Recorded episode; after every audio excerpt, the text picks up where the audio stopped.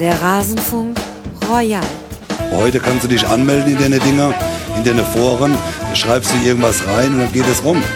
Ja, und das ist halt die große Problematik, dass jeder Idiot kann sich da im Internet irgendwo über so einen Namen anmelden und kann da irgendeine Scheiße da reinschreiben, weil er zu Hause von der Frau auf die Ohren kriegt. Verstehst du? Und der kriegt dann noch Gehör. Das ist die große Problematik, dass du als Spieler oder als Trainer das Arschloch bist. 18 Vereine, 18 Gäste.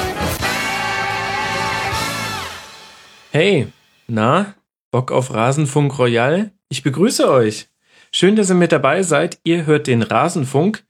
Ihr hört die Rasenfunk Schlusskonferenz, unser Format, in dem wir eigentlich auf den Bundesligaspieltag zurückblicken, aber alle, die den Rasenfunk schon etwas mitverfolgen, wissen es. Es gibt Sondersendungen und zwar jeweils in der Winterpause und im Sommer, in der wir nicht nur über den Spieltag reden wollen, sondern in der wir Bilanz ziehen und zwar für jeden Bundesligaverein einzeln mit einem eigenen Gast.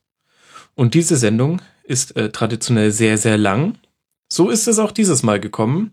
Und unser Intro, die bezaubernde Julia hat es euch schon erzählt, 18 Vereine, 18 Gäste, das ist eigentlich sogar ein bisschen veraltet. Denn es sind 18 Vereine, aber 19 Gäste. Ich dachte nur, das verwirrt vielleicht, das nochmal zu verändern. Warum ist das so? Weil wir in diesem Rasenfunk Royal erstmals auch über die Leistung der Schiedsrichter in der zurückliegenden Bundesligaspielzeit reden wollen. Dazu habe ich mir einen hervorragenden Gast eingeladen. Den werdet ihr allerdings erst in, ich würde mal sagen, ein paar Stunden hören. Zumindest, wenn ihr diesen Rasenfunk Royal von vorne bis hinten durchhört, so wie man es aber eigentlich machen sollte. Also, ich sag mal, Podcast-Puristen machen das so, die hören nicht selektiv. Denn dieser Rasenfunk Royal ist wieder aufgeteilt in einige Teile und zwar diesmal nicht drei, sondern gleich vier. Das liegt unter anderem an unserem 19. Gast. Das ähm, hat einen vierten Episodenteil gerechtfertigt.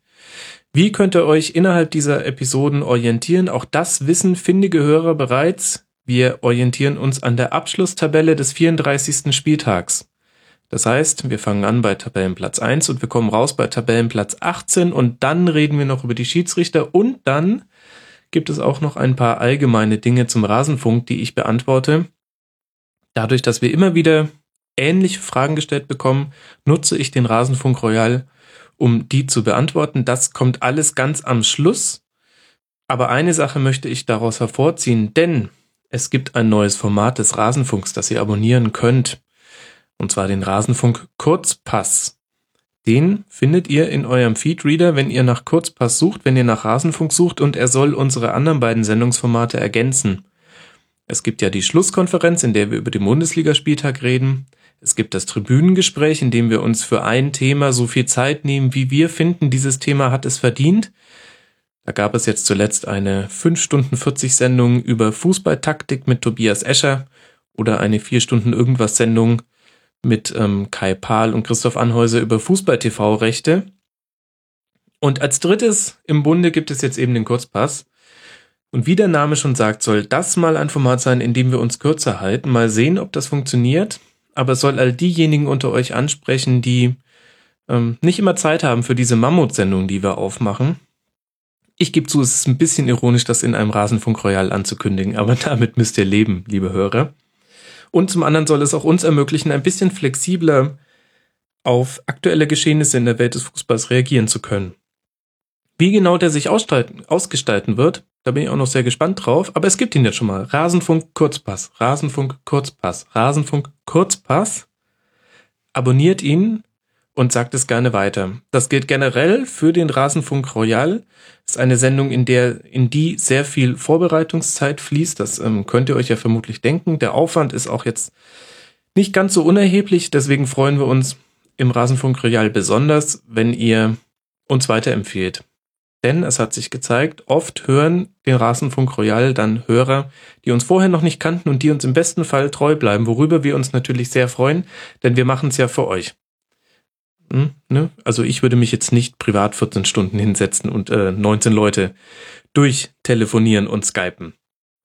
So, das soll jetzt aber genug der Vorrede gewesen sein. Alles andere, was ihr noch an Fragen hattet, beantworte ich dann, wie gesagt, in Teil 4. Und wir fangen jetzt an. Ja, wie fangen wir jetzt an? Habt ihr gut aufgepasst? Natürlich mit Tabellenplatz 1. und Tabellenplatz 2. Das heißt, wir sprechen jetzt über den FC Bayern und Borussia Dortmund. Ach ja, mein Name ist Max Jakob Ost, ich bin der Ed Genetzer bei Twitter. Viel Spaß mit dem Rasenfunk Royal. Los geht's!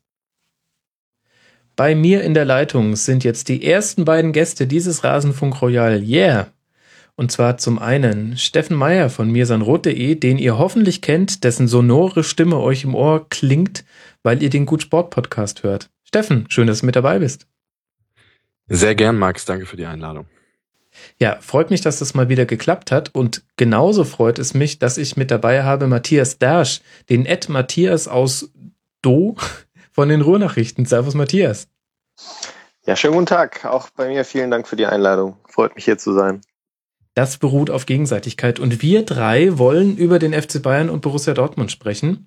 Und so ein bisschen damit auch über die Teams, die die Liga dominiert haben. Die einen haben jetzt zum vierten Mal in Folge die Meisterschaft geholt und wir nehmen nach dem DFB-Pokalfinale auf auch das Double. Und die anderen haben den besten Zweitplatzierten aller Zeiten dargeboten und sind trotzdem nur Zweiter geworden und haben damit bei Leverkusen in der Rangliste, wenn man an die äh, frustrierendsten Zweiten denkt, auf den zweiten Platz geschoben. Wie passend. Herzlichen Glückwunsch. ich habe in der Tat heute, heute zu einem Kollegen bei uns in der Redaktion, der Leverkusen-Fan ist, gesagt, dass äh, so langsam dann der, der, der Vizetitel mal von Leverkusen nach Dortmund übergeht. Ähm, das war nicht ganz so ernst gemeint, aber äh, ihn hat's gefreut. dass Leverkusen dann ab jetzt quasi wieder Leverkusen heißen darf. Ja, naja, oder sie sind halt auch bei den zweitplatzierten äh, Vizekusen. Das muss man interpretieren, wie man will. Also. Sehr gut. gut. Ja, lass mal gleich loslegen. Wir wollen es möglichst kompakt halten, so schwierig es ist bei diesen Vereinen, aber es folgen ja noch ungefähr 18 Stunden Rasenfunk Royal. Wir fangen natürlich an mit dem Erstplatzierten, der FC Bayern. Steffen, ähm, 28 Siege, 4 Unentschieden, 2 Niederlagen, das ist ja schon ein Skandal für sich. 80 Tore, 17 gefangen, neuer Gegentorrekord, klar. Und 88 Punkte. Und mit der ganzen Saison endete auch noch die Ära Pep Guardiola. Jetzt so mit, ich sag mal, nicht mal 24 Stunden Abstand zum Saisonfinale. Fällt es dir schon, ist es dir schon möglich, ein Fazit zu ziehen? Ja, das denke ich schon. Also ähm, in der Tat, wir nehmen ja äh, kurz nach dem DFB-Pokalfinale äh, auf und das Spiel hat natürlich auch nochmal dafür gesorgt, dass man mit einem noch besseren Gefühl wirklich aus dieser Saison und auch eigentlich aus der ganzen Ära Pep so herausgeht. Also es ist schon sehr viel kulminiert äh, am, am äh, Sonntag, äh, am Samstagabend im Olympiastadion, dann auch mit einem emotionalen Pep Guardiola am Ende, äh, mit einem knappen äh, Sieg äh, gegen Dortmund. Ja, und die Saison war wieder mal eigentlich unglaublich. Also was, was mich äh, nach wie vor am meisten überrascht, sind weniger die, die klaren Siege, die immer mal wieder drin sind, sondern die Tatsache, dass der FC Bayern jetzt seit drei, vier Jahren in der Lage ist, fast jedes 50-50, 55-45 Spiel für sich zu entscheiden ähm, und es damit eben äh, wieder geschafft hat, auch äh, deutlich am Ende vor Borussia Dortmund zu stehen, denen genau das eben nicht gelungen ist. Und diese Gefräßigkeit, diese, dieser, dieser, dieser Wille, das wirklich so durchzuziehen und dann auch die vierte Meisterschaft in Folge zu holen und auch Mittwoch, Samstag, ähm, auch in, in schwierigen Spielen, die es ja jetzt auch im Frühjahr mal wieder, immer mal wieder gab, trotzdem am Ende dann ein Ergebnis rauszuholen, äh, was dich weiterbringt, das, das, äh, da habe ich einfach riesen Respekt vor, wie, wie diese Mannschaft das jetzt seit vier Jahren wirklich macht.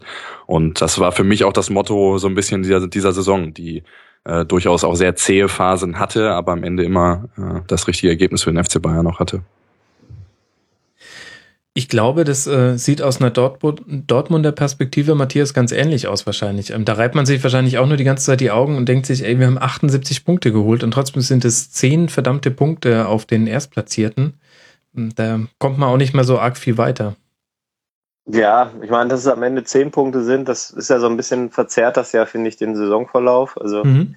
ähm, Thomas Tuchel hat sich meiner Meinung nach völlig zu Recht darüber aufgeregt, dass man an den letzten beiden Spieltagen eben da noch ähm, viele Punkte abgegeben hat und der Abstand dann letztlich deutlich größer aussieht, als er es gefühlt die ganze Saison über war, auch wenn es da immer mal wieder Phasen gab mit, mit acht Punkten Rückstand, mit elf Punkten Rückstand, aber man hatte in der in der zweiten Saisonhälfte dann schon ab und zu mal äh, die Hoffnung, dass da eventuell mit Platz, Platz eins noch etwas gehen könnte. Ähm, letztlich hat man es, glaube ich, schon relativ früh in der Saison ähm, verspielt. Also ich habe schon direkt nach dem, nach dem 17. Spieltag, nach der Partie in Köln, die der BVB 2 zu 1 verloren hat, ähm, gesagt, na, die Niederlage könnte im Rückblick noch wehtun und das hat sich so ein bisschen bestätigt, ähm, weil dadurch der Abstand dann im Winter acht Punkte betragen hat ähm, und man da nie so richtig rangekommen ist. Ich glaube, wenn man das Heimspiel gewonnen hätte, das war 0-0 ausgegangen ist, ähm, dann wäre noch mal richtig Druck drin gewesen so war der Abstand einfach immer zu groß und man hatte nie das Gefühl, da kann wirklich noch was gehen, weil die Bayern einfach viel zu konstant gespielt haben und eben, wie gerade schon gesagt, genau diese engen Spiele immer gewonnen hat. Mhm. Und wenn man sich anschaut, gegen wen Dortmund Punkte gelassen hat am Ende, ähm, Köln, HSV, Frankfurt, äh, dann glaube ich ein Unentschieden gegen Darmstadt und auch ein Unentschieden gegen Hoffenheim. Alles Mannschaften, die ja eher im, im, Mittelfeld oder im unteren Drittel stehen. Dann, dann sieht man, glaube ich, auch, was, was so der Knackpunkt in dieser Saison war. Das waren weniger die direkten Duelle oder auch die, die Stärke von Dortmund äh, gegen die anderen starken Mannschaften, sondern es waren wirklich diese drei, vier, fünf Spiele, die am Ende den Unterschied ausgemacht haben.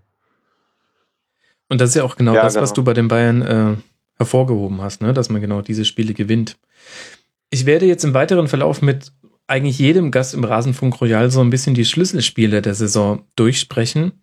Und das Interessante ist, bei den Bayern und eigentlich auch bei Borussia Dortmund hat man so ein bisschen das Gefühl, so wirkliche Schlüsselspiele gibt's alle immer erst in der Rückrunde. Also wir könnten jetzt ähm, schon auch über den Saisonstart reden und darüber, dass man in Hoffenheim ein Spiel gedreht hat mit einem verschossenen Elfmeter des Gegners, dass man gegen Augsburg einen Sieg geschenkt bekommen hat durch eine Fehlentscheidung des Schiedsrichters. Das werden wir auch noch besprechen im Rasenfunk Royal ausführlich.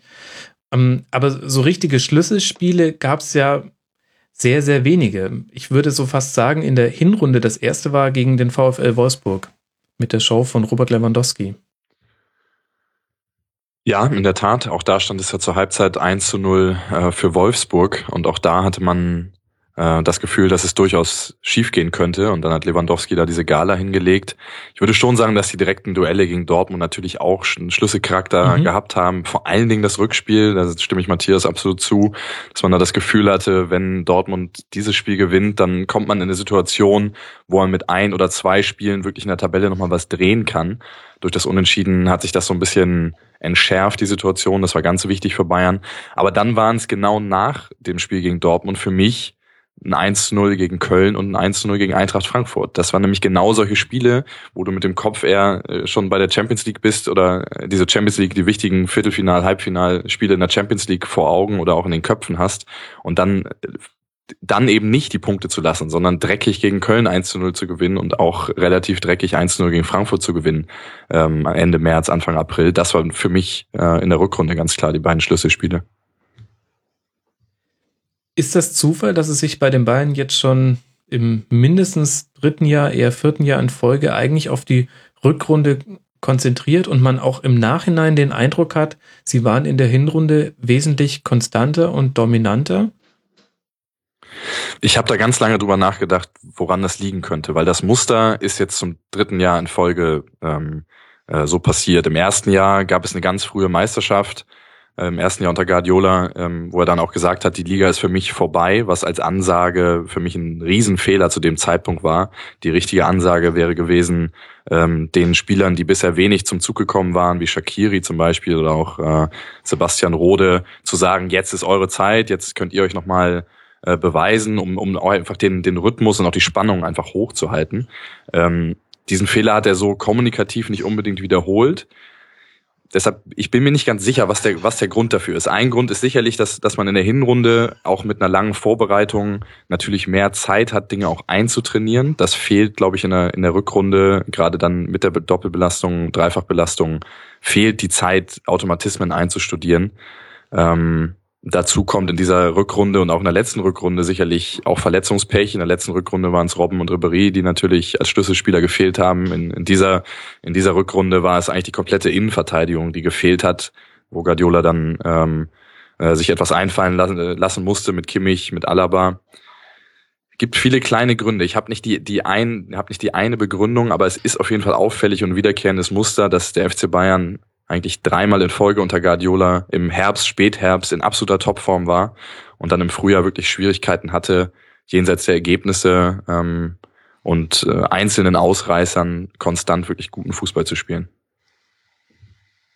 Matthias, hast du aus der Entfernung da vielleicht eine Diagnose zu? Mir ist schon aufgefallen, dass Tuchel unter dem unter der Argumentation der belastungsdosierenden Steuerung war, glaube ich, ähm, die schöne Formulierung im Tweet, ja zum Beispiel auch mal Hummes einfach auf die Bank gesetzt hat.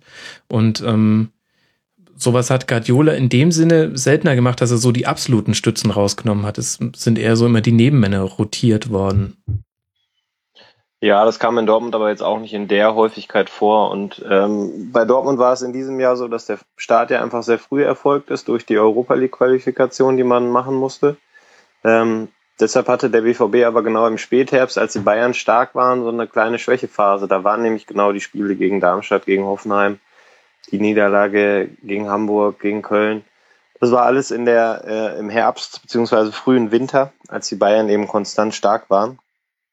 Und ähm, ich glaube, das hat dann beim FC Bayern ja auch in der Tabelle durch den Punktevorsprung dafür gesorgt, dass man vielleicht im Frühjahr wieder mal den Schwerpunkt auf die anderen Wettbewerbe legen konnte, während man in Dortmund immer ja in der Liga hinterhergehechelt ist ähm, und da dann eben alles investieren musste und ja auch die Ergebnisse geliefert hat, aber eben trotzdem nicht so richtig rangekommen ist.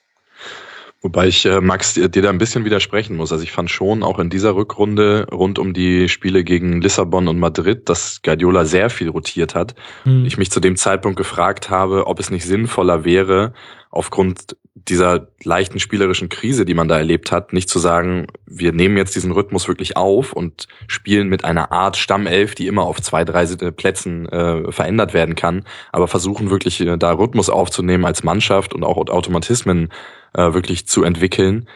Ähm, das hat das hat er nicht gemacht, sondern hat relativ, relativ willkürlich, zumindest für meinen Eindruck, ähm, in den Bundesligaspielen rund um diese Champions League Viertelfinale, Halbfinale Spiele ähm, da sehr wild durchgetauscht aus meiner Sicht und hat das in Kauf genommen, dass eben dieser Rhythmus dann fehlte. Mhm.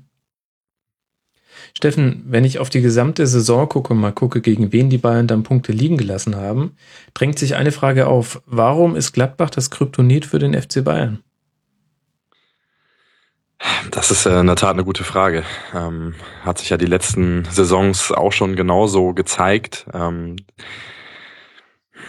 sie spielen guten, sie sind ja keine klassische Kontermannschaft in dem Sinne, aber sie spielen am äh, Spielertypen, die Bayern im Konterspiel ganz gut wehtun können. So und haben gleich sind gleichzeitig in der Lage im zentralen Mittelfeld physisch ähm, da auch dagegen zu halten und auch den den Weg durchs Zentrum zu versperren. Ähm, ja, und eben dann vor allen Dingen mit, mit, mit schnellem Umschaltspiel in der Lage waren, Bayern weh, weh zu tun. Und das war auch, war auch in diesen Spielen wieder der Fall. Warum das sowohl unter Favre als auch jetzt unter Schubert so, so stark gegen Bayern zu, zu tragen kam, überrascht mich auch. Ähm, und vielleicht sollte der eine oder andere da mal wirklich genau hingucken, was Gladbach da richtig macht und äh, warum sie es schaffen, erstens Bayern, Bayerns Offensivspiel ganz stark zu verändern. Das schaffen sie erstens. Und zweitens in der Lage sind, auch wenn Konterverteidigung in dieser Saison kein großes Problem war für Bayern, aber in den Spielen gegen Gladbach äh, war es dann doch das eine oder andere Mal der Fall. Mhm. Damit sprichst du so indirekt auch ein Phänomen an, was wir in dieser Saison so deutlich gesehen haben wie selten. Gegner schenken vor dem Spiel gegen den FC Bayern ab. Und das haben wir deshalb so deutlich gesehen, weil es zum Teil Gegner gab, die sich mal eben fünf, ähm, fünf fünfte gelbe Karten geholt haben, um die Sperre dann in dem bedeutungslosen Spiel gegen die Bayern abzusitzen. Ähm, looking at you, Darmstadt. Und auch bei Bremen war es so. Matthias, was glaubst du, ist das, ähm, muss das das Ziel von Dortmund sein, dass man äh, die Gegner so sehr entmutigt, dass das auch gegen die Dortmunder mal so gemacht werden wird? Ich glaube, dazu fehlt noch ein Stück. Aber es wäre schon ein ganz schönes Pfund, oder? Ich finde, das ist, ähm, ich finde, das ist viel wert. Früher hatte man den Eindruck, die Mannschaften hauen eher 150 Prozent rein in den Spielen gegen die Bayern. Ähm, und jetzt, ja, das, das hat sich so ein bisschen hm? verschoben, glaube ich. Ne? Also da habe ich manchmal das Gefühl, dass äh, das jetzt bei Dortmund der Fall ist. Ähm, was dann schon so eine leichte Unwucht in der äh, in dem Wettbewerb, finde ich, schafft, wenn wenn Darmstadt daneben sagt, boah, da kommt Dortmund, das ist für uns äh, ein Spiel, wo wir jetzt mal alles raushauen, um mal eine beliebte Phrase der letzten Wochen zu verwenden. Und ähm, beim FC Bayern ist es halt von vornherein dann häufig so, ähm, wir, wir holen da sowieso nichts, wir schenken ab. Ähm, ich glaube, man muss da, oder als Dortmunder muss man dabei ein bisschen vorsichtig sein, weil ich finde, dass man äh, gegen den FC Bayern in den letzten Spielen auch nicht so gespielt hat, dass man da, äh, nicht personell, da hat man sich gut aufgestellt, aber man mhm. hat von der Taktik jetzt auch nicht so gespielt, dass man äh, mutig gesagt hat, äh, oder dass die Aufstellung und die Taktik mutig gesagt hat, wir, äh, wir wollen die jetzt mal schlagen. Äh, das war ein Aspekt, der mir im Pokalfinale ein bisschen gefehlt hat und auch in dem, in dem Rückrundenspiel äh, in Dortmund. Aber klar, langfristig ähm, muss das das Ziel des BVB sein, dass man eben auch eine ähnliche Dominanz entwickelt, die den Gegner vielleicht dann schon im Vorfeld entmutigt, auch wenn das dann für die Liga, glaube ich, furchtbar wäre, wenn noch ein zweiter Verein jetzt dazu kommt, der quasi außer Konkurrenz spielt. Das war ja in diesem Jahr schon so, dass eins und zwei einfach ja völlig losgelöst waren vom Rest. Mhm. Ja, 18 Punkte Vorsprung auf den Tabellen dritten Bayer Leverkusen. Deswegen sprechen wir jetzt auch nur eine Zweierkonferenz. Ich finde, ich fand, finde übrigens, dass das ein äh, unterschätzter Aspekt in den letzten, ja, vielleicht sogar Jahrzehnten war. Ähm, ich, ich glaube da wirklich dran, dass es diesen ähm, Spiel des Jahres Charakter äh, in den Duellen gegen Bayern ähm, in den letzten äh, 10, 15 Jahren gab und dass es unglaublich schwer ist oder häufig dann auch dafür gesorgt hat, dass Bayern jetzt einmal in der Phase zwischen 2000 und 2010 wenn sie Meisterschaften verloren haben, dann meistens auch gegen Mannschaften von unten, die mhm. so ein Spiel halt als Spiel des Jahres verstanden haben. Ich fand auch ganz interessant, dass Ralf Rangnick vor kurzem in seinem Deutschlandfunk-Interview auch diesen, dieses Phänomen angesprochen hat, dass sie es mit Leipzig auch sehr stark erleben. Er sprach zum Beispiel von dem Duell gegen Kaiserslautern, für die es um nichts mehr ging, die in der Woche vorher, ich meine, gegen äh, gegen Sandhausen, meine ich, äh, mehr oder weniger abgeschenkt haben. Und eine Woche später, obwohl es um nichts ging, ähm, gegen Leipzig absolute Top-Werte, was, was läuferische, was das Läuferische angeht auf den Platz gebracht haben. Und er sagte, das ist eine riesen Herausforderung, wenn, wenn du wirklich merkst, für den Gegner ist das hier das Spiel des Jahres. Und äh, diese, diese fünf Prozent mehr, das klingt zwar wie eine Floskel oder wie eine Phrase, aber ich, also jeder, der auch selbst mal Fußball gespielt hat, weiß, glaube ich, genau, was das bedeutet. Und das ist in der Tat ein interessantes Phänomen, dass, dass sich das ein bisschen gewandelt hat. Also diese, dass man wirklich äh, äh das Gefühl hat, da recken Leute die Arme in die Höhe und sagen, wir geben vorher auf. Und äh, wenn wir darüber reden, wie die Dominanz der Bayern oder auch der beiden Mannschaften da oben ähm, mittelfristig vielleicht mal wieder ein bisschen ähm, aufgelöst werden kann, dann ist das, glaube ich, einer der Faktoren, dass, äh, ähm, dass mehr Mannschaften versuchen, auch gegen Bayern wirklich sich was Besonderes zu überlegen und ähm, das auch entsprechend als ein besonderes Spiel sehen, weil nur so wird man am Ende äh, den Bayern, den FC Bayern schlagen können. Ich habe ja eine These zu dieser Entwicklung, dass ähm, die Mannschaften sich jetzt vorher eher ihrem Schicksal ergeben und nicht mehr ihre, ihr Glück in den zwei, drei Chancen suchen, die man auch gegen die Bayern bekommt. Ich glaube, das ist eine Folge dieses, dieses krassen Ballbesitzspiels, was unter Guardiola mit Saison zu Saison heftiger wurde. Und ich glaube, dass es noch eine ganze Ecke frustrierender ist, wenn du ähm, noch mehr dem Ball hinterher rennst, ähm, sogar in guten Pressing-Situationen. Also sprich, du schaffst eine Situation, die gegen, ich sage mal, 16 andere Bundesligisten hervorragend funktioniert oder vielleicht gegen 15. Dortmund kann man da ein bisschen ausnehmen. Aber die Bayern schaffen es halt immer, sich rauszukombinieren. Und ich glaube, das führt dazu, dass du dann ähm, defensiver rangehst, weil du einfach ähm, diese wahnsinnige Gefahr hast, da auseinandergenommen zu werden. Und dann macht es halt noch weniger Spaß, sich da reinzuhauen. Ich glaube, das ist so die einzige Erklärung, die ich habe, weil dominant waren die Bayern in einer Art und Weise schon immer. Aber das Einzige, was sich jetzt geändert hat in den letzten drei, vier Jahren, ist eben, dass es jetzt eine, eine krasse Ballbesitzdominanz auch wurde, die sich immer mehr verfestigt hat. Vielleicht ist das ein Grund dafür, dass das jetzt so kam. Die Gegenthese ist, dass es Mannschaften wie Gladbach, wie Mainz, wie Augsburg über zwei, drei Jahre gelungen ist, dem FC Bayern immer wieder weh zu tun. Also die, die, mhm. und, und zwar nicht mit, ähm, mit einer Igel-Taktik um den Strafraum, sondern häufig mit einer Mischung aus einem recht hohen Pressing und äh, dann ähm, einer, einer sehr starken Kompaktheit und Strafraumverteidigung. Also eher eine Mischung. Während, Klar, wenn du weil Frankfurt, die Bayern es nicht Frankfurt gewohnt hast, sind. Klar. Ja, aber ähm, auf der anderen Seite ähm, hast du auch Mannschaften wie zum Beispiel Stuttgart, die auch ähm, die super Idee hatten, vorne drauf zu gehen. Die werden halt dann bei den Beinen in der Allianz Arena ausgekontert. Und dass es nicht ähm, 14 zu 0 ausging, sondern nur 4-0, hing nur damit zusammen, dass die Bayern dann gesagt haben, naja, jetzt ähm, fahren wir halt mal einen Gang zurück, weil ähm, ist jetzt auch schon irgendwie sechster Spieltag, jetzt nehmen wir uns mal eine Pause. Stuttgart, äh, Zornigers Stuttgart ist sicherlich nochmal eine eigene, eigene Problematik, aber Fakt ist für mich jedenfalls, dass es Mannschaften wie, wie Schalke oder auch wie Hertha eben in zwei, drei Jahren nicht wirklich gelungen ist, ähm, einen Fußball zu entwickeln.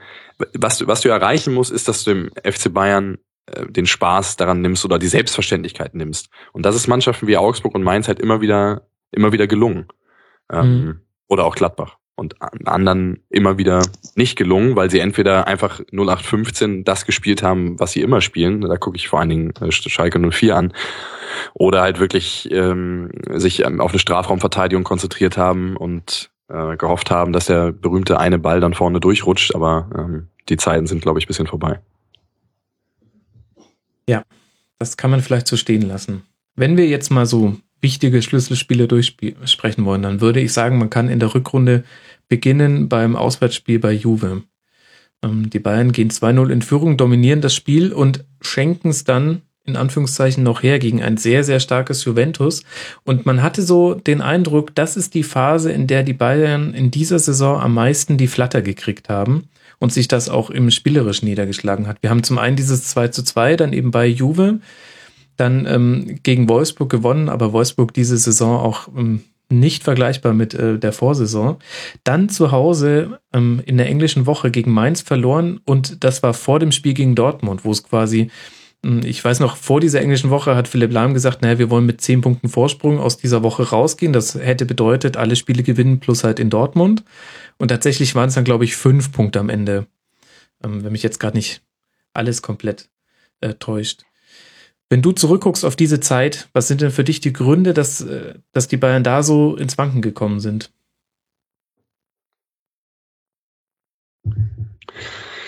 Schwierig. Also schwierig, das auf einen Punkt jetzt äh, runterzubrechen. Also mehr machen. Ja, ich, ich glaube, dass in der Phase erstens ähm, die Selbstverständlichkeit im Spielaufbau ein bisschen verloren gegangen ist. Ich finde, man hat ähm, in der Phase, ich weiß nicht mehr ganz genau, wann die Jerome Boateng-Verletzung dazu kam. Das war, glaube ich, ein, ein, Tick vorher noch.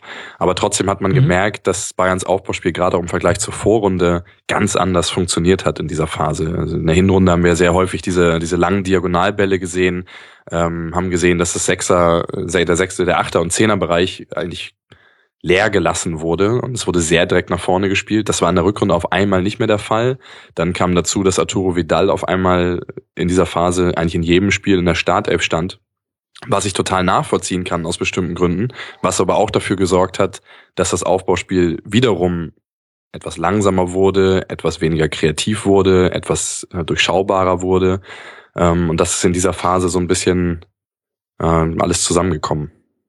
Mhm und gipfelte dann aber in einem 0 zu 0 in Dortmund, wo ich würde sagen, die Bayern näher dem 1 zu 0 waren als die, die Dortmunder. Ähm, was hast du noch für Erinnerungen an das Spiel? Was hat da denn gut funktioniert? Interessant war, dass es eben äh, gelungen ist, in diesem Spiel diese Probleme, die man sonst gesehen hat, eigentlich komplett beiseite zu schieben. Also für mich war das in der Bundesliga, auch wenn es hohe Ergebnisse zum Beispiel gegen, gegen Werder gab, aber war dieses Spiel in Dortmund das beste Münchner Spiel in der Bundesliga in der Rückrunde. Weil auf einmal diese Klarheit wieder da war, weil es gelungen ist, Dortmunds Pressing eigentlich bis auf ganz wenige Ausnahmen zu umspielen, ähm, weil es auch gelungen ist, nach einer schwierigen Anfangsphase mit starken Dortmundern in den ersten 30 Minuten ähm, sich daraus zu lösen, ruhig zu bleiben und sich sukzessive dann auch, auch Chancen herauszuspielen.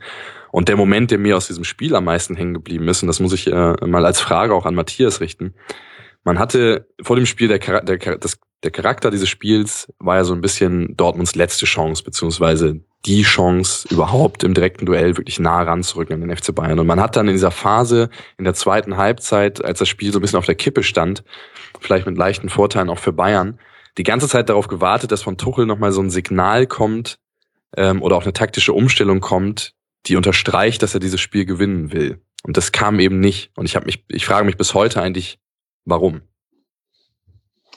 Ja, gute Frage. Frage ich mich in der Tat auch häufig, wenn ich auf die Saison zurückblicke, warum das Signal damals ausgeblieben ist, weil ähm, ich bin der Meinung, da hatte man nicht viel zu verlieren in der Situation. Es steht 0 zu 0. Im schlimmsten Fall verliert man das Spiel, hat man einen Punkt weniger. Die Bayern sind dann vermutlich vorentscheidend enteilt.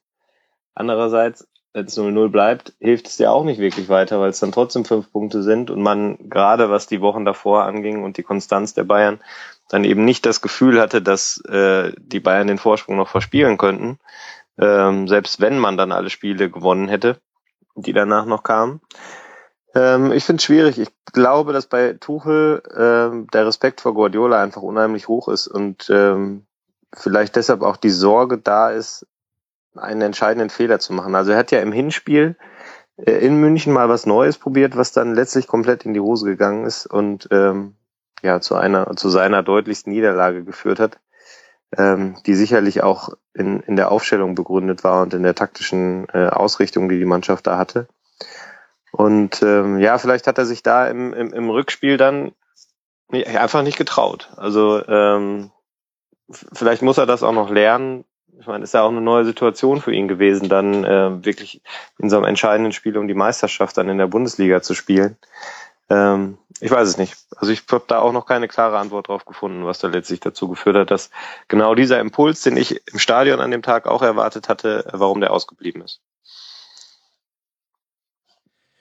Wir werden es nicht mehr erfahren, aber definitiv, äh, Thomas Duche ist keiner, der sowas leichtfertig übergeht, wenn man sieht, wie er sich jetzt selbst kasteit für die Reihenfolge seiner Elfmeterschützen im, äh, Elfmeterschützen im DFB-Pokalfinale.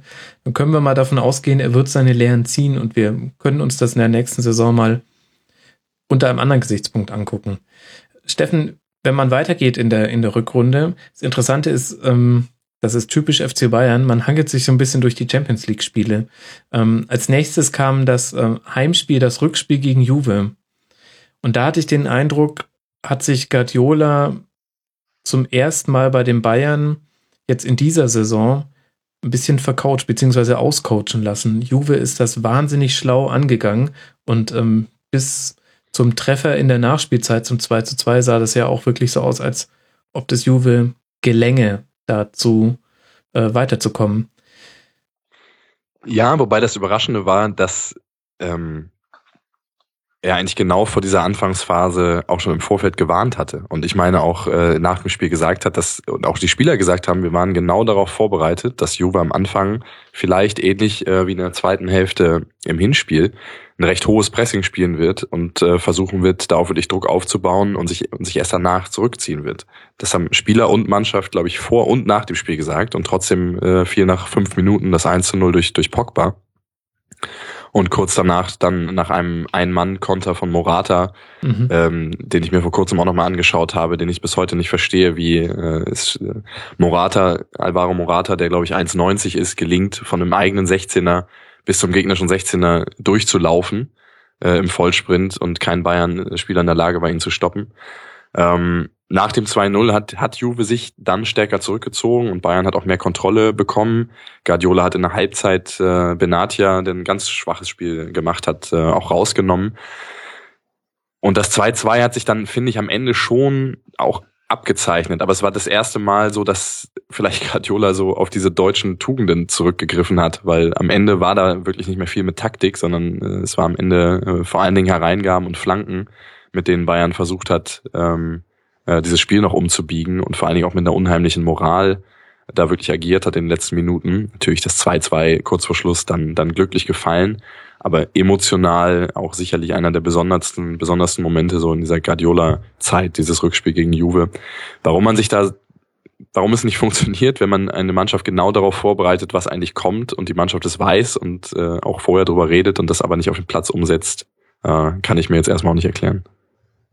Es ist ja ein bisschen ein sich wiederholendes Muster in dieser Saison, deswegen will ich auf dem Punkt ein bisschen rumreiten. Wir hatten auch ähm, Hörerfragen, die so ein bisschen in diese Richtung gingen. Ähm, denn auch gegen Atletico dann, um ein bisschen vorzugreifen, im Hinspiel war es auch so, dass die Bayern irgendwie, man hatte den Eindruck, sie waren noch nicht so wirklich auf dem Platz. Und das ist mehrfach in entscheidenden Spielen passiert. Glaubst du, dass das vielleicht eine der Schwächen Guardiolas ist, dass es nicht schafft? Hm, wie sage ich das jetzt? Ich glaube, Jürgen Klopp, der ist da wie Motorhead ähm, Verstärker an und dann zack 150 Prozent und so sind auch seine Mannschaften. Also der, der macht die vorher in der Kabine so heiß, dass die noch im Gang einfach äh, jeden Gegner umgrätschen. Und den Eindruck habe ich von Guardiola-Mannschaften noch nie so wirklich gehabt. Nee, gehe ich nicht mit. Also klar, ich kenne, weiß auch diese zwei, drei Beispiele. Man kann auch Porto aus, der, aus dem letzten Jahr mit reinnehmen, äh, in dem Auswärtsspiel, wo das auch passiert ist, mit ganz blöden Fehlern am Anfang. Aber so grundsätzlich würde ich das, würde ich das nicht stehen lassen. Also, ich meine, was man vielleicht auch sehen muss bei dem, in dem Turin-Spiel, da haben dann in der Innenverteidigung Kimmich und Benatia zusammen angefangen, die, glaube ich, zuvor wenn mich nicht alles täuscht, noch keine Minute zusammen in der Viererkette gespielt haben. Vielleicht ist es auch, vielleicht ist auch das eben wieder der Faktor, dass Guardiola gerade jetzt in, in den letzten beiden Jahren extrem viel rotiert hat und äh, eine so eine Art Stammelf äh, überhaupt nicht mehr zu erkennen war und auch auch Schlüsselpositionen durchrotiert hat und dass vielleicht dann manchmal von Anfang an da diese Selbstverständlichkeit und ähm, äh, das Gefühl für den Nebenmann ähm, nicht da war ihm jetzt abzusprechen, dass er seine Mannschaft nicht konzentriert und heiß aufs Spielfeld schickt. Sicherlich hat er eine andere Herangehensweise als, als Klopp in dem Fall. Aber das wäre wär mir auch zu einfach. Also das dann auch noch an Guardiola festzumachen, also da würde ich schon auch eher die Mannschaft wirklich in die Pflicht nehmen. Mhm. Ähm, gerade wenn sie darauf vorbereitet wurde im Vorfeld. Ja, sehr guter Punkt. Das kann man, ähm, ja, wird das eine und das andere lassen sich nicht widerlegen. Auf jeden Fall sieht man an dem Spiel ganz gut, wie sehr so Kleinigkeiten über die Bewertung einer kompletten Saison entscheiden können. Und damit meine ich jetzt eben nicht nur das 4 zu 2, sondern ich erinnere mich noch in der, glaube 92. Minute, also der zweiten Minute der Verlängerung, Lichtsteiner Konter, äh, auch über 60 Meter. Und nur weil ihm wirklich die Kraft am Ende ausgeht und er das Ding nicht mehr platziert ins lange Eck schieben kann, ähm, steht es dann weiter 2 zu 2. Also das hätte ganz schnell auch in der Phase noch kippen können. Sogar nach dem 4 zu 2 gab es noch merkwürdig viele Chancen für Juve. Aber gut, jetzt wollen wir nicht ähm, auf so Kleinigkeiten rumeiern, rum eiern, das bringt's ja nicht. Ähm, Benfica 1 zu 0 im Hinspiel, viel Kritik, aber letztlich ähm, auch in einem souveränen Rückspiel 2 zu 2 weitergekommen. Und dann hat man so ein bisschen den Eindruck, die Bewertung von drei Jahren Guardiola bemisst sich bei vielen Fans zumindest und ich glaube auch bei einigen Journalisten anhand von drei Halbfinalspielen in der Champions League, die alle drei in Summe, in Addition verloren gingen. Und ähm, in der Saison war das eben ähm, ein Hinspiel bei Atletico wieder mit einem wahnwitzigen Solo eines Gegenspielers, der das 1 zu 0 zum Siegtreffer macht und dann ein sehr, sehr knappes Rückspiel, wo die Bayern ähm, so viele Chancen gegen Madrid, also Atletico Madrid, ähm, kreiert haben, wie ich es ehrlich gesagt in vielen Jahren gegen, gegen Atletico nicht gesehen habe, also in, in Addition von vielen Spielen. Und dennoch hat man den Eindruck, der Makel, der gesucht wird von vielen, der bemisst sich an diesen Champions League Halbfinalspielen von Guardiola. Ja, logischerweise, weil sie am Ende alle mit einem mit einem Misserfolg geendet sind. Nur, man muss aber auch da halt einfach wieder differenzieren. Also es sind völlig unterschiedliche, äh, um Matthias Sammers Lieblingswort zu verwenden, Konstellationen gewesen. Ähm, bei Real Madrid äh, im ersten Halbfinale äh, 2014 ähm, sicherlich auch ein taktischer Fehler von Guardiola, aber auch übrigens im Rückspiel zwei Standardsituationen von Real Madrid, die zu den beiden Toren führen, mhm. die ja dazu führen, dass das das Spiel letztendlich entschieden ist und am Ende kriegst du noch zwei Konter rein. Auch das gehört ja in so eine Bewertung mit rein. Da, trotzdem, das 4-0 war sehr, war sehr klar. Äh, taktische Fehler, glaube ich, in der, in der Herangehensweise da auch gemacht hatte Guardiola äh, ja auch eingestanden. Dann gab es die Spiele gegen Barcelona im Vorjahr, wo wir äh, vor dem Hinspiel äh, im Camp Nou darüber diskutiert haben, ob Mitchell Weiser in der Startelf steht. Also bei allem Respekt vor Mitchell Weiser, aber das zeigt ja, wie zu dem Zeitpunkt die personelle Situation war, ähm, was mir auch einfach völlig unterging in der in der Diskussion um dieses Spiel. Also gegen den späteren Champions League-Sieger ähm, dann auswärts klar, zwar deutlich mit 3 zu 0 zu gewinnen, äh, zu verlieren, aber was man nicht ohne die, ohne die Umstände bewerten kann. Was mich bei dem Spiel gegen Barcelona unheimlich geärgert hat, ist, dass es bis zur 75. Minute, glaube ich, 1 zu 0 für Barcelona stand, was ein absolut ordentliches Ergebnis gewesen wäre. dass man am Ende sich äh, das dann noch hergeschenkt hat. Äh, das hat mich geärgert. So, und jetzt kommt in diesem Jahr die beiden Spiele gegen Atletico, wo ich einfach sagen muss, ähm, ja, Bayern kommt nicht ins Finale, aber wer sich gerade das Rückspiel anschaut, ähm, der kann nicht zu, zu, einem anderen Urteil kommen als zu dem, dass Pep Guardiola ein hervorragender Trainer ist, weil er diese Mannschaft so gut auf dieses Spiel eingestellt, ähm, es war offensiv vielleicht die beste Leistung in den letzten zwei, drei Jahren, die eine Mannschaft gegen Atletico gezeigt hat. Und es waren am Ende einfach Kleinigkeiten, die dafür gesorgt haben, dass es nicht dazu, dafür, dafür gereicht hat, ins Finale einzuziehen. Aber das Rück, gerade das Rückspiel gegen Atletico, wie gesagt, nochmal, wenn es daran festgemacht wird, ja, sie sind nicht weitergekommen. Aber wer sich dieses Spiel anschaut über 90 Minuten, ähm, der weiß, glaube ich, welche Arbeit Pep Guardiola in den letzten drei Jahren beim FC Bayern äh, gemacht hat und äh, auf welchem Niveau diese Mannschaft Fußball spielen kann. Mhm. Ich hätte mir ehrlich gesagt gewünscht, dass viele Menschen, die nach den beiden Spielen kritisch gegenüber Guardiola und dem FC Bayern waren, sich mal die beiden Spiele von Atletico gegen Barca vorher angeguckt hätten. Da hat man ganz gut gesehen, wie einfach Atletico einen Gegner mit der vielleicht besten Offensive der Welt einfach kalt stellen kann. Matthias, aus Dortmunder Sicht hätte man natürlich gehofft, dass die Bayern ins Champions League Finale kommen. Dann wären die Chancen fürs DFB-Pokalfinale für Schwarz-Gelb größer gewesen. Ich glaube, das ist gar keine so große Spekulation. Ähm, weil das der größere Titel ist. Jetzt, jetzt steuert quasi alles in beiden Spielzeiten. Wir haben jetzt viel über Bayern geredet und gleich noch über Dortmund. Steuert jetzt auf dieses Pokalfinale zu. Es ist noch frisch, Matthias. Für unsere Hörer nochmal durch das Pokalfinale. Woran hat es gelegen, dass dann die Bayern im Elfmeterschießen gewonnen haben? Doof formuliert, aber wie kam es zum Elfmeterschießen? ja, ich finde, man muss schon ein paar Tage vorher anfangen, eigentlich vor dem Spiel. Also Dortmund hat es meiner Meinung nach äh, in der Endphase der Saison nicht mehr geschafft, diese Spannung, die sie die ganze Saison über hatten, vom ersten Spieltag in der Europa League Qualifikation an, ähm, bis zum Ende durchzuhalten. Ich weiß nicht, ob das am Ende, danach sah es gestern so ein bisschen aus, äh, Kräfteverschleiß war, dass man einfach müde war. Man hat, glaube ich, 56 Pflichtspiele absolviert in dem Jahr, ähm, was Rekord war.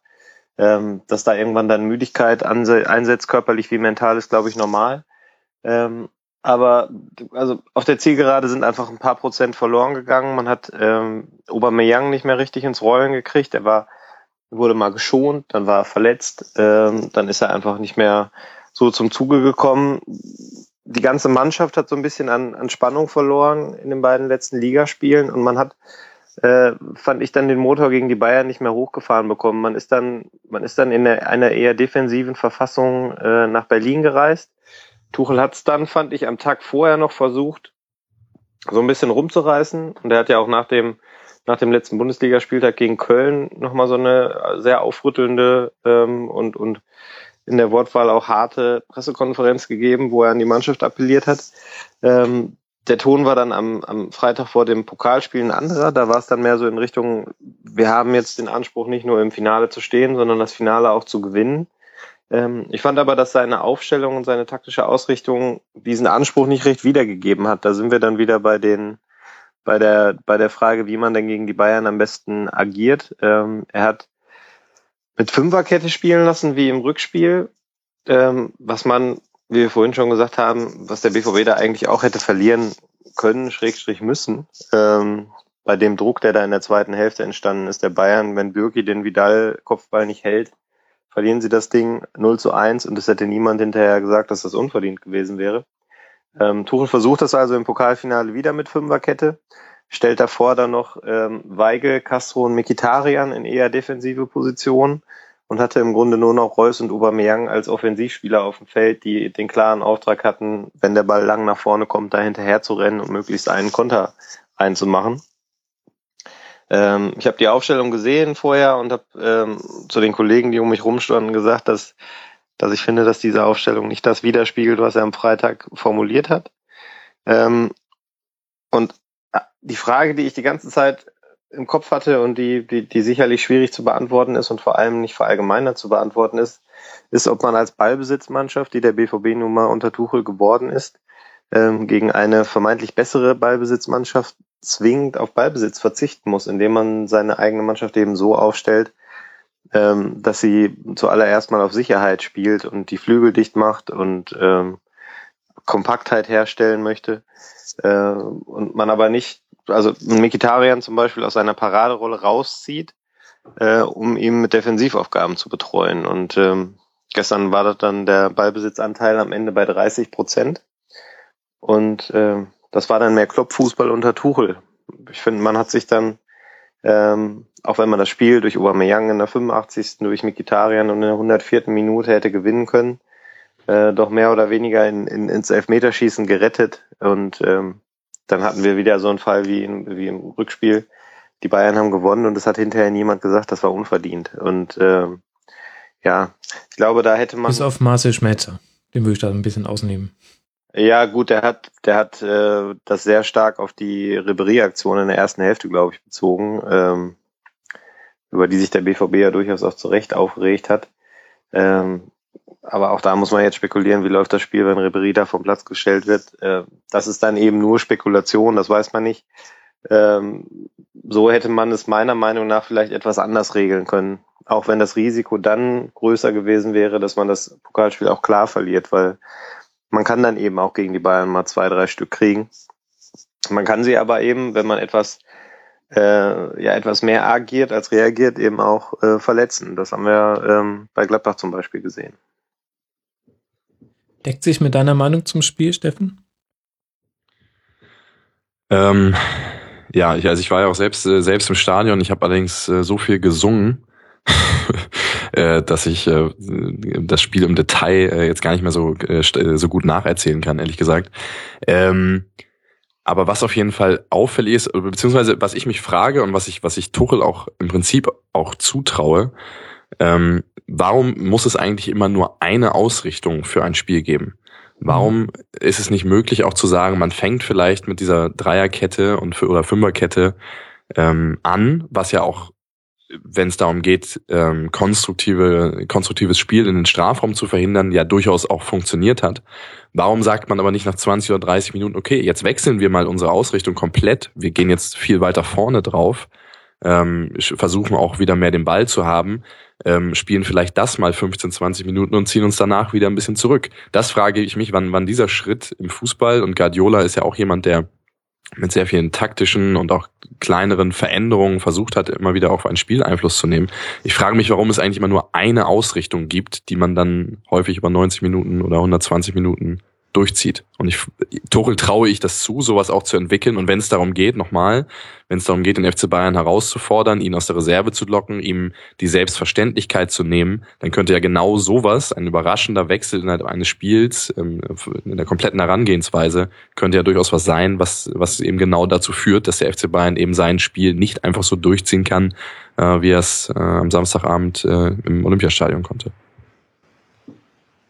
Vielleicht ja der nächste Schritt, Matthias.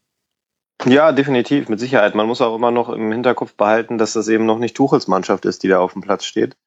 Ähm, ich denke mal, die wird sich im nächsten Jahr und vor allem im Jahr darauf dann sicherlich noch stärker herauskristallisieren. Also es wird in Dortmund sich einiges tun jetzt im Sommer, ähm, sowohl als der Abgang als auch auf der Zugangsseite. Ähm, er arbeitet momentan mit dem, was er da hat ähm, und ja, da hat er vielleicht dann in dem Spiel gestern auch personell nicht die Möglichkeiten gehabt, um da noch ähm, das äh, entsprechend zu regeln, diesen Wechsel, den man, den man eben, also dass man eben von, von aktiv auf passiv und wieder zurückschaltet oder erst passiv, dann aktiv. Ähm, Gündogan hat sicherlich dann als Spieler, der beides könnte, gefehlt. Ähm, das tat schon weh, auch wenn, wenn Castro ihn gut ersetzt, wie ich finde, aber man hätte halt mit Gündogan noch eine weitere Option gehabt. So hat man dann eben mhm. ähm, ja im Grunde mit Bender, Sokrates und, und Hummels drei Innenverteidiger aufgeboten. Bender ist ja dann nach 28 Minuten ins Mittelfeld vorgerückt, aber er ist halt eben ein, ein reiner Sechser dann auch nur im Mittelfeld. Er ist niemand, der, der Überraschungsmomente nach vorne kreiert, sondern einer, der ähm, ja dann doch eher der klassische Abräumer ist.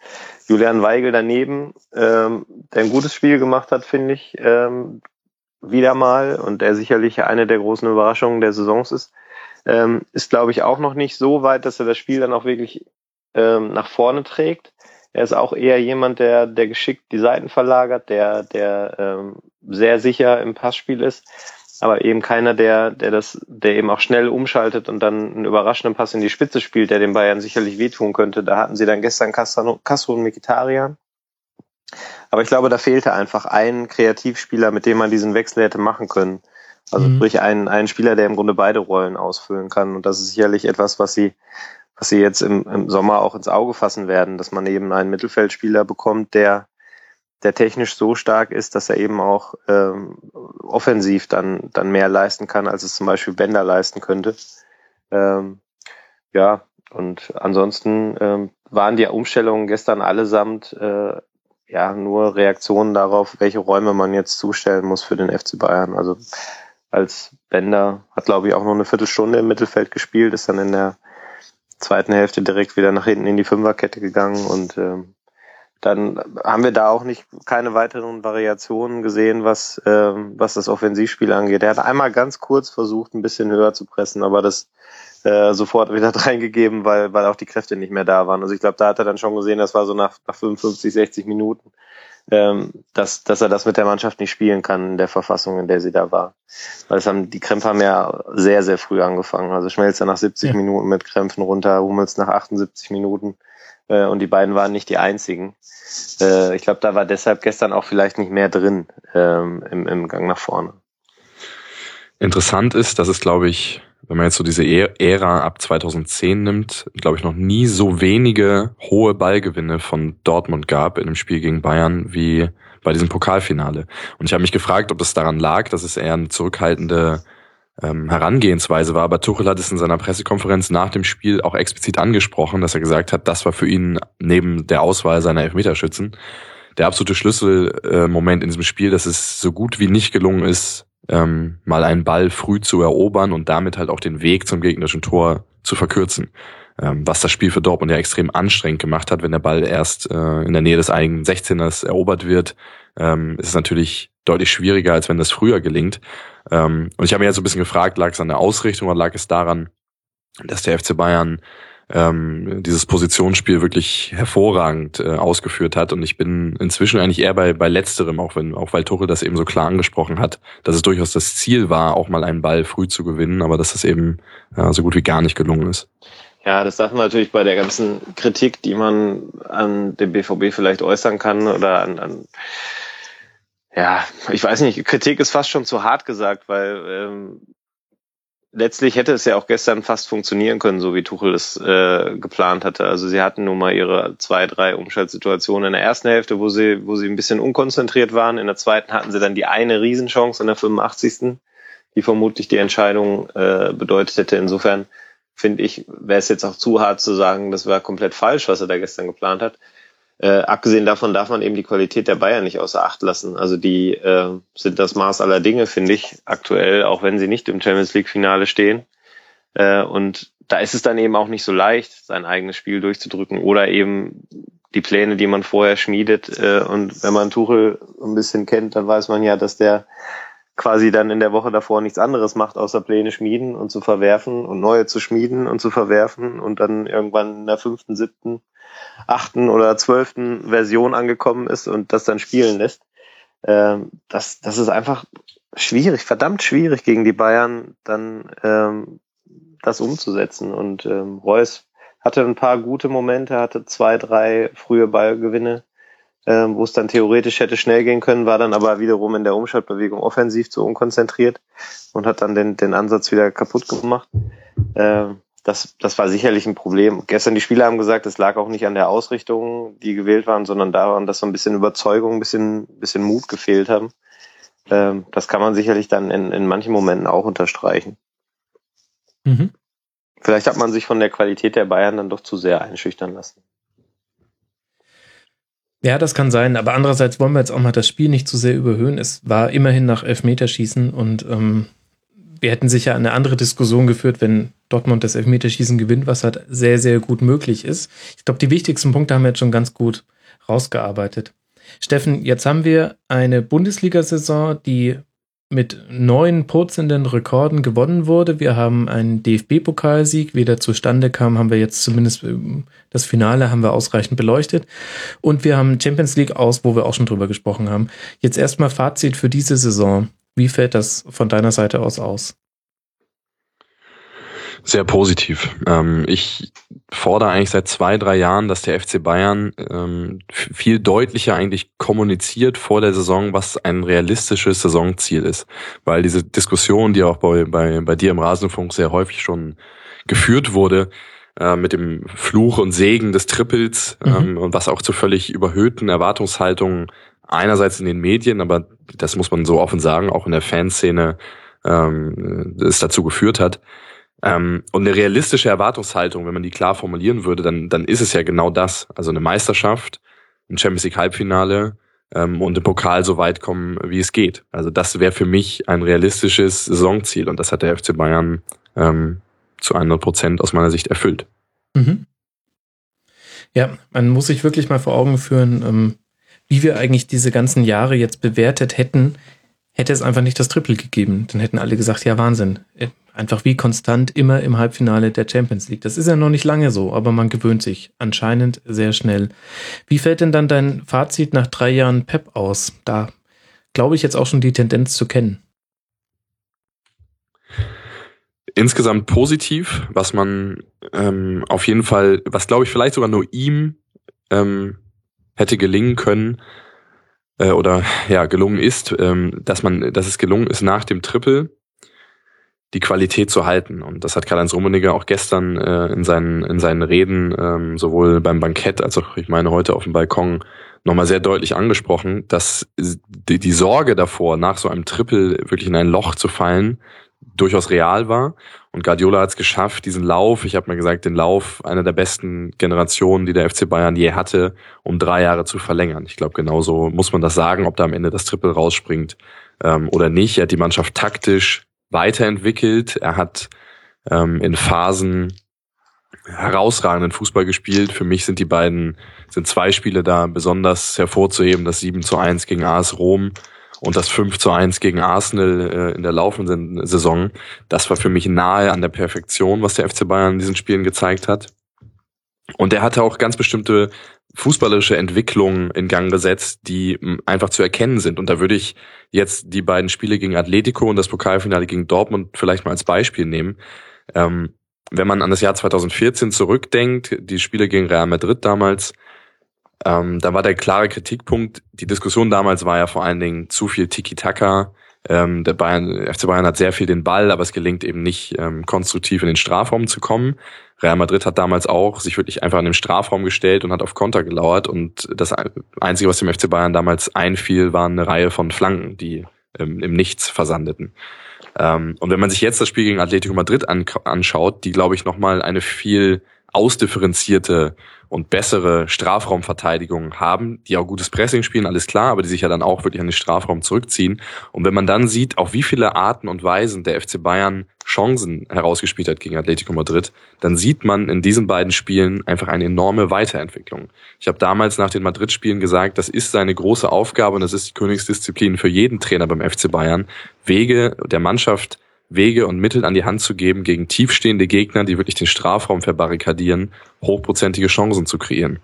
Wenn man sich das Spiel nochmal gegen Atletico Madrid anschaut, da waren Chancen nach Flanken, da waren Chancen, nachdem man äh, ein Spieler bis zur Grundlinie durchgedrungen ist, ähm, da wurden Dreiecke am Strafraumeck gebildet und mit schnellen Kurzpässen ähm, der Weg in den Strafraum gesucht, da waren Fernschüsse dabei, also eine ganze Reihe von äh, von gefährlichen Aktionen und das zeigt einfach, dass er die Mannschaft in diesem Bereich weiterentwickelt hat.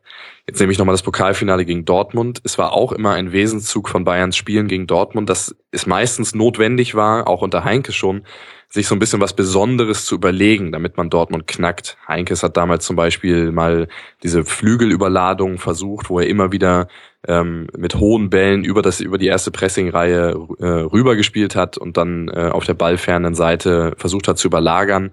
Ähm, Guardiola hat zum Beispiel mit Martinez auf der 8 oder der 10 versucht, da im Gegenpressing was Besonderes zu entwickeln. Und das Pokalfinale war eigentlich der Moment, wo es zum ersten Mal gelungen ist, gegen Dortmund einfach komplett das eigene Spiel einfach durchzuziehen. Das ganz normale Aufbauspiel, das Pressing damit auf, äh, auszuspielen und ganz ruhig über 120 Minuten zu versuchen, mit diesem Fußball Erfolg zu haben ähm, und sich davon eben auch nicht abbringen zu lassen.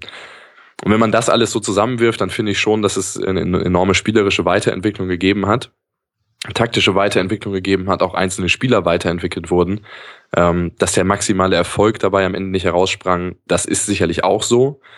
Ähm, und ich würde auch sagen, dass es durchaus Grund gibt, im Detail auch Kritik an manchen Dingen zu üben. Ähm, ich habe gesagt mit den, mit den Rückrunden, dass äh, dort dieser Rhythmusverlust da war. Das ist sicherlich was, was Guardiola sich ankreiden muss. Ähm, ich habe das Spiel in Barcelona im letzten Jahr erwähnt, wo ich mir gewünscht hätte, dass er einfach äh, der Mannschaft das Signal gibt, Leute, geht mit diesem 1-0 hier raus. Wir spielen jetzt, wir behalten jetzt den Ball, wir spielen nicht in Barcelona auch die letzten Viertelstunde nochmal wie wahnsinnig nach vorne, sondern wir sind vielleicht auch mal mit einem Ergebnis zufrieden. Das heißt, Kritik im Detail ja, aber insgesamt ähm, hat er die Mannschaft enorm weiterentwickelt und ähm, war ein erfolgreicher, aber auch, finde ich, was das taktische, spielerische ähm, auch die persönlichen Weiterentwicklung von Spielern angeht, auch ein besonderer Trainer. Mhm. Wir haben die Frage bekommen vom Hörer Reclette, vielleicht hast du sie auch schon gesehen, ähm, bezüglich der Nachwuchsarbeit. Findest du, dass er auch ähm, im Nachwuchsbereich bei den Bayern was gemacht hat? Weil unter seiner Ägide hat ja keiner so wirklich den Sprung geschafft von den Juniorenmannschaften ins Profiteam. Kann man das Cardiola ankreiden?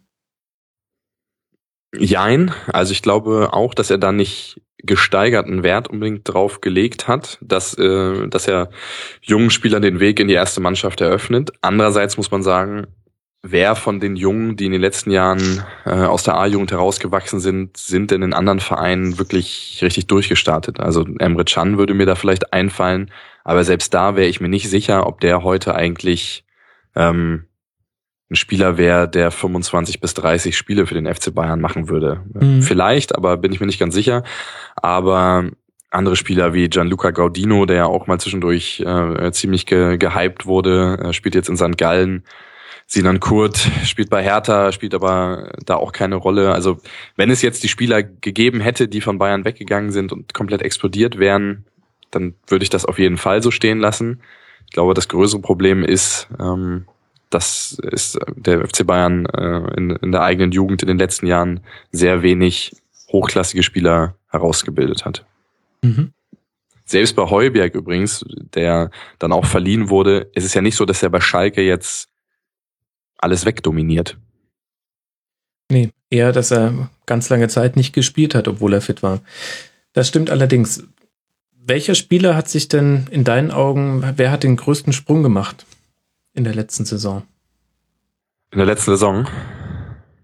Du kannst auch generell, kannst doch den letzten drei nehmen. Generell hätte ich wahrscheinlich Jerome Boateng gesagt. Mhm. Ähm, in der Zeit Guardiola. In der letzten Saison, glaube ich, muss man, muss man Joshua Kimmich äh, einfach nennen, der so ein bisschen als Kaderspieler mit Perspektive dazu kam, der 23 Bundesligaspiele gemacht hat, der in vielen wichtigen Champions League Partien auf dem Platz stand und jetzt äh, auch im erweiterten EM-Kader dabei ist und das aus meiner Sicht schon völlig zu Recht seine Vielseitigkeit ist eine Stärke von ihm. Ich glaube, es wird aber auch darum gehen, dass er demnächst mal eine Position findet. Ich bin in der Innenverteidigung nicht zu 100% glücklich mit ihm. Äh, die, wer die Laufduelle mit Aubameyang äh, am Samstagabend gesehen hat, weiß vielleicht, was ich meine. Mhm. Ähm, vielleicht ist er eine Option auf der Rechtsverteidigerposition.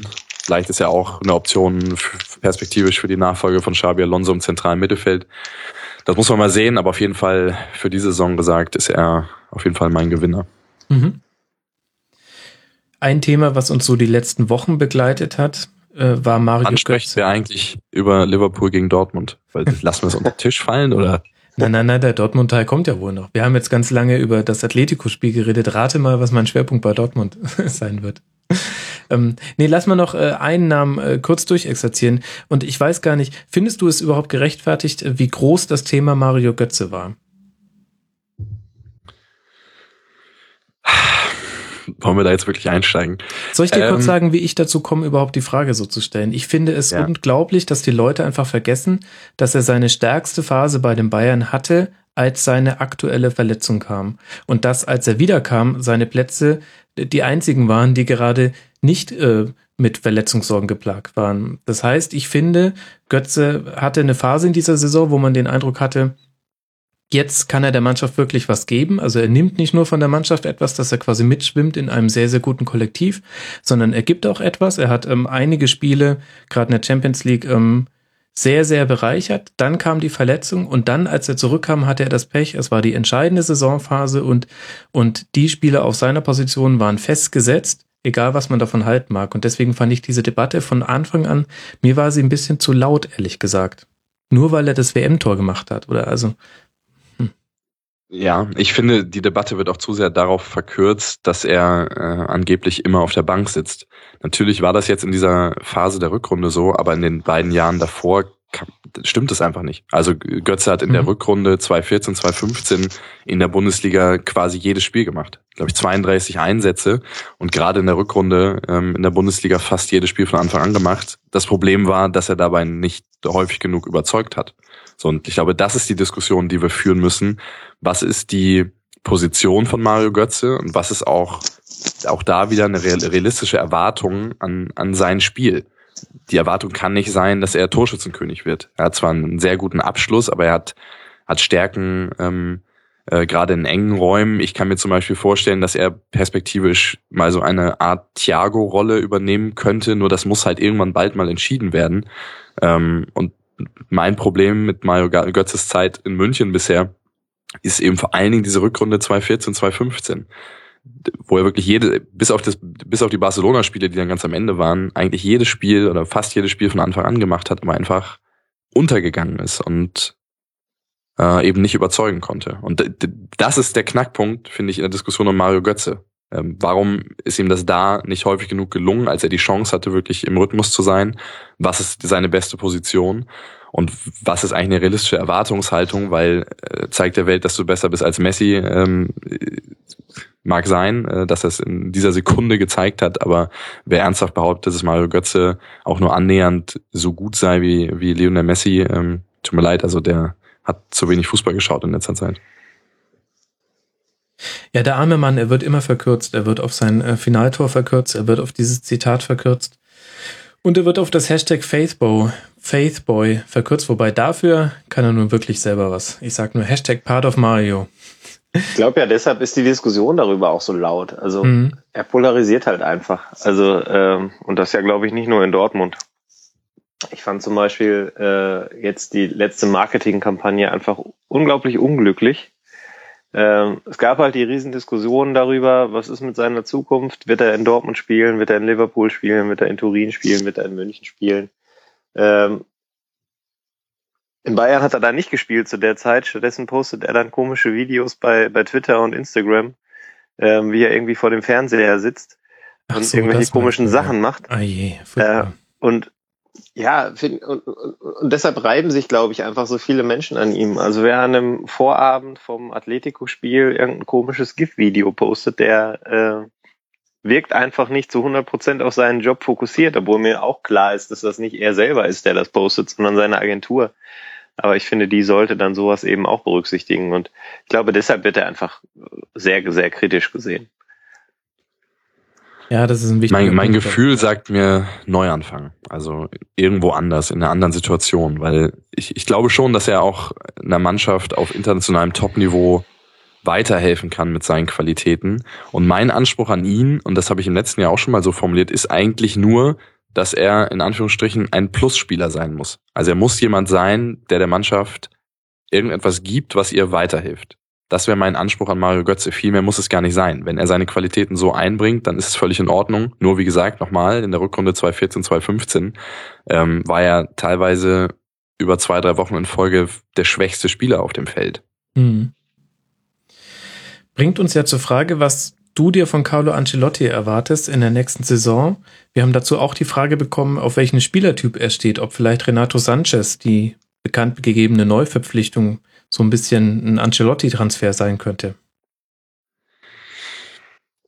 Ähm, ich glaube, Ancelottis Wesenszug oder wenn man seine Karriere sich anschaut, ist, dass er eben nicht so diesen klassischen Spielertyp oder nicht die eine klassische Taktik oder Herangehensweise hat, sondern dass er immer sehr stark in der Lage war, sich an die Stärken und Schwächen der Mannschaft anzupassen, aber auch an den Gegner äh, anzupassen, wenn wir an dieses 4-0 gegen Bayern zurückdenken, wo er aus äh, dem stolzen Real Madrid eine, eine Kontermannschaft äh, wie Eintracht Frankfurt gemacht hat, nur mit besseren Spielern ähm, dann zeigt das, glaube ich, dass er sehr flexibel ist und auch uneitel genug ist, ähm, sein, die, die Mannschaft so einzustellen, dass es nicht unbedingt seiner Idee vom, vom Fußball ähm, gerecht wird, sondern äh, die erfolgreich ist.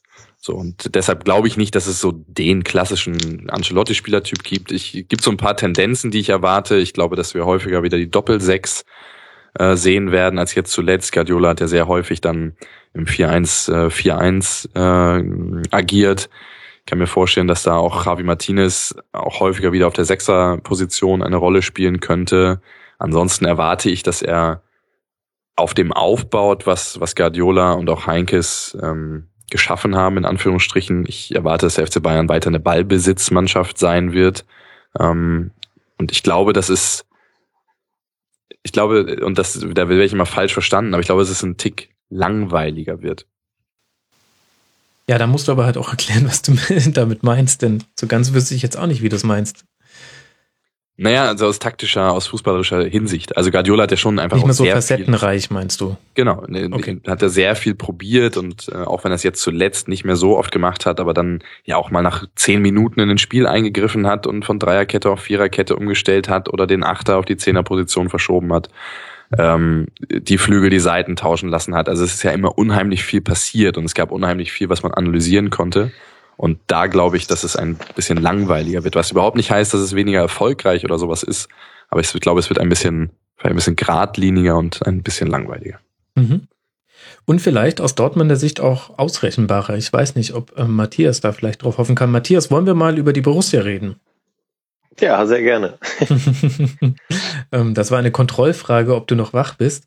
Äh, wir halten kurz, wir halten kurz die Fakten fest. Der beste Tabellenzweite der Bundesliga-Geschichte, nur zwei Unentschieden und zwei Niederlagen mehr als der Tabellenerste der FC Bayern und mehr geschossene Tore, 82, 34 gefangen eine wahnsinnig gute Saison und logischerweise gingen auch die Hörerfragen in die Richtung. Unter anderem hat Ed, der Tobi gefragt unter mitmachen.rasen.de, als wie erfolgreich kann man denn jetzt diese beste Bilanz ähm, eines Zweiten in der Bundesliga ähm, bezeichnen, wenn kein Titel dabei runterfällt? Äh, trotzdem erfolgreich. Also ich finde, da gibt's, da kann es eigentlich gar keine zwei Meinungen geben. Die Frage ist halt nur, äh, wie redet man in zehn Jahren über die Saison? Kann man sich da überhaupt noch dran erinnern? Weil äh, die reine Bestmarke, dass man der beste Zweite der bisherigen Bundesliga-Geschichte ist, äh, ja, ich glaube, das gerät relativ schnell in Vergessenheit. Ähm, letztlich sind es dann doch immer die Titel, die in Erinnerung bleiben. Und ich glaube, es ähm, Tuchel sagt ja immer, Titel sind für ihn, äh, nicht Tuchel, Guardiola sagt immer, Titel sind für ihn nur Nummern. Ähm, Tuchel äußert sich da ein bisschen ähnlich, also geht in die ähnliche Richtung. Ähm, aber ich glaube, für die Spieler sind Titel eben auch nicht nur Nummern, sondern ähm, die sehen das dann eher wie die Fans, die wollen das halt gewinnen. Ähm, insofern kann man vielleicht schon verstehen, dass der eine oder andere jetzt enttäuscht ist, nach gestern vor allem. Ähm, und auch sehr enttäuscht war nach Liverpool, ähm, weil man sich, glaube ich, gerade in der Europa League dann doch viel versprochen hatte weil man eben wusste, okay, in der Liga wird's eng, da kriegen wir die Bayern höchstwahrscheinlich nicht. Aber im Pokal und in der Europa League vor allem, wo wir den Bayern nicht begegnen, äh, da haben wir die Chance, äh, die nicht gerade klein ist, den Pokal zu gewinnen. Das hat dann letztlich nicht funktioniert und ich glaube, das ist dann auch der, der einzige kleine Makel, der, der bei dieser Saison bleibt, dass eben in der Europa League das, äh, der Titel relativ leichtfertig dann gegen Liverpool verspielt wurde.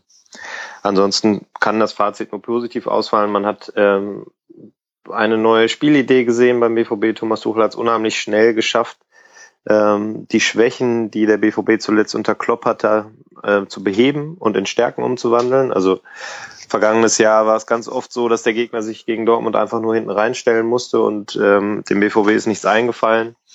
Das war in diesem Jahr von Beginn an eigentlich komplett anders und so sind ja dann auch die, die hohen Trefferzahlen in allen Wettbewerben entstanden.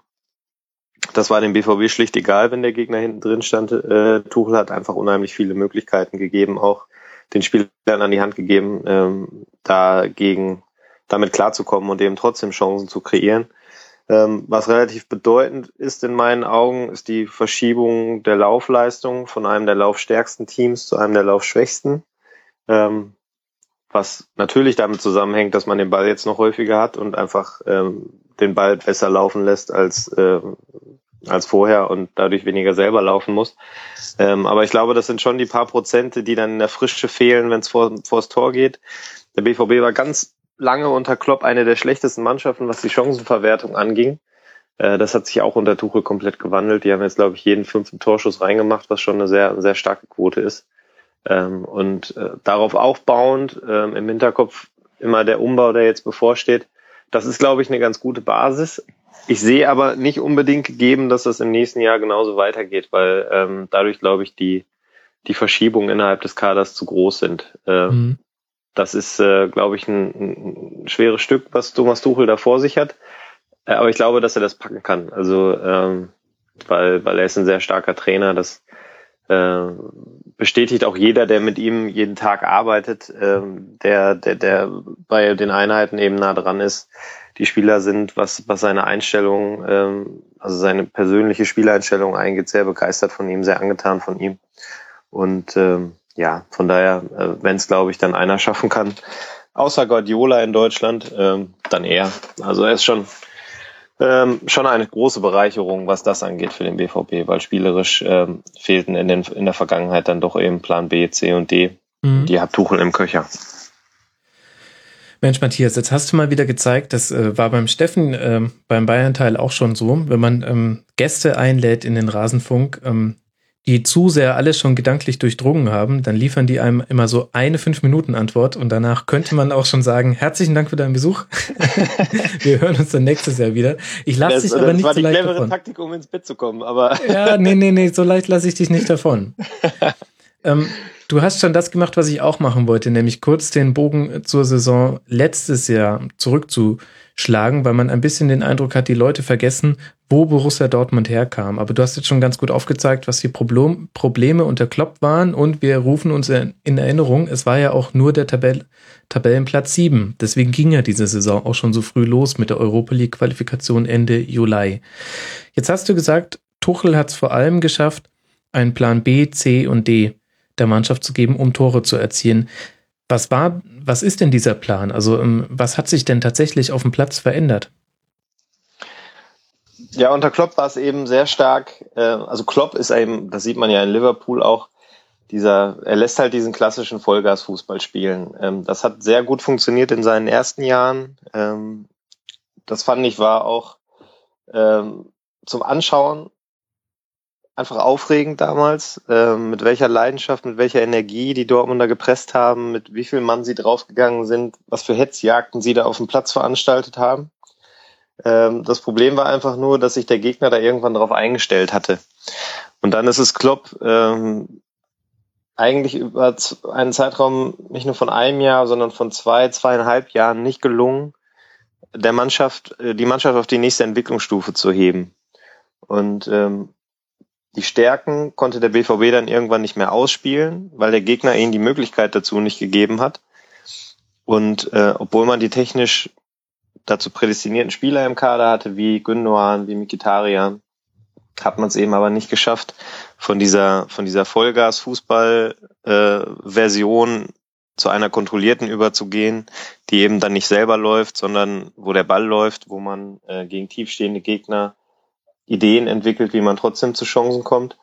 Äh, und das war, glaube ich, auch der Hauptgrund, neben einigen mentalen Problemen, die, glaube ich, im letzten Jahr von Klopp da waren, warum es dann in der Liga zeitweise ja richtig düster aussah. Also Platz sieben klingt ja in der Abrechnung äh, wesentlich undramatischer, als es sich zwischenzeitlich dargestellt hat. Also äh, in der Rückrunde, ich glaube, zweiter Spieltag, 0-1 zu Hause gegen Augsburg, Tabellenletzter. Äh, da ging hier schon die Sorge um, dass, äh, dass die Saison richtig schief gehen könnte, ähm, weil die Mannschaft in dem Moment einfach tot wirkte. Und äh, das hat sich ja dann im, im, ab da im Grunde, das war so ein bisschen die Wende dann zum Guten, das Spiel danach. Ich weiß schon gar nicht mehr, gegen wen es ging, aber man hat sich dann da unten halt rausgekämpft äh, und ist dann eben noch Siebter geworden. Aber das war, das war auch so eine Willensgeschichte dann letztlich und die hatte nichts mit, mit einer verbesserten fußballerischen äh, mit einem verbesserten fußballerischen Plan zu tun. Und da hat Tuchel eben angesetzt, er hat sich ganz genau angeschaut, welche Spielertypen habe ich derzeit im Kader, ähm, was muss ich machen, an welchen Stellschrauben muss ich drehen, um mit dem, was mir zur Verfügung steht, äh, möglichst zügig Erfolg zu haben. Und das hat hervorragend funktioniert. Also er hat ähm, mit sehr einfachen Mitteln im Training, wie ich finde, ähm, sehr großen Erfolg gehabt. Ähm, unter Tuchel war das Passspiel immer so eine komplett vernachlässigte Geschichte. Und äh, bei Tuchel ist es genau andersrum. Also der hat vor allem in den ersten Saisonwochen Passspiel bis zum Erbrechen trainiert. Also das ist dann für, für die Trainingsgäste immer recht ermüdend irgendwann, weil die immer das Gleiche machen und einfach immer nur flache, kurze Pässe spielen und dann äh, auch mal einen Anpfiff kriegen, wenn sie den Ball nicht sauber in den richtigen Fuß gespielt haben. Aber das hat halt unheimlich viel gebracht. Ähm, und äh, die Früchte haben sich die die, die äh, Früchte daraus haben sich dann aus der Saison, äh, die haben sie sich dann geholt. Also äh, die vielen Siege gegen tiefstehende Mannschaften resultieren eben daraus, dass man eine sehr hohe Passsicherheit hatte und dann nie in die Gefahr gelaufen ist, ähm, Kontertore zu fangen, wie es im Vorjahr noch war. Da gab es ja teilweise dann richtige Slapstick-Gegentore, weil man sehr früh mhm. den Ball verloren hat mit einem Fehlpass und der Gegner dann einfach nur noch äh, ja, frei auf Weidenfelder zulaufen musste, um den Ball irgendwie links oder rechts vorbeizuschieben. Ähm, das gab es in der Form in der Hinrunde nicht und äh, in der Saison nicht. Ähm, wobei es in der Hinrunde alles noch ein Tick offensiver war als jetzt in der Rückrunde. Also da hat dann auch wiederum eine Anpassung stattgefunden. Also es gab schon mehrere Entwicklungsstufen in diesem Jahr auch.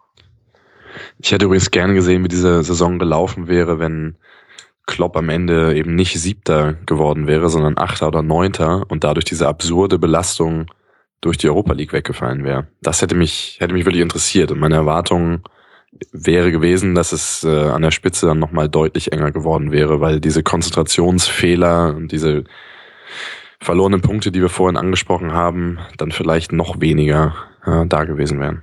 Ja, also das stimme ich dir zu, vor allem für den Herbst, ähm, wo sie eben dann doch gemerkt haben, dass sie sehr früh angefangen haben. Das war zu Beginn ein Vorteil und das darf man, glaube ich, auch nicht unterschätzen, ähm, dass sie eben am ersten Bundesligaspieltag schon drin waren.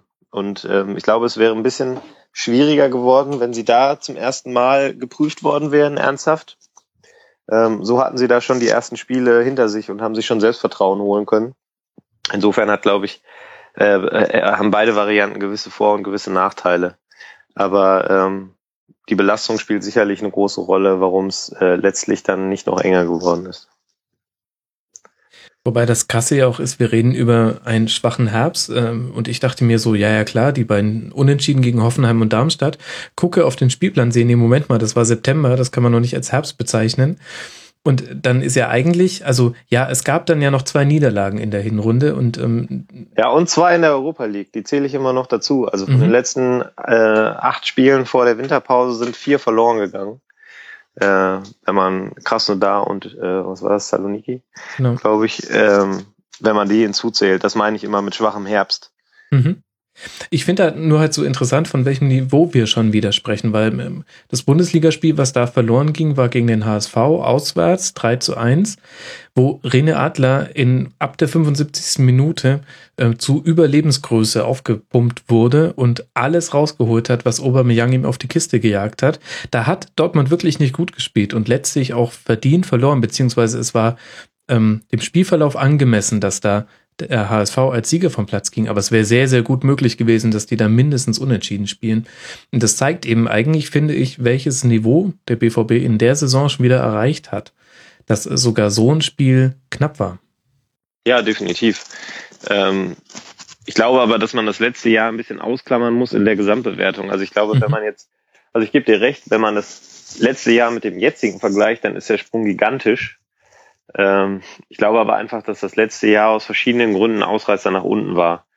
Und das Leistungsvermögen der Mannschaft im letzten Jahr ja auch schon viel, viel größer war als das, was sie dann tatsächlich auf den Platz gebracht haben.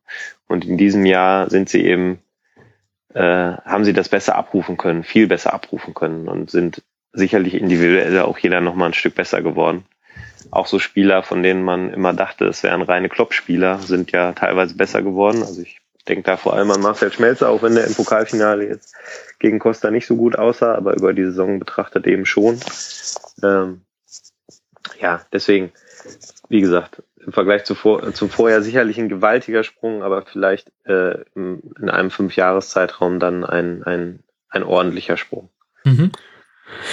Ich kann mit dem Blick von außen ähm, nur bestätigen. Also ich war, ich war sehr beeindruckt von von Tuchel. Ich habe mir auch die ersten Testspiele unter ihm schon angeguckt, weil ich sehr neugierig war, ähm, wie er den Fußball in Dortmund weiterentwickelt. Und ich, ich sage immer, man erkennt einen guten Trainer daran, dass man sehr genau erkennt, was er für einen Plan von Fußball hat und sehr, sehr schnell eine sehr klare Handschrift erkennt. Und man, ein sehr guter Trainer erkennt man daran, dass er aus diesem klaren Plan auch entsprechende Ergebnisse formt.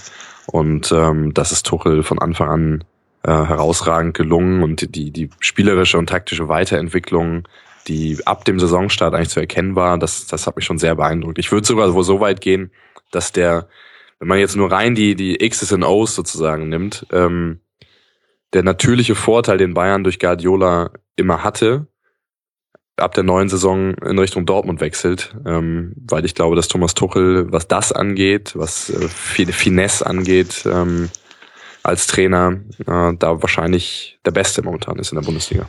Ja, mag auf der einen Ebene mag ich dir zustimmen, auf der anderen nicht, weil ich glaube, ich sich das Gesicht der Mannschaft so sehr verändert. Also ähm, wenn Tuchel mit der Mannschaft, die er jetzt hätte, sage ich mal, plus zwei, drei Neuzugänge an Stellen, wo es nötig ist, arbeiten könnte, würde ich dir recht geben. Dann wäre nächste Saison vielleicht die Saison, wo Dortmund bei den Bayern gefährlich werden könnte, richtig gefährlich werden könnte.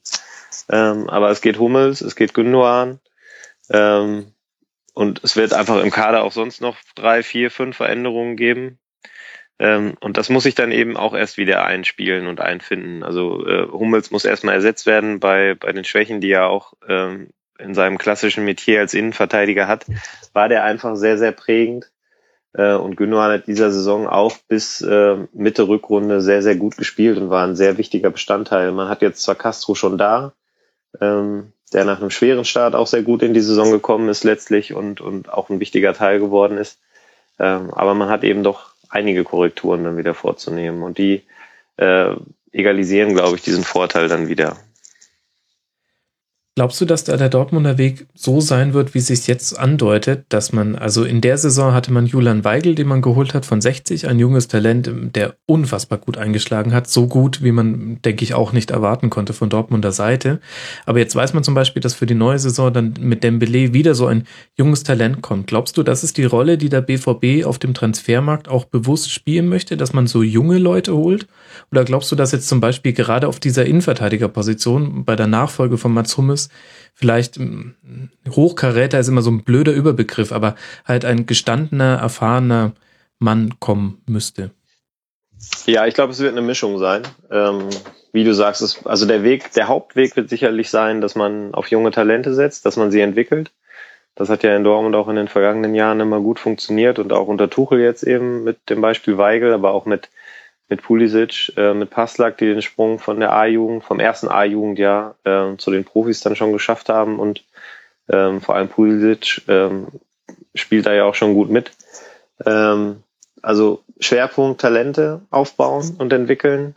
Äh, ergänzend dazu wird es aber auch Transfers geben ähm, von erfahrenen Spielern und da ist sicherlich die Innenverteidigerposition, die, die man als erstes nennen muss. Äh, man sieht das ja schon daran, dass, das, äh, dass der BVB an Toprak interessiert ist, ähm, der eben erfahren ist, der schon ein bisschen was erlebt hat, der international schon gespielt hat. Ähm, ich glaube nicht, dass der es am Ende wird, so wie es momentan aussieht, weil Leverkusen äh, da dann doch auf eine Ablösesumme pocht, die der BVB, glaube ich, nicht gewillt ist zu realisieren. Ähm, aber in die Richtung wird es auf der Innenverteidigerposition gehen, sprich Mitte 20, schon mal international gespielt, ähm, vielleicht Nationalspieler in seinem Land. Dragovic ist da ein Name, den man sich merken muss, glaube ich. Ähm, aber auf anderen Positionen ähm, wird es dann eben auch immer wieder Talente geben. Also es kommt ja nicht nur Dembele, es kommt auch noch äh, Merino, ähm, von dem ich auch sehr viel Positives höre. Ich meine, der spielt in der zweiten spanischen Liga, insofern ähm, äh, kann man den sicherlich nicht, also kann man das nicht eins zu eins auf die Bundesliga übertragen, aber er ist ein Spieler, der äh, defensive Mittelfeld und teilweise auch etwas weiter hinten noch sehr abgeklärt spielt, sehr reich spielt schon, auch eine sehr hohe Passsicherheit hat, dazu eine körperliche Komponente mitbringt. Ähm, denn halte ich für eine sinnvolle Ergänzung, ähm, wenn er das umgesetzt bekommt. Man kann jetzt natürlich nicht erwarten, dass der so durchstartet wie Weigel, aber ich glaube schon, dass der, dass der auch im ersten Jahr direkt auf seine Einsätze kommt. Und Dembele ist natürlich ein, ein außerordentlicher Transfer. Ähm, wenn man sieht, wer da alles hinterher war, die Bayern waren da ja auch bis zuletzt dran und wollten den unbedingt noch holen. Ähm, das ist schon, schon ein Coup, der dem BVB da geglückt ist. Ähm, da bin ich auch einfach sehr gespannt, wie der das dann letztlich umgesetzt bekommt, weil ähm, ich kenne jetzt auch nicht viel mehr von ihm als äh, die Videos, die so kursieren. Und ähm, da fällt dann doch auf, dass die französischen Innenverteidiger oder Verteidiger generell etwas anders äh, zu Werke gehen als in der Bundesliga, finde ich. Ähm, aber das ist ein, ein riesiges Talent und ich glaube, da kann man sich drauf freuen. Okay. Bevor wir jetzt zu weit in die Zukunft hineingucken, wo man auch ja immer viele Unbekannte hat, lass noch ein bisschen in der Vergangenheit bleiben. Auch bei den Dortmundern gibt es gar nicht so viele Spiele, die man herauspicken muss, wenn man sich ähm, die Saison anguckt. Ich finde, dass wir die wichtigsten in der, in der Hinrunde sogar schon angesprochen haben, auch dadurch, dass wir vorhin das 1 zu 5 bei den Bayern schon thematisiert haben. Und in der Rückrunde ist es wie ähnlich wie beim FCB sehr international geprägt. Wir haben das 0 zu 0 zu Hause gegen die Bayern, das haben wir vorhin schon ausführlich thematisiert. Und dann zwei sehr überzeugende Spiele gegen Tottenham, wo man im Achtelfinale der Europa League, finde ich, also äußerst verdient weiterkam. Ähm, und dann kommen halt diese beiden Liverpool-Spiele. Ja, ich finde Porto kann man auch noch dazu zählen. Das war mhm. halt auch. Stimmt, ja, hast recht. Sehr souverän. Ähm, Porto und Tottenham so auszuschalten, das war sehr eindrucksvoll. Ähm, und hat natürlich dann auch die Erwartungshaltung sehr hochgeschraubt. Also ähm, gefühlt stand man da schon im Finale, glaube ich, auch als man dann Liverpool zugelost bekommen hat. Und das war dann vielleicht letztlich auch äh, im Rückspiel der Fehler, der da mental dann da war, dass man eben nach dem 3 zu 1 sich vielleicht zu sicher gefühlt hat und dann von den eigentlich in Dortmund bestens bekannten Kloppmitteln aus diesem Wettbewerb gekegelt wurde. Äh, ich denke mal, darüber werden wir jetzt noch ein bisschen ausführlicher sprechen. Ja, es war schon, also allein natürlich nur, um den Wunsch von Steffen zu erfüllen. Ich wäre da jetzt nicht mehr so drauf rumgeritten, das, das soll nicht sein. Aber Steffen Was ich mal sagen will, ja. nein, ich will ja nicht drauf rumreiten. Ich weiß ja, wie sich das anfühlt, äh, äh, solche Spiele in letzter Minute zu verlieren als Bayern-Fan. Ähm, es wird natürlich sehr viel über das Rückspiel geredet, das werden wir sicherlich gleich auch nochmal tun, aber ich würde den Blick gerne eigentlich auch nochmal aufs Hinspiel werfen, weil ich in dem Spiel, in dem Heimspiel in Dortmund ziemlich enttäuscht war von, von der Leistung. Und ich glaube natürlich, im Rückspiel wird es entschieden, dann auch hatte man ja alle Möglichkeiten nach, nach der Führung, aber ein Knackpunkt, der eben nicht fürs Weiterkommen ins Halbfinale gesorgt hat, war für mich auch dieses Hinspiel, weil es dort nicht gelungen ist, ähm, über 90 Minuten das eigene Spiel so auf den Platz zu bringen, wie es eben gegen Tottenham oder Porto gelungen ist. Ja, definitiv. Also ich fand das Hinspiel war ja auch glücklich, dass es eins zu eins ausging. Also ähm, ich erinnere mich da an eine Szene, wo Weidenfeller innerhalb von ein paar Sekunden dreimal in höchster Not parieren musste. Ähm, also das Spiel hätte schon verloren gehen können. Äh, das war, fand ich überraschend, wie schwer sich der BVB da getan hat, weil sie eigentlich, finde ich, sowohl individuell als auch äh, im Kollektiv deutlich stärker sind als Liverpool. Ähm, aber sich da, glaube ich, dann doch von ihrem einzigen Überfahrtor Jürgen Klopp ein bisschen zu sehr haben beeindrucken lassen.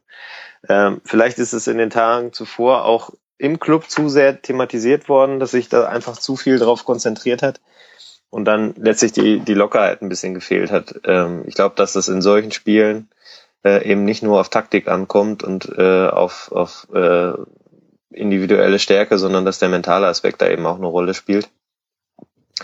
Und ähm, da wirkten sie irgendwie seltsam gehemmt und dann sind sie natürlich mit einer gewissen Hypothek ins, ins Rückspiel gegangen. Ähm, das, äh, also das Hinspiel darf man sicherlich nicht außer Acht lassen, da gebe ich dir recht. Ja gut, und im Rückspiel kommen wir ja auch wieder in die mentale Kiste. Anders ist es ja kaum zu erklären. Oder findest du, dass da vielleicht ähm, so der Spielertyp gefehlt hat, der da mal dazwischen haut, wenn man eben merkt, Liverpool bekommt das berühmte Momentum auf seine Seite. Also ich will es jetzt nicht komplett eins zu eins vergleichen, aber die Bayern haben sich halt Arturo Vidal geholt nach mhm, den Erfahrungen mhm. der letzten Saison. Ja, das ist ganz interessant, weil genau die Frage haben wir natürlich nach dem, nach dem Spiel auch gestellt. Ähm, den Verantwortlichen, Zorg und Watzke vor allem, äh, ob da nicht eben dann so ein klassischer Kämpfer gebraucht wird. Es war ja interessant in dem Spiel, ähm, dass Bender, dem man das eigentlich am ehesten noch zutraut, von den Spielern, die sie haben, da gar nicht eingesetzt wurde. Äh, und ähm, wobei ich muss gerade mal schauen, ob er wirklich nicht eingesetzt Also er ist zumindest äh, Nee, wurde nicht eingesetzt. Ist nicht, ne? Genau. Äh, ja, ich, bei dem Spiel gibt es eine lustige Anekdote. Das Spiel, Spiel habe ich leider nicht live sehen können. Ich hatte Urlaub zu der Zeit und habe zu Weihnachten einen, äh, einen Kochkurs geschenkt bekommen, der natürlich just an diesem Tag war. das heißt, für mich gab es das Drama von Liverpool nur aus der Konserve. äh, Was bei einem Kochkurs war, eine schöne Metapher ist. ja, genau. Ich war leider nicht, äh, war leider nicht an der Anfield Road. Äh, aber äh, also Bender ist halt so ein Spieler, dem man das noch zugetraut hätte, den hat er da nicht eingesetzt, Tuchel. Und ähm, damals wurde aber auch gesagt, ja, nein, diese Typendiskussion, äh, die geht völlig an der Sache vorbei und äh, wir sind da gut aufgestellt. Das hat sich aber mittlerweile gewandelt. Also genau so ein Spieler, ähm, der eben auch mal eine dreckige Komponente reinbringt, ähm, der mal dazwischen haut, der wird jetzt gesucht gerade. Also sie haben schon erkannt, dass da ein gewisses Defizit da äh, im Kader vorhanden ist. Ähm, ich glaube, Mats Hummels hat es an dem Tag noch am ehesten versucht, sich dagegen zu stemmen, aber er war dann an dem Tag einer, also hat einer nicht gereicht. Äh, und äh, Klopp hat einfach eine dermaßen starke Energie entwickelt in diesem Stadion. Also Aki Watzke hat vor dem, vor dem Abflug nach Liverpool gesagt, äh, Anfield wäre doch nur noch ein Mythos. Äh, hm. Spektakuläre Aussage, wenn man sich das Rückspiel dann anschaut. Und ähm, ja, Tuchel hat, das ist, wenn man nach Schwächen bei Tuchel suchen möchte, äh, ist es vielleicht, dass er diesen emotionalen Zugang zu dem Spiel nicht hat. Also er ist halt sehr analytisch, das hat er am Freitag auch gesagt. Er kann da nicht aus seiner Haut und es wäre, glaube ich, auch nicht sinnvoll, wenn er das tun würde, weil es nicht echt wirken würde. Ähm, aber das war in dem Spiel, fand ich sehr auffällig, wie Tuchel an der Seitenlinie stand und wie Klopp an der Seitenlinie stand. Ähm, und, und diese Energie, die Klopp dann eben wecken kann, und das weiß man in Dortmund spätestens seit dem Malaga-Spiel, äh, da, da, da, da sind die einfach weggeknickt mhm. und äh, hatten am Ende, glaube ich, einfach, ich glaube, als das 3-3 gefallen ist, in dem Moment war allen klar, es ist vorbei. Und äh, sie haben den Schalter nicht mehr umgelegt bekommen, obwohl sie ja sehr gut angefangen haben. Sie haben 2 zu 0 geführt. Sie haben auch nach dem, nach dem 2 zu 1 dann ja eine gute Reaktion gezeigt und noch das 3 zu 1 nachgelegt. Und spätestens dann, wenn man eben äh, die Liverpooler Hoffnung ein erstes Mal im Keim erstickt, indem man äh, dann das 3 zu 1 drauflegt, hätte das Spiel ja einfach vor, eigentlich vorbei sein müssen. Und ähm, vielleicht hat man sich da dann zu sicher gefühlt, Gang rausgenommen und hinterher nicht mehr reingekriegt. Also das ist ja auch, äh, da ist der BVB ja auch nicht die erste Mannschaft, der das passiert. Aber ich glaube, daraus wird, wird sie auch lernen. Ja, muss sie ja. Was auffällt, dass auch in dem Spiel wieder nur in Anführungszeichen 40 Prozent Ballbesitz. Ich meine, es hatte natürlich auch mit der Dynamik des Spiels zu tun, aber trotzdem hat man so ein bisschen den Eindruck, in den beiden Finalspielen in Anführungszeichen diese Saison, nämlich im DFB-Pokalfinale, haben wir schon thematisiert, als auch hier in dem Rückspiel in Liverpool, hat sich Dortmund auch irgendwie nicht zugetraut, die eigene Identität zu spielen, finde ich. Mhm. Ja, ich finde auch, das ist der, der größte Schritt, den Tuchel jetzt noch gehen muss. Ähm, unabhängig vom Gegner einfach äh, seine Stärken auszuspielen oder die Stärken der Mannschaft auszuspielen. Ähm, und das, das steckt in dem BVB drin. Also das, die Qualität ist definitiv da. Ähm, ich vermute, damit wird er, wenn sie das dann mal machen, werden sie damit auch mal äh, auf die Schnauze fliegen und dann eben auch mal vielleicht eine sehr hohe Niederlage kassieren. Äh, ich glaube aber trotzdem, dass es langfristig gesehen der beste Weg ist, weil ähm, in dem Moment, wo man, wo man sich zu sehr dem Gegner anpasst und seine, seine Stärken dann dadurch schwächt, ähm, hat man, finde ich, eine, eine völlig, andere ähm, Ausgangslage vor so einem Spiel oder in so einem Spiel. Und ähm, das ist nicht sinnvoll, finde ich. Ja. Und danach irgendwie schwierig, was man mit dem Rest der Saison so anfängt, möchte ich. Man kann auf jeden Fall konstatieren, dass die Mannschaft nicht äh, zerbrochen ist an diesem traumatischen Spiel. Also ähm, dann danach Hamburg zu Hause 3-0 weggemacht, auswärts bei Hertha das DFB-Pokal-Halbfinale gewonnen. Ja, das war wichtig. Also, also das Halbfinale im DFB-Pokal war sehr wichtig, dass es dann auch so souverän gewonnen wurde. Ähm, da hatte, glaube ich, Hertha dann das Problem, was Dortmund im Hinspiel gegen Liverpool hatte, dass die Bedeutung halt dermaßen aufgeladen war von außen, dass das ein bisschen gehemmt hat. Also äh, Berlin hat irgendwie monatelang davon, also Hertha hat monatelang davon gesprochen, dass das das Spiel des Jahres ist, das Spiel des Jahrzehnts und ähm, ja, die Mannschaft hat dann leider auch mit einem entsprechenden Rucksack gespielt aus Hertha Sicht, ähm, so wie es Dortmund dann im Hinspiel mit dem Klopp-Rucksack äh, hatte gegen Liverpool.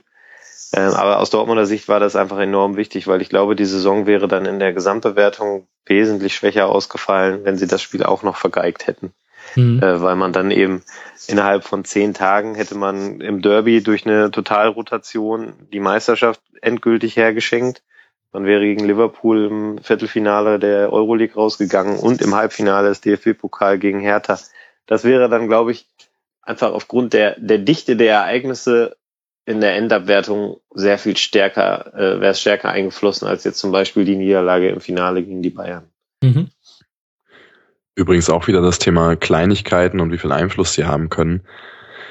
ähm, Ilkay Gundogan hat in allen drei Schlüsselspielen, die wir jetzt gerade genannt haben, gefehlt. Also in beiden Spielen gegen Liverpool, im Rückspiel kam er kurz vor Schluss noch rein und jetzt aber auch im Pokalfinale gefehlt. Und das ist dann, finde ich, schon Dortmunds wichtigster und, und irgendwo auch, was die Komplexität angeht, ähm, bester Spieler. Und der fehlt in diesen drei Partien und ähm, auch sowas gehört in die Gesamtbewertung, finde ich, mit rein. Ja, definitiv. Gündogan war auch jetzt in den letzten Wochen einfach grundsätzlich ein spannendes Thema. Ähm, vor seiner, vor seiner Knieverletzung schon. Ähm, es gab ja diese, diese ominöse Fußprellung, die ihn dann vier Wochen außer Gefecht gesetzt hat, was eine verdammt lange Zeit ist für diese Art von Verletzung. Ähm, und auffällig war, dass Tuchel danach nicht mehr auf ihn gebaut hat. Äh, also ich glaube, selbst wenn Gündogan sich nicht verletzt hätte, ähm, jetzt an der Kniescheibe, dann hätte er im DFB-Pokalfinale nicht in der Startelf gestanden. Ähm, und das ist vielleicht auch noch so ein Aspekt bei Tuchel, an dem er arbeiten muss. Ähm, auch wenn ich jetzt an die Aussage gegenüber Mats Hummels gestern denke, ähm, dass er da manchmal vielleicht zu, zu rigoros ist, wenn er das Gefühl hat, dass ein Spieler in einer bestimmten Situation sich sich nicht richtig verhandelt, äh, nicht richtig verhält. Also bei Gündogan war, glaube ich, der Eindruck, das ist jetzt so von, von, von außen ähm, betrachtet, äh, würde ich das so sehen, ähm, dass er das Gefühl hatte, der schont sich schon ähm, für die Highlights und äh, lässt es etwas ruhiger angehen. Und das ist ihm, glaube ich, sauer aufgestoßen. Deshalb war er danach dann erstmal raus. Ähm, und äh, ich glaube, da hätte man ein bisschen anders mit umgehen können. Man hätte dann Gündogan auch schon eher wieder spielen lassen können. Aber das ist jetzt auch wieder nur eine hypothetische Sache, ob das dann noch irgendwas geändert hätte im Saisonverlauf, weil die Meisterschaft war im Grunde schon weg. Ja, aber durchaus interessanter Punkt. Also gerade die Hummels-Aussage, wo Thomas Tuchel nach dem Spiel gesagt hat, ähm, zur Bewertung seiner Leistung, er kann es besser bei einem Spieler. Ja, den, Satz, den, ja. den Satz fand ich nicht mal so schlimm. Okay. Weil ich finde, äh, für einen Trainer ist es, also ein Trainer darf kritisieren, das ist legitim. Ähm, ob er das dann öffentlich tun muss, ist die eine Frage oder eine andere Frage. Aber ähm, ich fand den Satz davor viel bemerkenswerter, dass er gesagt hat, er wollte runter. Mhm. Ähm, weil ich habe es jetzt im Stadion nicht so interpretiert, äh, als äh, dass äh, Hummels sich in dem Spiel nicht verausgabt hätte gestern und nicht äh, am Limit gespielt hätte.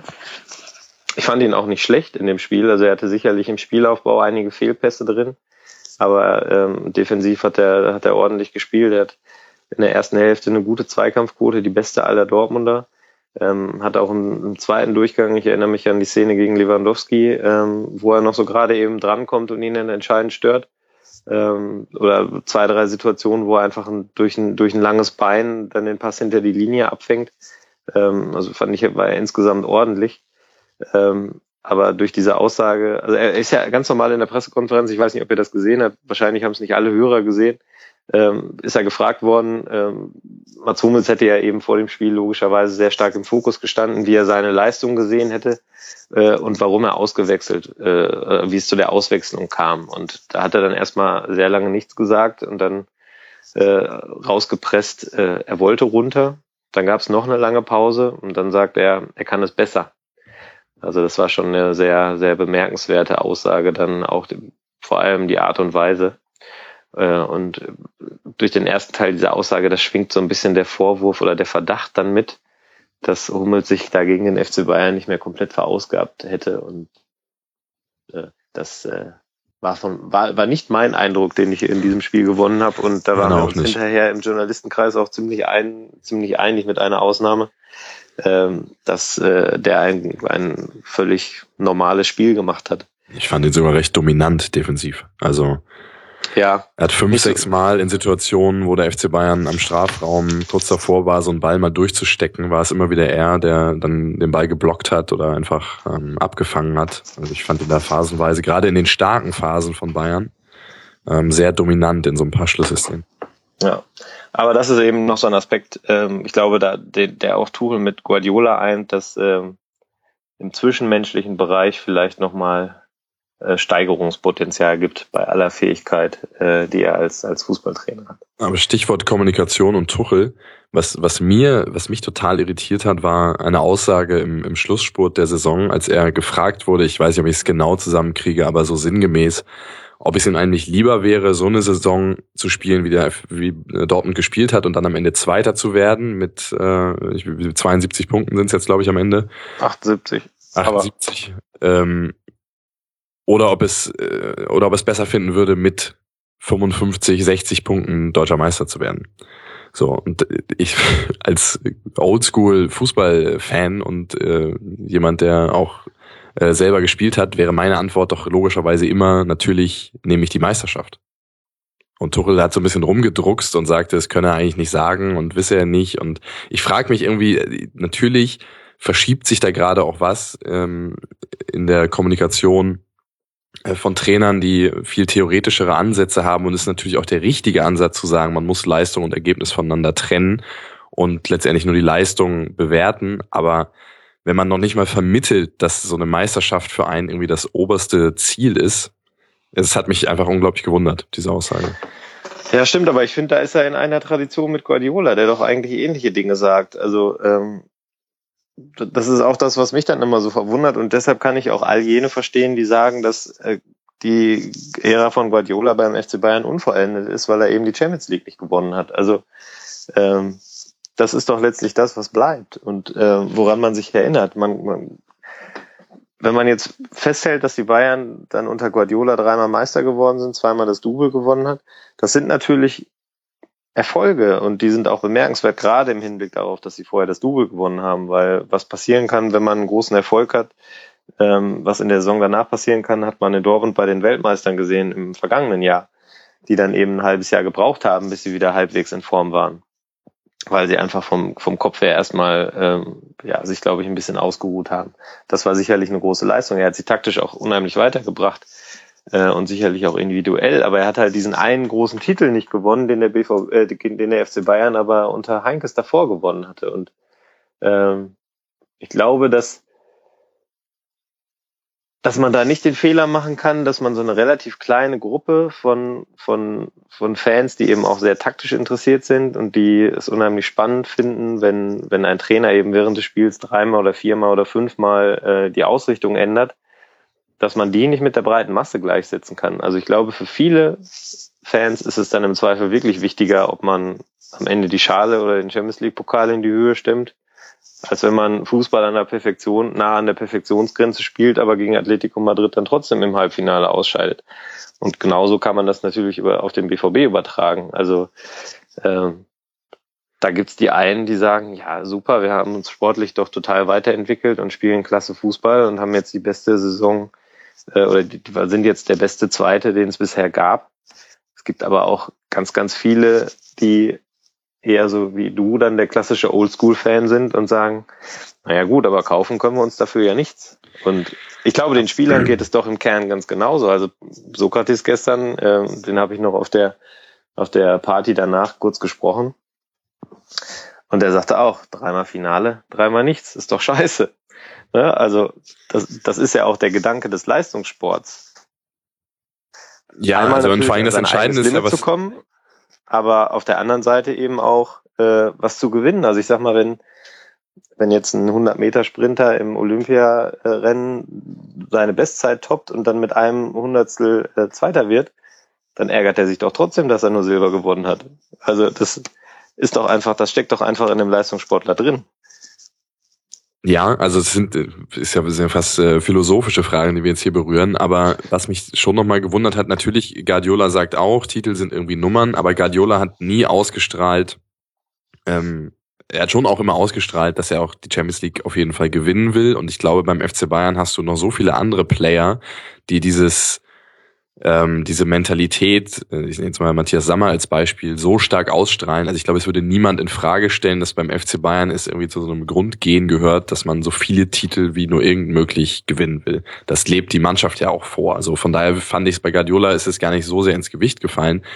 Bei Dortmund fehlt, fehlte mir das in der Rückrunde auch jenseits von der Aussage von Tuchel schon, so diesen Anspruch mal zu formulieren, klar, es sind fünf Punkte Rückstand, aber es sind noch fünf oder sechs Spiele und die Situation, in die wir doch kommen wollen, ist, dass man mit einem Spiel die Situation drehen kann. Wenn man in die Vergangenheit der Bund natürlich rein mathematisch kann man immer sagen, die Bayern sind so konstant und die, die zweimal werden die nicht verlieren und so.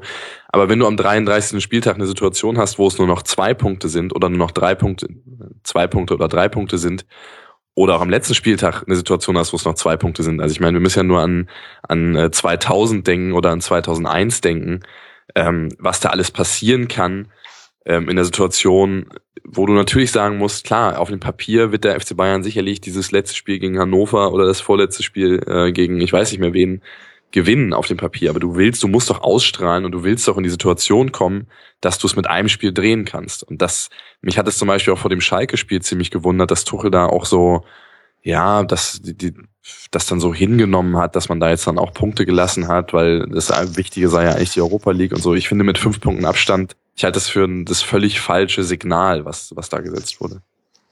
Ja, also in Dortmund mache ich mich damit jetzt unbeliebt, wenn ich sage, dass dem BVB vielleicht so eine Figur wie Sammer fehlt, aber ich ähm, glaube, dass der beim FC Bayern durchaus wichtig ist. Also der wird ja häufig belächelt, ähm, weil er eben der ewige Mahner ist, aber ich glaube, wenn man den dann tagtäglich im Nacken sitzen hat, ähm, dann sind das vielleicht die ein, zwei Prozent, die da noch fehlen und die vielleicht dem BVB in diesem Jahr auch gefehlt haben. Also ich finde äh, die Frage sehr spannend.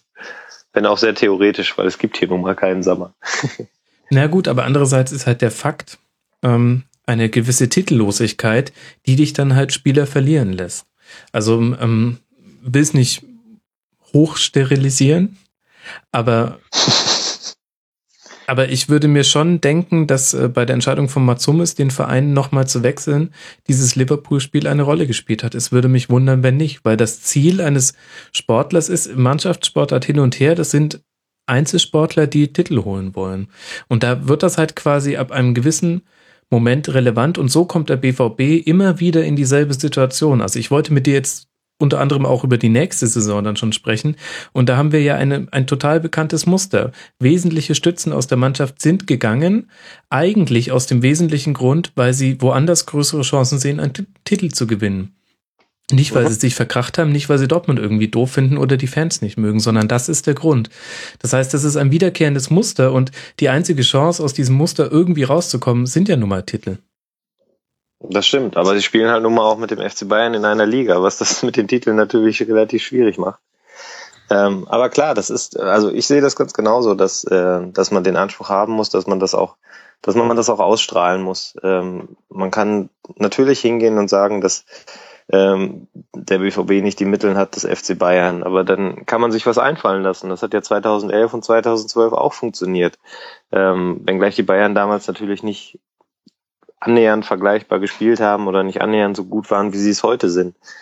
Aber ähm, natürlich spielen Titel eine Rolle und ähm, das hat mit Sicherheit auch bei Hummels dann ein paar Prozent in seiner Entscheidung ausgemacht, neben den, neben den familiären Gründen, die da eine Rolle gespielt haben, ähm, dass er eben gesehen hat, dass äh, es mit den Titeln in Dortmund schwer wird, weil dann im Zweifel eben auch ein Stück Mentalität vielleicht fehlt.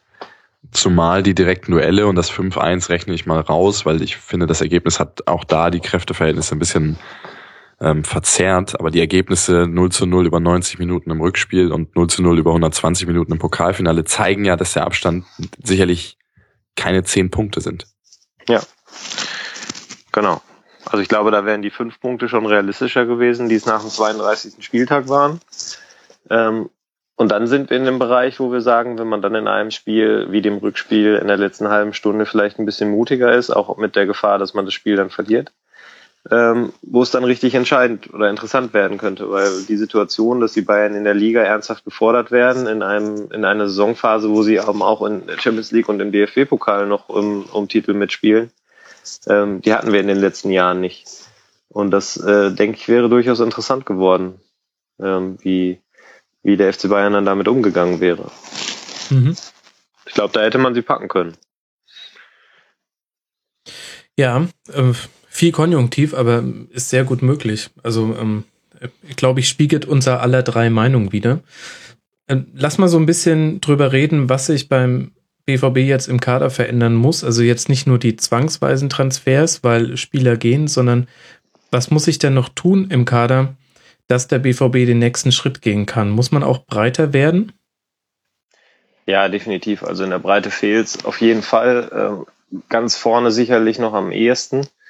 Wobei äh, Ramos ja eigentlich äh, viel, viel besser gespielt hat, als man dachte, zumindest als Außenstehender, muss ich das mal Ja, so Ramos hat in der Rückrunde sogar mehr Tore geschossen als Aubameyang. Äh, bei ihm ist aber auch die Spanne immer sehr groß. Also er hat, mhm. äh, er hat gute Spiele, wo er auch trifft, wo er auch trifft, wenn er in der Startelf steht. Ähm, er ist generell aber als Joker gefährlicher, wenn er in den letzten 20 Minuten spielt und ähm, ja, dann im Grunde noch so als Option für, auch mal für einen Kopfball reinkommt, äh, als wenn er startet. Er hat aber auch dann immer wieder Spiele drin, wie jetzt gegen Frankfurt zum Beispiel, wo, äh, wo ihm wirklich gar nichts gelingt in 90 Minuten. Da fehlt also komplett die Konstanz und er ist auch, ähm, glaube ich, in der Leistungsspitze nicht so stark, dass er dem Verein weiterhilft. Und ich glaube, das muss der Anspruch sein, den der BVB haben muss. Er braucht Spieler bis Kaderposition 18, wenn nicht 20, die ihn, die ihm dann auch weiterhelfen in gewissen Situationen. Also das, was wir vorhin bei Götze hatten, mit dem, mit dem Plusfaktor. Ähm, solche Spieler braucht der BVB dann eben auch in, in höherer Anzahl, als es derzeit hat. Äh, und ich glaube, Ramos ist so ein Spieler, der das nicht hat, diesen Plusfaktor. Ähm, dann glaube ich, äh, ja, muss ich natürlich zwangsweise in der Innenverteidiger, in der Innenverteidigung etwas tun. Ich glaube, dass, dass die Besetzung der oder die Nachfolgeregelung von Mats Hummels dann auch natürlich Einfluss wieder hat äh, auf die Mittelfeldposition, weil ich glaube, dass sich das, dass sich die Spieleröffnung dann eine Reihe weiter nach vorne verlagern wird. Also Tuchel mhm. steht eigentlich auf Innenverteidiger, die äh, ihre Rolle erfüllen hinten, die äh, ja, abräumen, was kommt und die ansonsten einen sauberen Ball dann in die nächste Reihe spielen. Aber äh, er braucht keinen keine Hummelskopie, sag ich mal, äh, der mit dem Ball dann eben auch mal äh, nach vorne dribbelt, der sich aus der Kette ziehen lässt, äh, was ja sicherlich Stärke und Schwäche von Mats Hummels zugleich ist. Ähm, also wird sich da etwas verändern und äh, ich glaube, dann sind wir da eben wieder bei dem Aspekt, dass äh, ja so eine gewisse Kämpfermentalität äh, so, so eine gewisse Arschlochmentalität dann vielleicht auch äh, den Kader ergänzen muss. Äh, und dann sind wir da, glaube ich, generell dabei, Spieler, die momentan im Kader stehen, die Kaderplätze besetzen, äh, einfach durch stärkere ausgetauscht werden müssen. Also wenn ich zum Beispiel an Moritz Leitner denke, der äh, ja im Grunde schon schon abgeschoben war, aber keinen Verein gefunden hat, dann hier geblieben ist und dann in der Rückrunde sogar auf Einsätze gekommen ist, das war zum einen natürlich äh, dem geschuldet, dass er sich nicht hat hängen lassen, dass er sich reingekniet hat. Äh, aber unter normalen Umständen, glaube ich, hat der, hätte der qualitativ in der Mannschaft nicht unbedingt Platz gefunden. Mhm. Äh, also muss da einfach dann auf den Positionen noch was, sich noch was tun. Das Komfortable ist ja äh, so ein bisschen, dass, dass Dortmund für die Spieler, die er jetzt abgibt, sehr viel Geld einnehmen wird und es gleichzeitig nicht unbedingt die Notwendigkeit gibt, ähm, das eins zu eins zu ersetzen. Also zumindest was die Preisklasse angeht, sowohl was Ablöse als auch was Gehaltskosten angeht. Von daher können, können sie ja jetzt im Sommer das Risiko ein bisschen streuen und äh, für einen Hummels und einen Gündogan vielleicht drei oder vier oder fünf ähm, junge Spieler ähm, holen, von denen zwei oder drei äh, es vielleicht schaffen, in ein, zwei Jahren oder auch schon schneller ähm, ähnliche Rollen auszufüllen und gleichzeitig würde man dadurch auch in die Breite des Kaders investieren. Also ich genau, das, das wird auch der Weg sein. Also ich glaube, man muss da nicht auf auf irgendwelche großen Knaller hoffen, äh, auf irgendwelche Namen, wo man dann sofort denkt, oh, das ist jetzt der Angriff, der personelle Angriff auf die Bayern, das wird nicht passieren. Ähm, das werden, wie du sagst, dann eben Spieler sein, die, die eine Perspektive haben, die eine große Perspektive haben, die sich entwickeln können und äh, wo man dann eben genau auf diesen Weigel-Effekt, sage ich mal, hofft. Plus eben ergänzt durch vielleicht ein, zwei schon etwas erfahrene Spieler. Also kein Ibrahimovic zu Dortmund. Ja, das wäre natürlich spektakulär, aber ich glaube, da Ibrahimovic mit äh, Guardiola nicht gut klargekommen ist, würde er auch mit Tuchel nicht gut klarkommen. Ja, vielleicht geht er ja zu Liverpool, zu Klopp. Die haben sich doch so lieb. Gibt's doch dieses Video. Ähm, ja, ja. Genau. Was machen wir denn mit Roman Bürki? Der war in der Hinrunde, fand ich, in der öffentlichen Wahrnehmung noch relativ umstritten, hing auch mit seinem Verhalten im 1 zu 5 gegen die Bayern zusammen. Ähm, meiner neutralen, etwas distanzierten Ansicht nach hat er sich wesentlich stabilisiert in der Rückrunde. Ist die Torwartposition eine, die in der Kaderplanung offen ist oder ist da ein Strich drunter, Haken dran? Also wenn man dem Glauben schenken mag, was die Verantwortlichen äh, sagen, ist da ein Strich drunter. Es gab ja letzte Woche diese Expressmeldung, dass äh, Timo Horn kurz vor einem Wechsel zum BVB stünde. Äh, das glaube ich nicht. Da habe ich nichts in die Richtung gehört. Horn war mal ein Thema, den hat man mal diskutiert, aber dann hat man letztlich ja Bürki geholt. Äh, und ich sehe das im Grunde auch so wie du, dass der ähm, in der Hinrunde sehr schwache Spiele hatte, immer mal wieder Patzer hatte, zum Beispiel eben auch in Köln und nicht mhm. nur bei dem, bei dem Bayern-Spiel. Äh, die hat er nach wie vor vereinzelt noch drin. Also ich sag mal, jetzt auch im Rückspiel gegen Köln, das zweite Tor, ähm, da muss er sich, glaube ich, anders verhalten. Da steht er im Grunde völlig im, im toten Raum und kann weder nach vorne noch was hinten was ausrichten, sondern lässt sich dann relativ leicht überlupfen. Äh, er ist aber grundsätzlich deutlich stabiler geworden und ähm, hat dann eben auch äh, richtig gute Spiele, wie das Rückspiel gegen die Bayern ähm, oder jetzt auch im Pokalspiel fand ich ihn gut. Also er hat, äh, war sehr nervös zu Beginn und man hat ihm angemerkt, dass er vor allem mit dem Fuß ja versucht, keine Fehler zu oder beziehungsweise nichts nichts äh, riskantes anzustellen. Im Zweifel hat er den Ball dann lieber hinten rausgeschlagen, auch wenn der dann ins Ausgegangen ist. Aber er wollte da eben wirklich auf Nummer sicher gehen. Äh, ich glaube, dass das etwas ist, was, was er noch entwickeln muss, also wo er noch die, die Selbstverständlichkeit entwickeln muss, die er in Freiburg hatte und die letztlich ja auch dazu geführt hat, warum man ihn geholt hat, weil man eben einen fußballerisch starken Torwart haben wollte. Und ich finde, das strahlt er eben momentan genau noch nicht aus.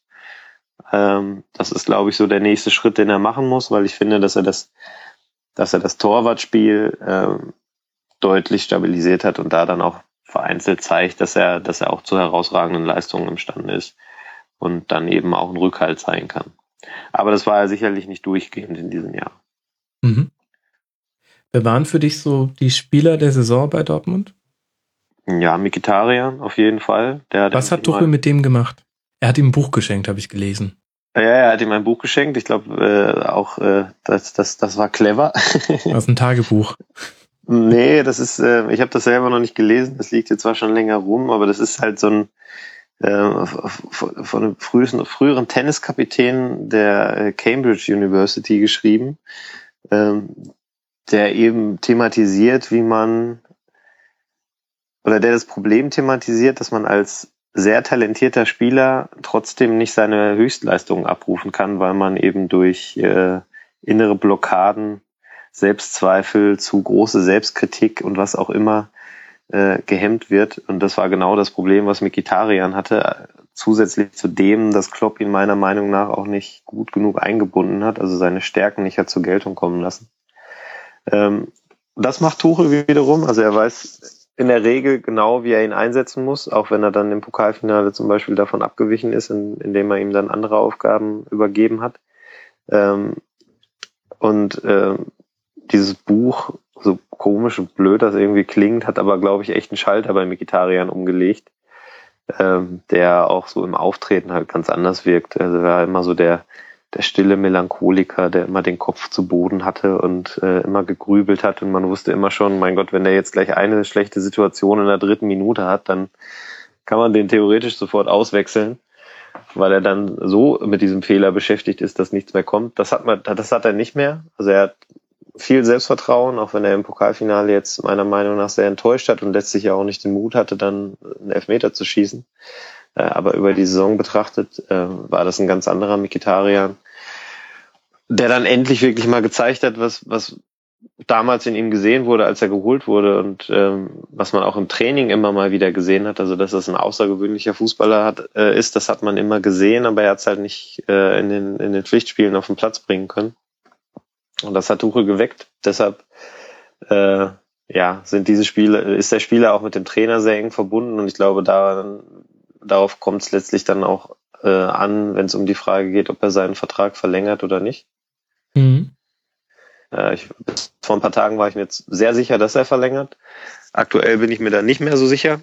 Ähm, da bin ich gespannt, was die nächsten Tage jetzt so bringen, weil ich glaube, dass es da dann doch relativ zeitnah eine Entscheidung geben wird, ähm, Sicher bin ich mir, dass er nächstes Jahr noch für den BVB spielt und dass er dann auch wieder eine wichtige Figur sein wird. Ähm, aber um nochmal auf die, die eigentliche Frage zurückzukommen, neben Mikitarian muss natürlich Julian Weigel genannt werden. Mhm. Äh, also wirklich niemand äh, mit Ausnahme vielleicht von Tuchel, der glaube ich von Anfang an viel in ihm gesehen hat, äh, hätte geglaubt, dass, dass äh, der auf Anhieb Stammspieler wird und am Ende Aussichten hat, äh, mit zur EM zu fahren.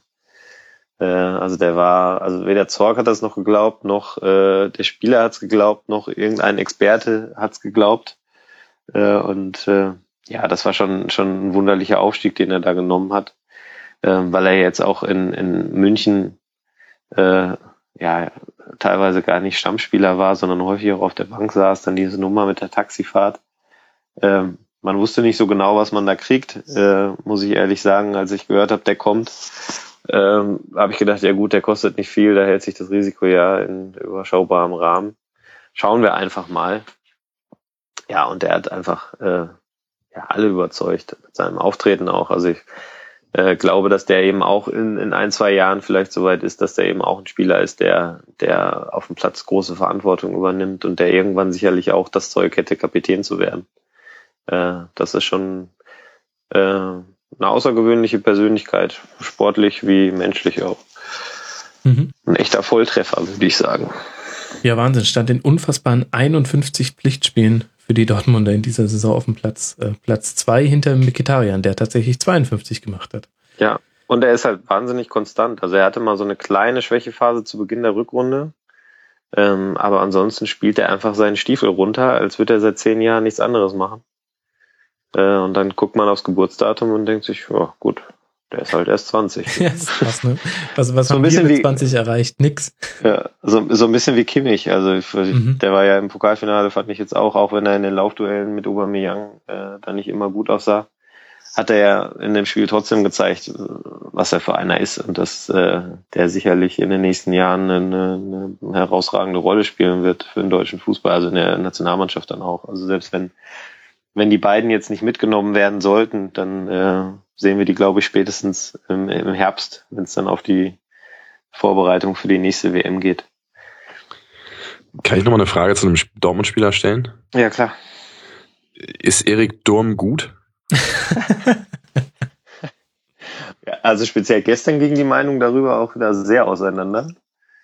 Ähm, ich meine, weil er kam ja aus der letzten Saison mit so unglaublich viel Momentum raus und dann auch der, der ähm, äh, aus der vorletzten Saison ähm, und dann auch mit der Nominierung ähm, für die WM. Aber ich, ich, also ich, potenziell sind ist ja jeder Außenverteidiger, der äh, bis 13 kann oder was auch immer das Äquivalent im Fußball ist, äh, interessant. Nur Dom wirkte in seiner in seiner äh, Coming-out-Saison halt schon wie ein besonderer Spieler. So und davon habe ich jetzt in den letzten anderthalb Jahren unheimlich wenig gesehen. Ja, das stimmt. Also die Geschichte bei ihm ist ja auch äh, ja sehr witzig und, und ein Beweis dafür, über wie viel Umwege es dann letztlich gehen kann. Also der kam damals als Stürmer von Mainz 2 zum BVB 2 und wurde dann von Klopp irgendwann zum Außenverteidiger umfunktioniert und völlig überraschend nach oben beordert, weil äh, sämtlichen regelmäßigen Beobachter vom BVB 2 ihm, äh, also die, die den war der nie aufgefallen. Der hatte halt mitgespielt, aber äh, da hat jetzt keiner in dem das zukünftige, den zukünftigen Außenverteidiger der Nationalmannschaft gesehen. Ähm, und ja, er wurde halt jetzt zu Anfang der Saison von der Knieverletzung ausgebremst. Die hat ihn ja dann auch ein halbes Jahr außer Gefecht gesetzt. Ähm, mit den mit den Folgen davon hat er immer noch so ein bisschen zu kämpfen. Ihm fehlt noch so ein bisschen der Rhythmus und der hat jetzt hatte auch in der in seinen Einsätzen immer das die Schwierigkeit, dass er sehr viele verschiedene Positionen spielen musste. Also er war mal Außenverteidiger klassisch in der Viererkette, dann vorgezogen in der Fünferkette Außenverteidiger, dann Teil eines Dreiersturms, dann Linksverteidiger. Also ähm, so richtig festspielen auf einer Position konnte er sich nicht. Und dann gab es sehr gute Spiele von ihm, wo er auch große Impulse gesetzt hat, aber vielleicht, also so, wo das Einzige, was fehlte, noch so ein bisschen vorm Tor ähm, die Fähigkeit war, den richtigen, den richtigen Entschluss zu fassen, wann man abspielt, wann man draufschießt. Aber er hat dann eben auch Spiele dabei, wo er, wo er richtig schwach ist. Also da ist auch wieder diese Konstanzfrage, die wir uns bei Ramos vorhin auch schon gestellt haben. Eine, die letztlich noch beantworten, beantwortet werden muss von ihm, ob er es eben schafft, dann dauerhaft Konstanz reinzubringen. Ich glaube, dann, dann ist er ein guter Bundesligaspieler, aber kein herausragender. Okay. Abschließende Frage an euch beide, ihr Lieben. Matthias, Steffen, von den nächsten fünf Meisterschaften, wie viele holt eine Mannschaft, die nicht Bayern oder Dortmund heißt? Und wenn ja, welche? Steffen, fangen wir an. Eine. Und es wird entweder im nächsten Jahr Wolfsburg sein oder in einem Jahr dann, einem der, der Jahre danach Bayer Leverkusen. Uiuiui. Sehr gut. Steffen will auch ins Bett. Äh, sehr knackige und äh, gute Antwort, aber sehr schön. Genauso wollte ich es haben. Matthias? Ja, Leverkusen ist in der Tat ein Kandidat. Ich finde, die haben eine spannende Transferpolitik. Mhm. Die muss man, glaube ich, auf dem Zettel haben. Vor allem, weil, glaube ich, Schmidt da so eigentlich kurz vor knapp die Kurve gekriegt hat. Jetzt in der Rückrunde. Und da kann, glaube ich, was wachsen. Aber um deine Frage zu beantworten, äh, eine im fünften Jahr Leipzig. ja, okay. Aber ist das nicht krass, dass wir ähm, in die nächsten fünf Jahre gucken und wir sehen niemanden, der, der die Dominanz von diesen beiden Vereinen aufbrechen kann? Ähm, wird das ein Problem für die Liga werden, Matthias? Ja, ich glaube,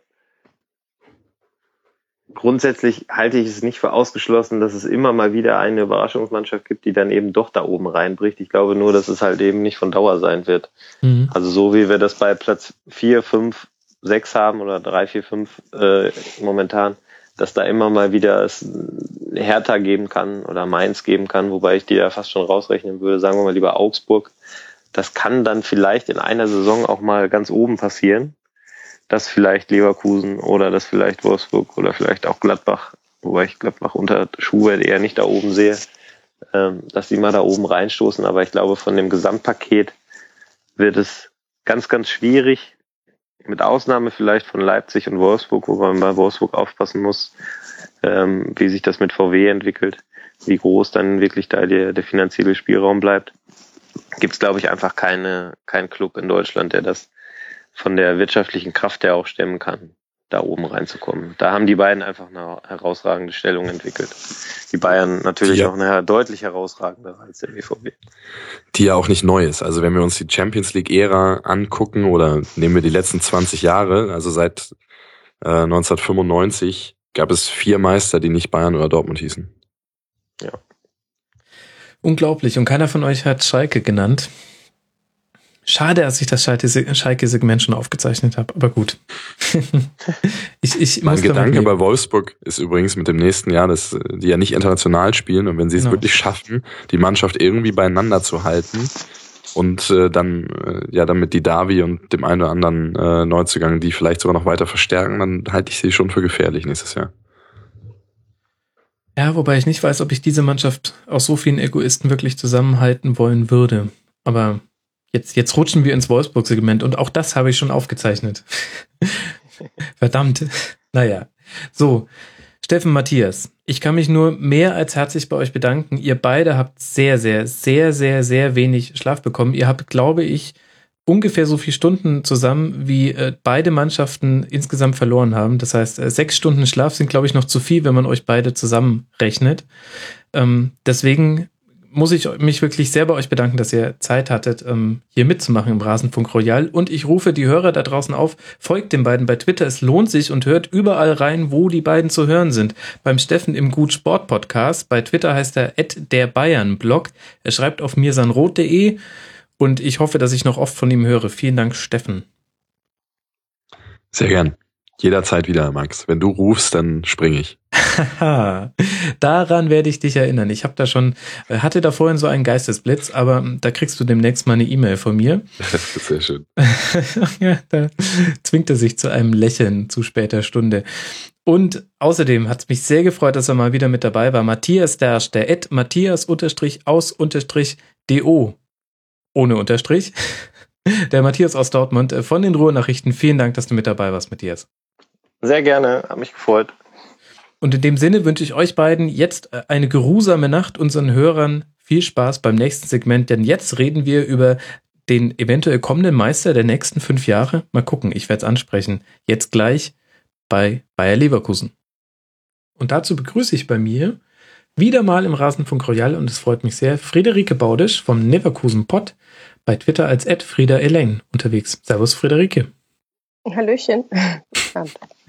Schön, dass du mit dabei bist. Denn ja. ich spreche mit einem, einer, einem der Teams, was nach Aussage von Matthias Dersch, dem Ed Matthias aus Do, mit dem ich gerade über Borussia Dortmund geredet habe, in den nächsten fünf Jahren Meister werden wird. Ja, wahrscheinlich. Okay, ich dachte, das haut dich jetzt voll um. Und wir haben einen knackigen Nein. und launigen Einstieg in unser Gespräch. Aber du sagst einfach nur, ja, wahrscheinlich. Ja, das zeigt ja schon, wieso die Grundstimmung bei euch ist. Man kann mit dieser Saison jetzt dann am Ende sehr zufrieden sein. Ja, kann man so sagen. Vor allem, wenn man überlegt, zwischen waren wir, glaube ich, mal Siebter oder so. Mhm. Ähm, und ich glaube, wir haben auch in der, in der ähm, Halbzeit, äh, Halbzeit, Quatsch, zwischen den, ähm, ach Gott, wie heißt das, in der Winterpause, Winterpause ja auch schon gesprochen, genau. Und da war ja so, oh, wir müssen uns steigern. Mhm. Und ausnahmsweise hat Leverkusen mal nicht wie die letzten Jahre in der Rückrunde abgebaut, sondern in der Rückrunde nochmal kräftig einen draufgelegt. Ne? Und ähm, dann endlich auch das erfüllt, was wir eigentlich alle vor der Saison schon von dem Team erwartet haben. Ne? Und von daher, ähm, ja, und außerdem, wenn du als Fan halt irgendwo da oben, dein Verein da oben mitspielt und du halt nie dran glaubst, dass du Meister wirst irgendwann mal, ich meine, wer denn dann, ja? Und, ja. okay, ja, da hast du ja vollkommen recht. Aber ähm, dann lass mal eintauchen in diese Saison. Wir haben es ja in der Winterpause schon ein bisschen besprochen. Es wird so schön, schöne Normalität, dass ich dich immer im Rasenfunk Royal begrüßen darf. Wir müssten es eigentlich auch mal in der Schlusskonferenz schaffen. Aber naja, das gehen wir in der nächsten Saison an. Also, ja. springen wir mal rein in die Saison. Ähm, DFB-Pokal, Erstrunde locker geschafft bei den Sportfreunden Lotten, 3 zu 0. Dann zu Hause 2-1 gegen Hoffenheim und gleich mal in der Champions League Qualifikation auswärts bei Lazio 1 zu 0 verloren. Mhm. Muss zurückdenken, ist fast ein Jahr her. Ja, ja Wahnsinn, ne? Ähm, und ich weiß noch, dass ich damals tatsächlich den Eindruck hatte, ihr habt in, in Rom sehr gut gespielt oder gut gespielt, aber die Chancen nicht verwertet und Lazio war dann wirklich auch eiskalt. Hattest du ja. da schon Sorgen, dass die ganze Saison so eine, eine unglückliche Schieflage bekommen könnte? Nee, also das wäre jetzt echt gelogen, wenn ich sagen würde, ich habe mir da gedacht schon, oh Gott, oh Gott. Ähm, zumal das Rückspiel ja so fantastisch war dann bei uns zu Hause und dann ähm, nee, so ich so in weißer Voraussicht war ich da irgendwie nicht.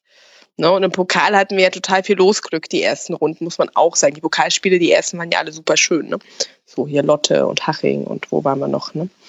Viktoria Köln, genau. Köln, ja. genau. Ja. Aber Stimmt. nee, das habe ich nicht gedacht. Okay. Was waren denn dann für dich so die Schlüsselspiele in der Hinrunde, die man kennen muss? Die Schlüsselspiele, die man kennen muss. Ich habe mir aufgeschrieben, ich habe drüber nachgedacht. Ähm, als erstes fiel mir tatsächlich Gladbach ein, obwohl es ja das letzte Spiel war oder das vorletzte Spiel war. Mhm. Ähm, was wir ja dann so fantastisch gewonnen haben. Das war ja, nachdem wir die ganze Zeit schon wirklich so vor uns hingedümpelt haben und ein Spiel schrecklicher war als das nächste. Und das war halt wie so ein Befreiungsschlag. Da hast du gedacht so, oh Gott sei Dank, sie können es noch und es läuft vielleicht jetzt wieder. Das war für mich eines der Schlüsselspiele Hinrunde, Gladbach auf jeden Fall. Und ähm, ja, was noch? Ja, dieses Lazio-Spiel am Anfang, was ja aber dann vielleicht ein bisschen fälschlich war, wo sehr, wo sehr viel Euphorie dann halt aufkam. Ähm, ja, diese beiden würde ich sagen. Okay. Und, um und ansonsten so ganz bezeichnend war so dieses schreckliche Null in Hamburg. Dann verloren gegen FC. Ja, nochmal, ne, so, das waren alles keine so berauschenden Spiele. Auch Ingolstadt, da haben wir zum Beispiel gewonnen, aber ich meine, das Spiel an für sich war ziemlich zäh, wenn ich mich mehr zurückerinnere. Mhm. Und dann, ne? Mhm.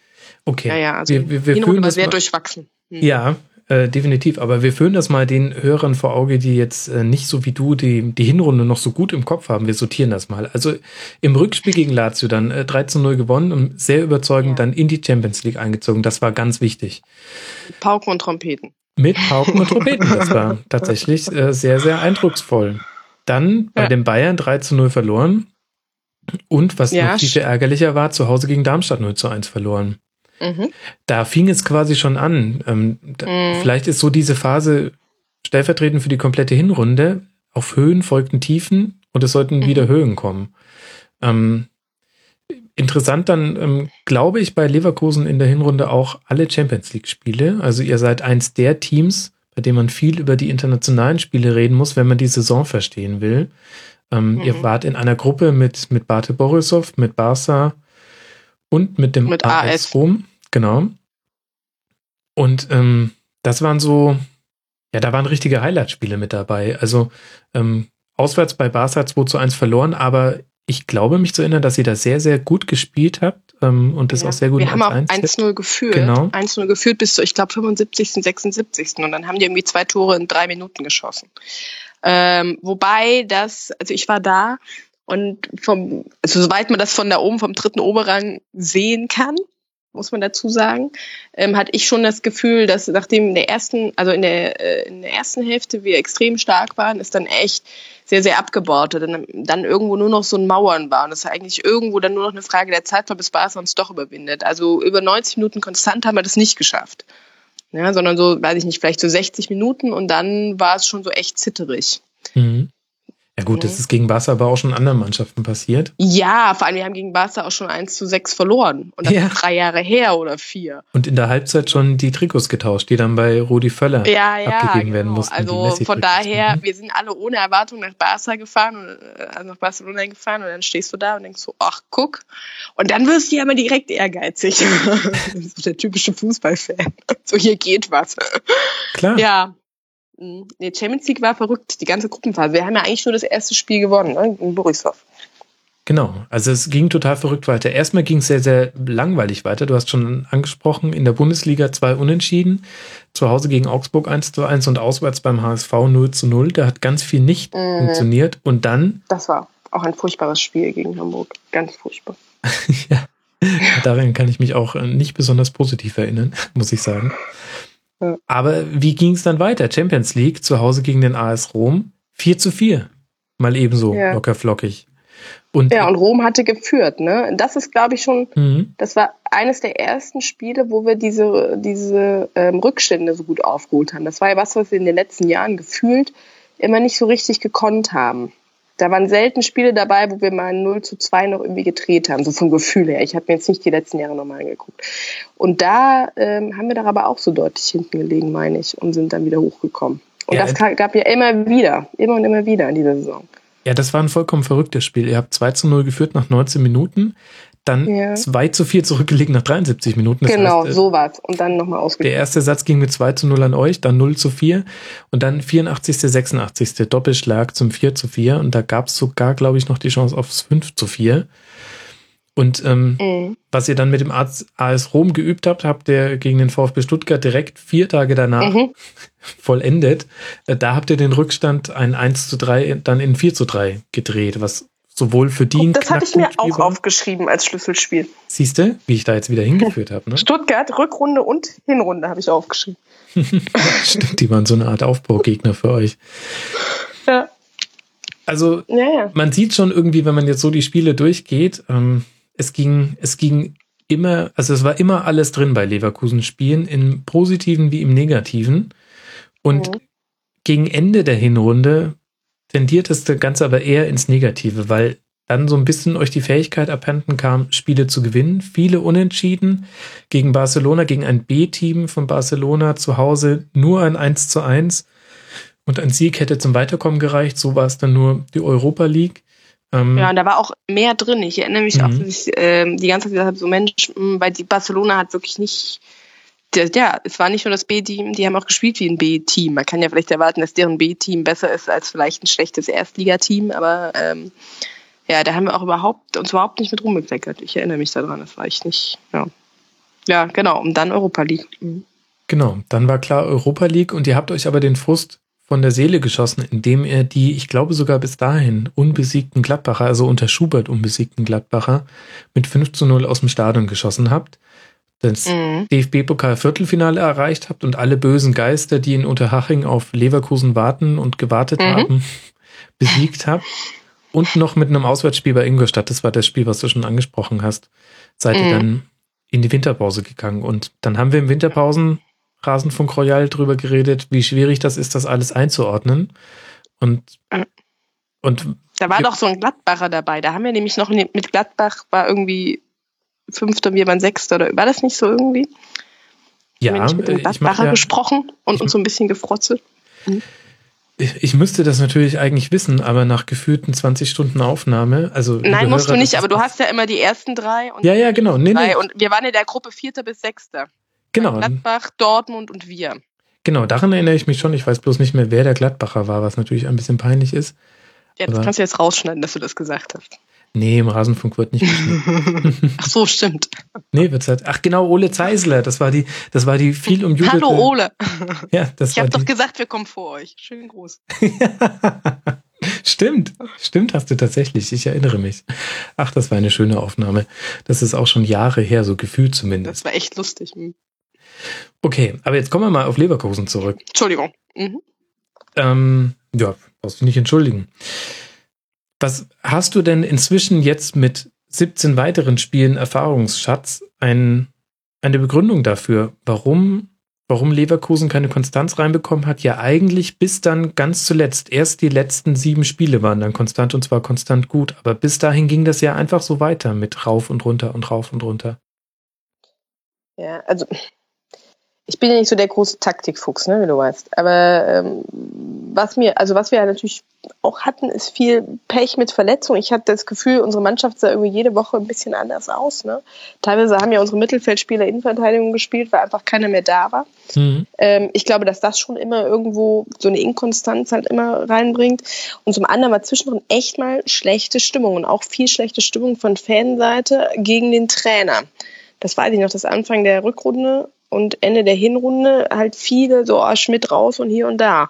Und da war so viel Unruhe, also so erkläre ich mir das immer. Ich bin ja so ein emotionaler Typ und erkläre mir das auch immer über Emotionen, dass diese ganze Unruhe wahrscheinlich auch hm, hm, so, dass da dazu geführt hat, dass es auch so inkonstant war. Und halt diese Verletzung und dass halt dieses Team, so wie man sich vielleicht am Anfang gedacht hat mit der Ranguis und hin und her, das ging ja von Anfang an gar nicht so zusammen. Mhm. Der war ja direkt verletzt. Und dann war doch ähm, Toprak lange verletzt und hin und her. Oder ist es noch? Äh, Hilbert ist verletzt, wer auch ein großes Stütze war. Mhm. Ja, so Sachen. Und halt drei Wettbewerbe, das darf man auch nicht unterschätzen. Dies viele Gereise. Mhm. Ja, genau. Also vor allem vor dem Hintergrund, wenn man dann viele Verletzte hat, dann fehlt einem natürlich die Zeit im Training, ähm, Spieler, die nicht unbedingt dann auf Positionen spielen, die sie gewohnt sind oder zumindest in der Formation, die sie nicht gewohnt sind, denen das anzutrainieren. Also vielleicht hat sich da dann die, die Verletztenmisere bemerkbar gemacht. Gar nicht so sehr vom, vom Ermüdungsaspekt ähm, her, sondern eben, dass Schmidt nicht Target hatte, in denen er mal ordentlich trainieren konnte und auf diese verletzten Situationen reagieren konnte.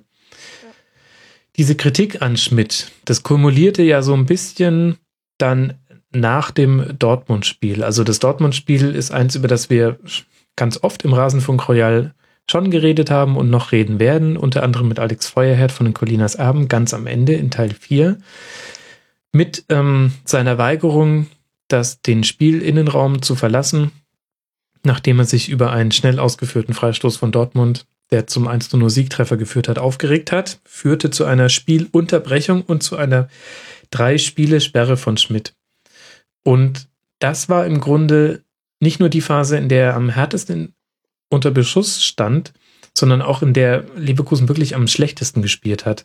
Also ja, ähm, direkt mal drei Spiele gefühlt verloren hat. Genau. Also ich glaube, wir haben zwei verloren und dann Pokal noch verloren und äh, dann nochmal ein Unentschieden. Ne? Genau, also es war so, dass ihr in Mainz verloren habt, ähm, mhm. zu Hause gegen Werder 1 zu 4, nachdem man ja schon im Pokal gegen Werder ganz zu Hause 1 zu 3 furchtbar, verloren, ja? ganz furchtbar. Nachdem wir ja in der Hinrunde so stark hier in Bremen gespielt haben, ich bin ja in Bremen, ähm, ja. Ja, das war nicht schön. Und dann in Augsburg ein 3 zu 3, wo ihr aber, glaube ich, erst die letzte halbe Stunde angefangen habt zu spielen. Quasi mm. gleichbedeutend mit dem Verschwinden von Roger Schmidt aus dem Augsburger Stadion, weil er sich in, nach Spanien begab, um FC Villarreal sich anzuschauen, den Europa League-Gruppengegner, gegen den man dann im Achtelfinale auch gleich mal 2 zu 0 verloren hat. Mhm. Und Toprak hat sich noch verletzt in Dortmund. Das war doch, glaube ich, auch. Mhm. Mhm. Also das war quasi so der Tiefpunkt. Ich würde sagen, der Tiefpunkt war dann so ein bisschen erreicht mit dem Ausscheiden gegen Villarreal im Heimspiel 0 zu 0. Mhm. Und da war die Kritik nicht nur in Leverkusenkreisen, sondern auch generell in der Sportpresse an Schmidt recht groß. Jetzt ist die Frage, Jetzt im Nachhinein, ähm, Rang 3, sehr souverän mit fünf Punkten Vorsprung vor Borussia Mönchengladbach, 60 Punkte. Eigentlich alles wunderbar. Wo liegt denn jetzt die Wahrheit bezogen auf den Trainer Roger Schmidt? Ich, also es gab da sehr geteilte Meinungen, so in den Fankreisen und zwischen meinen Freunden und zwischen allen, glaube ich, und der Presse und allen. Und viele haben gesagt, ach ja, und das läuft nicht, und dann verhält er sich noch so, und dann ist er noch stur und irgendwie in der, in der Öffentlichkeit jetzt auch nicht so anerkannt und hm, der muss hier weg. Und manche haben auch gesagt, ja, jetzt ist das hier nochmal in Ruhe äh, wir müssen jetzt einfach mal an einem festhalten, das muss jetzt mal weitergehen. Weil Leverkusen über die letzten Jahre keinen Trainer länger als zwei Jahre hatte. Und zwei Jahre sind halt, um eine Mannschaft konstant zu entwickeln, auch verdammt kurz irgendwo. Ne? Mhm. Und ich war auch eher auf der Seite zu sagen, jetzt lass ihn halt mal weitermachen. Die Saison ist eh, die Saison ist eh so halb verkurkst. Wir sind die letzten, ja nicht zehn Jahre, aber die letzten acht Jahre auch aus jedem Scheißwettbewerb ausgeschieden. Also eigentlich läuft alles wie immer. Und wir sind immer noch international, dann kann man jetzt auch mal weitermachen. Und ich glaube, dass sich das auch bewährt hat. Ähm, da, ne? Und dann hat sich das Ganze, das ist ja immer so, wenn die Wellen einmal so hochschießen und dann aber erstmal nichts Schlimmes mehr passiert, dann beruhigt sich ja mal alles von alleine. Und er hat halt einfach sein Ding weitergemacht, weitergearbeitet. Dann sind natürlich auch, äh, dann ist zum Beispiel so ein Arangis irgendwann auch mal fit gewesen, dann hat Julian Brandt irgendwie mal durchgestartet und dann auf einmal lief das wieder. Und ich, ich glaube, der Fehler wäre gewesen, wenn du dann den Trainer entlässt und dann irgendeinen anderen oder irgendwie den, weiß ich nicht, den Jugendtrainer als Interimstrainer holst oder so, dann wäre genau das Gleiche trotzdem passiert. Aber nicht, weil der auf einmal von einem Tag auf den anderen diese Mannschaft verändert oder von einem Tag auf den anderen ein ganz tolles Konzept hat, an das vorher noch keiner gedacht hat, sondern ne, weil das genau solche Entwicklungen halt von alleine auch passieren, dass der eine wieder gesund wird und der andere dann ne, sich steigert, weil er sich die ganze Zeit schon versucht zu steigern und die ganze Zeit schon an sich arbeitet. Weißt du, was ich meine? Mhm. Und deswegen bin ich froh, dass wir an ihm festgehalten haben, auch wenn er sicher nicht mein Lieblingstrainer auf der Welt ist, aber ähm, ja, so kann es jetzt erstmal weitergehen und so, ja. Von außen betrachtet hatte ich auch so ein bisschen den Eindruck, dadurch, dass ja auch Rudi Völler sehr unter Beschuss stand, ähm, was eigentlich fast immer so ist, wenn bei Leverkusen was ja immer los so ist. ist, weil das bedeutet letztlich einfach nur, dass er den Mund aufgemacht hat und mein Gott, der gute Rudi, er hat sich halt einfach nicht so gut im Griff. Ich hatte von außen betrachtet zwischendurch den Eindruck, dass das so eine Art Wagenburg-Mentalität ähm, bei euch heraufbeschworen hat. Also gerade weil sowohl Völler als auch Schmidt in, in der Kritik standen, hat das eher dazu geführt, ähm, dass man ja noch enger zusammengerückt ist. Und ich kann mich jetzt zumindest auch an kein kritisches Wort von Völler über ihn erinnern. Nee, ich auch nicht. Und was, glaube ich, auch manchmal so ist, wenn, das, wenn der Völler wieder die Aufmerksamkeit auf sich zieht, dann kann die Mannschaft wieder in Ruhe weitermachen. Mhm. Ne? Weil das ja, der ist ja da gar nicht so dicht dran. Das ist ja halt nicht der Trainer. Ne? Vielleicht, vielleicht ist das ja auch seine Taktik gewesen. Ja, damit redest du es dir schön. Das, das, äh, lass ja. mir dir das sagen, also, als jemand, der das ganz oft bei Uli Hoeneß auch immer als Argument ins Welt geführt hat. Ja, bestimmt wollte er nur ablenken und deswegen stichelt er jetzt aber. Aber weißt du was? Es beschweren sich immer alle, wir wären so profillos, wir wären so langweilig. Und da haben wir mal einen, der mal in den Medien ein bisschen auffällt, dann ist es halt auch immer keinem recht. So, ihr seid doch langweilig, warum habt ihr jetzt den Völler? Ne? Also wir sprechen auch wirklich manchmal Leute und sagen, ja, wollt ihr den Völler nicht mehr rausschmeißen? Der ist ja furchtbar. Da sage ich immer so, Hesse, wenn wir Völler nicht hätten, wüsstest du, wo Leverkusen ist? Ja, nee. Hm. So. Hm. so ein bisschen das.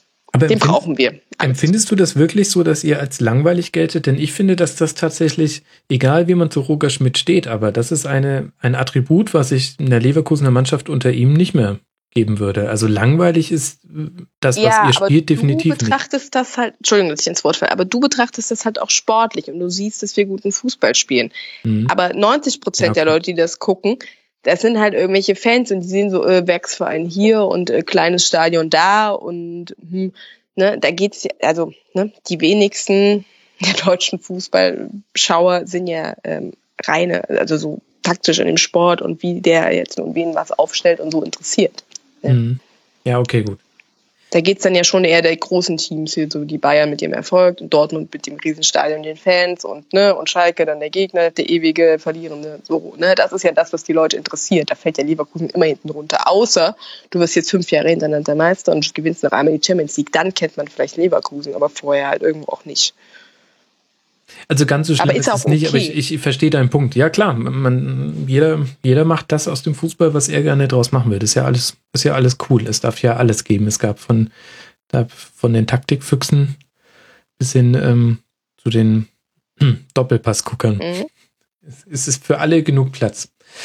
Okay, also und dann haben wir eine fast beispiellose Siegesserie, zumindest in der Leverkusener Geschichte, hinten raus. Und dadurch sehr, sehr, sehr souverän, ich habe es gerade schon gesagt, den dritten Tabellenplatz geholt und das, obwohl man ja sogar noch bei Gladbach verloren hat am 33. Spieltag. Ich hatte immer den Eindruck, ähm, dass so ein bisschen sinnbildlich für die Stärke von Leverkusen am Ende der Saison die Rückkehr oder das Debüt letztlich von Aranguiz stand. Genau, das meinte ich ja auch. Ne? Dann wurde der auf einmal wieder fit und hat, nachdem er wirklich erst nur ganz kurz eingesetzt wurde, dann doch der Mannschaft, glaube ich, ganz gut gedient. Und ähm, es hätte ja auch irgendwie anders kommen können. Nachdem alle auf den so gewartet haben, hätte es ja auch voll die Hose gehen können. Ne? Gerade wenn jemand lange verletzt war, dann weißt du ja auch nie, wie schnell ist der fit und wie schnell ist der wieder im Team und wie viel hat er schon im Team trainiert und so. Ähm, aber ich, also zum einen das mit Orangis und zum anderen ist aber halt, finde ich, auch Julian Brandt so ein Schlüsselspieler der Rückrunde. Oh ja. Mhm. Wie viele Tore am Stück waren es? Ähm, ich glaube sieben. Oder sieben sogar. Also ja, sieben insgesamt und vielleicht fünf am Stück oder irgendwie so. Mhm. Also der definitiv in der Form seines Lebens. Und was mir auch aufgefallen ist, das wird immer so ein bisschen unterschlagen, weil Leverkusen einfach für einen sehr ansehnlichen Offensivfußball steht, aber am Anbeginn des Aufschwungs stand defensive Stabilität. Also in den ersten, ich glaube, fünf Spielen, die dann siegreich gestaltet wurden, kein Tor gefangen. Und auch im sechsten Spiel gegen Schalke war das dann eine, ja, das war einfach quasi eine Blackout-Halbzeit, nur zu zwei hinten gelegen und dann ja noch innerhalb von kürzester Zeit auf 3 zu 2 gestellt. Ich hatte so den Eindruck, dass ihr da die Stabilität, die man auch in der Defensive bei Bayer immer so ein bisschen vermisst hat, in der Hinrunde gefunden habt. Kann man das an der Personalie oder so festmachen? Also ist es schon Aranquis, der der Schlüsselspieler oder kam da noch jemand zurück? Wüsste ich ehrlich gesagt gar nicht mal so. Zu, also wie gesagt, eigentlich hatten wir in der Defensive echt so ein bisschen Personalmangel. Mhm. Ne? Papadopoulos nicht, hat nicht gespielt und äh, sagt, sagt der Tophager nicht gespielt. Also nee, ich würde jetzt nicht, also der Ramalho hat eine sehr stabile Leistung abgeliefert, meiner Meinung nach, aber an dem alleine würde ich es auch nicht festmachen. Also ich glaube, nee, die haben das einfach gut, gut trainiert irgendwo, dann, wo es nur noch einen Wettbewerb gab. Ja, tatsächlich die Konstante, wenn man sich die Verteidigung in diesen Spielen anguckt, jetzt, ich sag mal so, ab dem 26. Spieltag ist tatsächlich Jonathan Tarr in der Innenverteidigung, der, der einfach auch im Grunde seine, seine Entwicklung ja konstant weitergemacht hat, die er schon beim HSV begonnen hat. Ähm, und dann hatte er in der Hinrunde noch ein paar Wackler, gerade international. Aber inzwischen ist es echt erstaunlich, auf was für, was für einem Niveau der angekommen ist. Ja. Auf jeden Fall. Wobei der mir in der, Rück äh, in der Hinrunde auch schon extrem gut gefallen hat. Also, ja. Okay. gut. Also, wir haben Jonathan Tarr genannt, wir haben Aaron mhm. genannt. Ähm, äh, wir haben über Julian Brandt geredet äh, und ihn schon ein bisschen gelobhudelt. Wer sind für dich noch so die Spieler der Saison? Der der Saison auf jeden Fall der Chicharito, ist ja klar. Da haben wir aber in der, in der Winterpause schon viel drüber gesprochen. Mhm. Bernd Leno war wie immer extrem konstant. Also, ja, ich kann mich jetzt echt, das habe ich auch überlegt vorhin. Ähm, bei Bernd kann ich mich an keinen wirklich schlimmen Patzer erinnern. Vielleicht du. Ich irgendwie. Er hatte irgendwann mal was. Ach nee, das war Fährmann mit dem offenen Eck beim 2 zu 2 gegen Schalke. Irgendwann hatte er auch mal so eine Situation, wo er irgendwie im kurzen Eck überrascht wurde, aber ey, ja, aber eine Güte, 34, in so genau, Spielen. 34 Spiele. Ja, 49 Spiele hat er gespielt, ne? 49. Ja, war eine lange Saison für viele von euch. Mhm. Überleg mal, 49 Spiele, ja? Das ist schon mal eine Ansage. Ähm, ja, wer von unseren Spielern noch? Hm kann dir auch ein paar Stichwörter geben und du sagst ja, mir mal. Gerne. Du sagst mir mal eine Einschätzung. Da bin ich gleich mal gespannt. Karim Bellarabi. Ist in der Rückrunde, finde ich, besser geworden. Bleibt immer mal wieder unter seinem Potenzial, wovon er, Entschuldigung, Amy, wovon er ähm, reichlich hat. Mhm. Und trotzdem ähm, in, in der gesamten Mannschaft eine der, ja, eine der besten. Aber ja, es ist ja, ich meine, wir kennen ihn ja alle. Ja, er ist immer motiviert, dann rennt er mit dem Ball los, dann vertingelt er sich, dann läuft er in fünf Spieler rein, verliert den Ball. Man möchte ihn jedes Mal köpfen. Ja, und trotzdem, Trotzdem war er, glaube ich, in manchen Spielen auch einfach der Spieler, der am meisten nach vorne gearbeitet hat, auch wenn es nicht so richtig effektiv war, aber der irgendwo immer den Drang nach vorne hat und da sicher auch einen Teil der Mannschaft mitzieht. Das, so würde ich es einschätzen. Mhm. Ich finde, dass Bellarabi immer dann starke Spieler hat, wenn es die Mannschaft schafft, ihm Räume frei zu laufen. Also, also Bellarabi ist halt stark, wenn er mit den ersten beiden Schritten ein bisschen Tempo aufnehmen kann.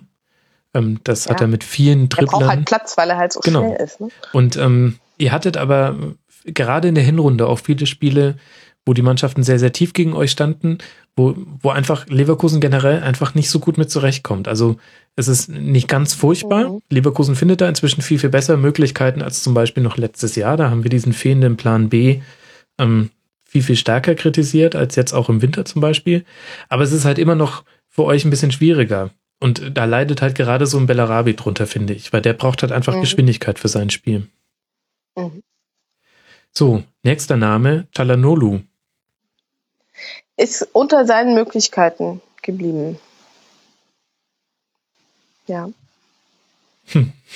Ja, ist immer noch einer meiner Lieblingsspieler. Was er deutlich verbessert hat, finde ich, oder was bei, was was er so toll macht, sind diese langen Pässe, ja, und auch so diese Seitenwechsel, die, ne, weißt du, was ich meine? Mhm. Ähm, seine Ecken sind Ticken besser, aber manchmal immer noch katastrophal und irgendwie ist er dieses Jahr mit den Freistößen nicht so wie letztes Jahr. Er hat aber auch nicht so viel gespielt. Hm. Naja gut, Könnte 46 Spiele. So. Aber hat er, aber er ist oft, glaube ich, vom Gefühl her ist er oft ausgewechselt worden. Ja, das stimmt. War immer einer der ersten ausgewechselt. Nicht durchgespielt. Mhm. Genau. Das stimmt. Hat immer angefangen und ist irgendwie immer so zwischen 60. und 80. gegangen. Was machen wir denn mit einem Spieler wie Christoph Kramer? Da haben wir unter anderem die Hörerfrage zu bekommen, ob es nicht sinnvoller wäre, wenn er wieder zu Gladbach ginge. Das musst du mir jetzt nicht beantworten. Aber Auf gar keinen Fall. ähm, würdest du auch sagen, also der Hörer Reclett schreibt, er findet, es wäre ein ziemlicher Flop gewesen in dieser Saison? Ich glaube, dass man sehr sehr, sehr hohe Erwartungen an ihn hatte. Der ist ja kein schlechter Spieler. Und ich, wenn der einen guten Tag hat, ich, bringt er schon viel Stabilität, gerade so ne, im defensiven Mittelfeld irgendwo rein. Aber ähm, ja, ich weiß nicht, was die Leute von ihm erwartet haben. Weiß ich nicht. Der ja. kommt, er kam halt auch mit diesem WM auf die Stirn geschrieben, mit so einem dämlichen Grinsen und mit diesen schrecklichen Interviews im letzten Jahr. So, in der Leverkusen gehe ich nicht. Bäh. Ja, das war alles schon so aufgeladen. Ich könnte mir vorstellen, wenn er jetzt, äh, ja, ich denke, ich weiß nicht, ob er bleibt, aber wenn er bleibt, denke ich, wird er besser, weil er wird ne, besser ins System ja, passen. Hm, hm, hm. Ja. Ich glaube, die Erwartungen waren extrem hoch an ihn. Das kann man fast nicht erfüllen. Das kann sein, ja. Und ich hatte auch immer so ein bisschen den Eindruck, also Kramer war ja auch bei Gladbach dann besonders gut, wenn er quasi pendeln konnte zwischen der 6 und der 8. Je nachdem, wo sich der Ball befand, hast du ihn mal vorne drin gesehen. Und dann hat er ja, dafür ja. Unruhe gesorgt, ähm, unter anderem ja auch in den 19 Minuten, glaube ich, die er im WM-Finale gespielt hat. Ähm, und ich hatte aber den Eindruck, dass er wegen eurer verletzten Situation, Bender verletzt, ähm, Aranguiz verletzt, ähm, musste er halt einfach den, den rein defensiven Sechser geben. Mhm. So wie der, so wie der Rolfes früher, ne? So ein bisschen die Rolfes-Position hat er Genau. Ja. Und, und dann bleibt halt ein Kramer, wenn man ihm an dem misst, was man von ihm kennt, nämlich eben ein Wechsel zwischen der offensiven und der defensiven Rolle im Mittelfeld, dann bleibt er halt hinter seinen Möglichkeiten. Ich fand, dass er defensiv, kann ich mich jetzt an keine richtig schlimmen Spiele erinnern, ich kann mich jetzt aber auch kein, an kein Spiel gewinnen, wo er mir besonders positiv defensiv aufgefallen wäre. Aber ja, aber der hat keinen schlechten Job gemacht. Genau. Der hat da, ne, so, er ist halt nur nicht so spektakulär aufgefallen, wie man das vielleicht, wie die Medien das vielleicht erwartet haben, wie er das vielleicht sonst tut, wenn er ein Interview gibt. Ne, aber ähm, ja. ja, ja. Also ich kann mich schon an den einen oder anderen Fehlpass von ihm erinnern, doch.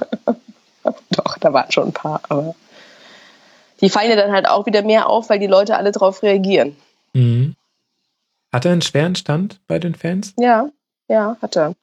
Hat er aber auch gut dran gearbeitet letztes Jahr, ne, mit seinen Interviews. Und, ja, das, ähm, das war jetzt und ich glaube, Abschlussklasse Rhetorikseminar. Ja, ich meine, ich kenne den Roger Schmidt natürlich nicht persönlich, aber ich könnte mir schon vorstellen, dass einer mit so einer großen Klappe bei dem halt auch nicht gut ankommt, ne? Und dass er den dann auch mal ja, jetzt vielleicht nicht einnordet, aber dass es halt ähm, dann bei uns auf dem Platz nicht so viel zu suchen hat. Und ähm, ich, ja, ich weiß nicht, wie motiviert er irgendwo ist, da weiterzuarbeiten, zu kämpfen, aber grundsätzlich ist das ja ein guter Spieler. Auch wenn er jetzt nicht im EM-Team ist. Ja, ja, gut. Vielleicht muss er sich mehr auf dieses defensive Mittelfeld einlassen, ja.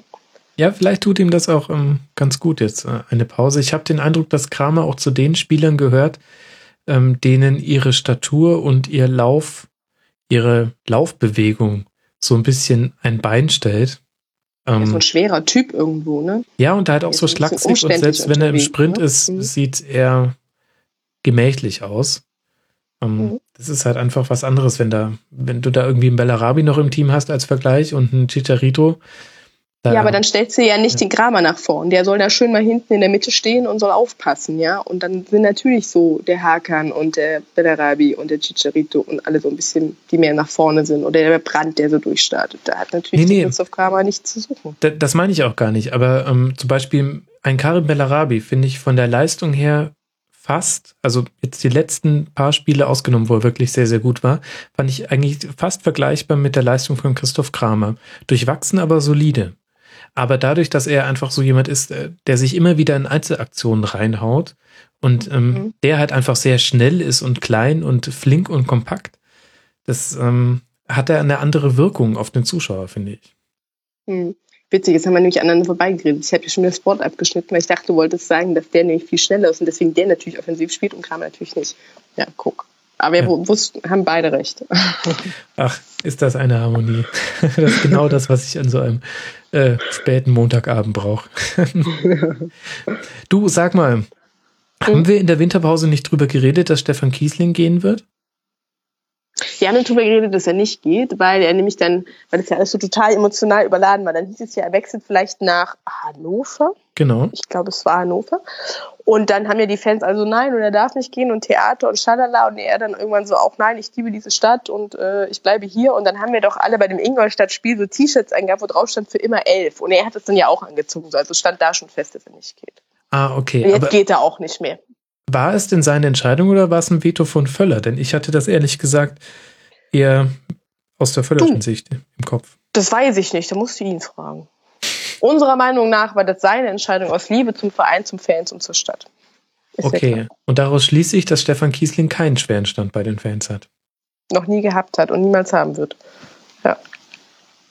Muss ich das stimmt. Nein, das stimmt nicht. Wir müssen unterscheiden. Stefan Kiesling hatte immer einen schweren Stand bei den Haupttribünenfans.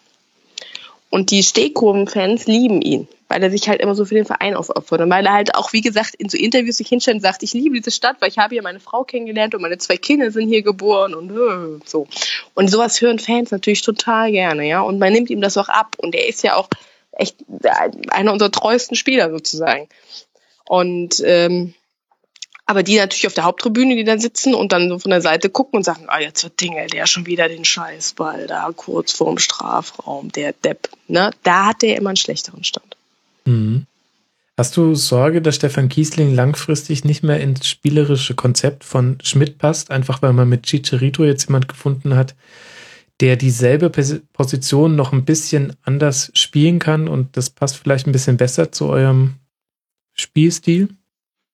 Ja, wobei, ich meine, in der Hinrunde haben wir die beiden ja oft zusammen gesehen, oder am Ende der mhm. Hinrunde haben wir die zusammen gesehen, haben wir gesagt, die sind so ein äh, tolles Duo. Das ist ja jetzt in der Rückrunde gar nicht mehr so oft so aufgelaufen, ja. Ich glaube schon, dass der Kiesling abgelöst werden könnte von, ne, vom Chicharito und dann halt nur noch so in einzelnen Spielen spielt. Andererseits, wenn wir jetzt wieder in drei Wettbewerben spielen, können wir ihn gut gebrauchen. Erstens. Und zweitens, wenn sich irgendeiner wieder verletzt. Ich meine, der Kiesling ist jetzt immer noch ein Top-Spieler. Ich würde ja. ihn jetzt, ne, trotzdem, mhm. also andere Vereine würden sich die Finger lecken nach so einem Stefan Kiesing.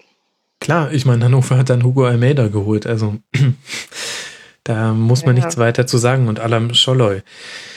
Also das ist definitiv der Fall, aber gerade weil er so ein Fanliebling ist ähm, und gleichzeitig aber manchmal so ein bisschen wie ein Anachronismus wirkt, finde ich, ähm, ja. im, im Leverkusener Team.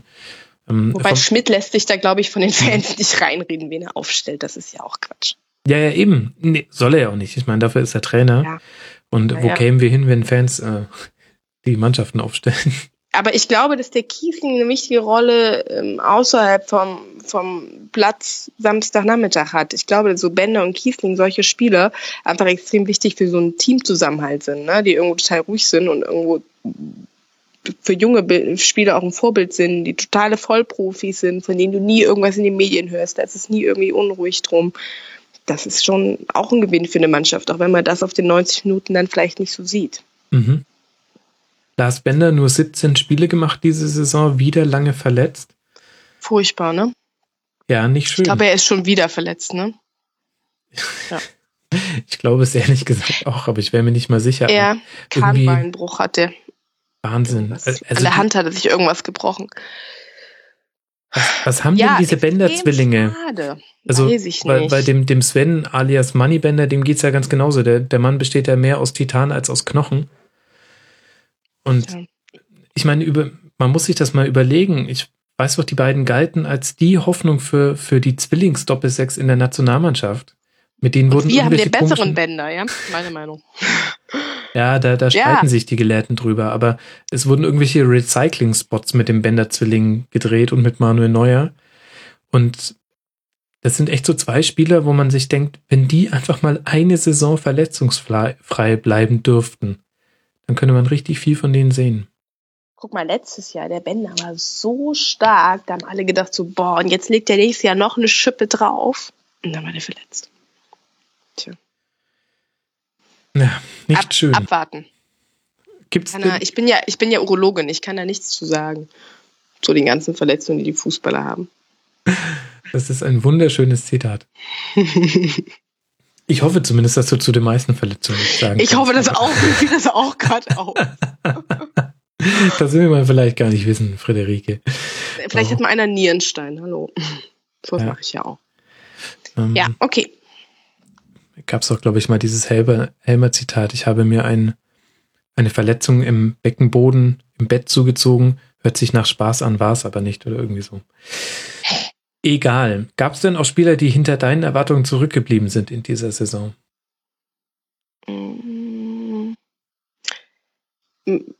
Memedi finde ich hat stark gestartet und schlecht geendet. So mhm. vom Gefühl her. Ähm, Nee, nö. Außer der Hakan halt, wie gesagt, aber das hatte ich ja vorhin schon gesagt. Mhm. Ja, gut, und bei Kramer haben wir ja auch schon besprochen, was so genau. die, die entscheidenden Punkte in dieser Saison waren. Ja, das zeigt ja, dass entweder deine Erwartungen sehr niedrig sind oder dieser Abschluss der Saison einen sehr versöhnt hat als Leverkusen-Fan. Ja, also meine Erwartungen sind, glaube ich, nie extrem unrealistisch. Ja. Und äh, ja klar, der Saisonabschluss hat natürlich eines, einiges wieder wettgemacht. Ne? Wie, wir haben es jetzt schon so ein bisschen gestreift, das Thema ähm, Fanszene. Wie ist denn da jetzt die Stimmung dann gegenüber Schmidt und dem Verein? Ist da jetzt wieder alles im Lot oder dauert es wieder nur drei Niederlagen und dann bricht das wieder hervor, diese Unzufriedenheit? Mm, ich glaube, mit Schmidt waren jetzt am Ende alle zufrieden, was jetzt nochmal ziemlich unruhig war. Also es gab jetzt noch einmal wirklich Stress zwischen Verein und Fans. Ich weiß gar nicht, ob man das nach außen mitbekommen hat. Beim letzten Heimspiel war eine Choreo geplant. Die war lange vorher geplant, ein halbes Jahr vorher angemeldet und genehmigt und alles, ne, so. Ich glaube, über die ganze Notkurve sollte es gehen. Ich weiß nicht, was genau. Und es hieß halt wirklich so ein, zwei Spiele vor dem letzten Spieltag äh, nee, das geht doch nicht, weil LG hat, will Fähnchen verteilen. Ah. Im ganzen Stadion und die Leute sollen alle die Fähnchen hochhalten. Mhm. Naja, und ähm, Fußballfans sind ja halt auch Fußballfans und sind natürlich auch wenig kompromissbereit. Und der Verein, also wie ich es mitbekommen habe, wollte, also man hätte ja vielleicht sagen können, wir machen die Choreo trotzdem und machen dann das Fähnchenschwenken in der zweiten Halbzeit. Und das hat der Verein aber auch auf, abgelehnt, auf gar keinen Fall. Und man hätte da diese Werbeverpflichtung und man hätte ja diesen Vertrag mit denen und das wäre jetzt alles Quatsch und das wäre jetzt so. Naja, und dann hat diese Choreo, die ja wirklich lange vorbereitet war schon und wo halt die Fans halt auch aus ihren Privatmitteln irgendwo da irgendwelche Dinge malen und basteln und ihre Freizeit opfern, ja, äh, ist dann halt ins Wasser gefallen. Und deswegen ist die äh, Saison jetzt extrem schlecht geendet zwischen Verein und Fans. Ne? Und jetzt ist halt Pause die Stimmung schlecht. Das ist, äh, spricht aber Und auch LG nicht so ist ja weg. LG ist ja nicht mehr unser Sponsor, das ist ja noch bescheuerter. Entschuldigung. das war auch noch ein Abschiedsgeschenk. Ja, da fragt man sich, was für, für Verträge sich der Verein hat aufbürden lassen. Also so Sponsor of the Day ist ja das, äh, das Klassische. Ähm, Gibt es, glaube ich, inzwischen in jedem Stadion so, dass die, die wichtigen Sponsoren um den Mittelkreisaufleger irgendwelche Halbzeitspielchen noch irgendwas machen dürfen. Aber man muss natürlich eigentlich die Fankurve von solchen Sachen ausnehmen. Also ich kann mich erinnern, beim Heimspiel der Bayern gegen Gladbach war ich zum Beispiel im Stadion. Da dachte man ja, sie könnten Meister, also sie hätten ja auch Meister werden können mit einem Sieg, haben sie nicht geschafft. Und da hat zum Beispiel ein großer Sponsor, na wobei ich kann es ja sagen, die Telekom hat die glorreiche Idee gehabt, wir machen das mit den Fähnchen und hat auch Fähnchen verteilt, aber da war halt in der Südkurve nichts. Und ähm, so muss das sein. Wer ist denn für euch für die Fanbetreuung zuständig? Du es gibt Fanbetreuer und es gibt ähm, die halt auch immer mit zu den Auswärtsspielen fahren und die man auch alle so kennt und die eigentlich ganz, äh, ganz gut sind oder die man halt so, mit denen man eigentlich gut klarkommt. Was gibt's denn noch? Ja, du fragst mich jetzt so interner. Sorry, ja, ich, ich dachte, das wäre irgendwie wie bei den Bayern Raimund Aumann, so ein, so ein Ex-Profi, der. Ja, wer auf jeden Fall, doch, einen Ex-Profi haben wir, ähm, den Rüdiger Vollborn. Der ist auch in der Fanbetreuung. Und der mhm. fährt auch mit zu den Auswärtsspielen und so. Den siehst du halt auch immer mal, oder der fliegt mal mit. Ja, das ist ja angenehm. Aber ja. ist das, also jetzt haben wir ja diesen, diesen Vorfall, nenne ich es jetzt mal in Anführungszeichen, am 34. Spieltag. Den, das finde ich schon ganz interessant. Ist das sinnbildlich für das Verhältnis zwischen Vereins und Fans oder ist das jetzt eine negative Ausnahme gewesen? Hm, ich glaube, viele in Leverkusen fühlen, fühlen das als Sinnbild. Mhm. Ne? Viele kommen mit dem, mit dem Schade nicht so, finden den Schade nicht so doll und finden, fühlen sich nicht gehört. Aber ich glaube fast, wenn du in der Bundesliga rumfragst, erzählt dir das jeder Fan, der sich nicht gehört fühlt. Das Problem ist halt auch immer zwischen diesen ähm, Ultra-Fan sein oder Dauerkarten-Fan sein, hinterm Tor stehen und ähm, diesen Profifußball ist Diskrepanz einfach so, ja, schon vorgegeben.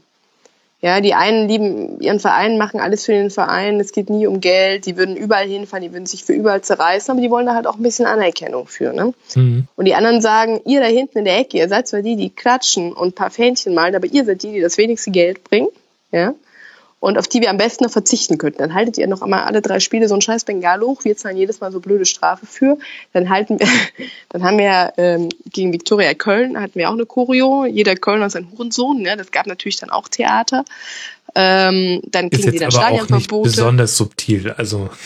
Ja, aber lass sie halt, ne? Ja, dann ja. haben die halt Stadionverbot mhm. gekriegt, obwohl sie sich nun extra nicht vermummt haben, weil sie ja gesagt haben, dass man könnte diesen Spruch ja jetzt so sagen.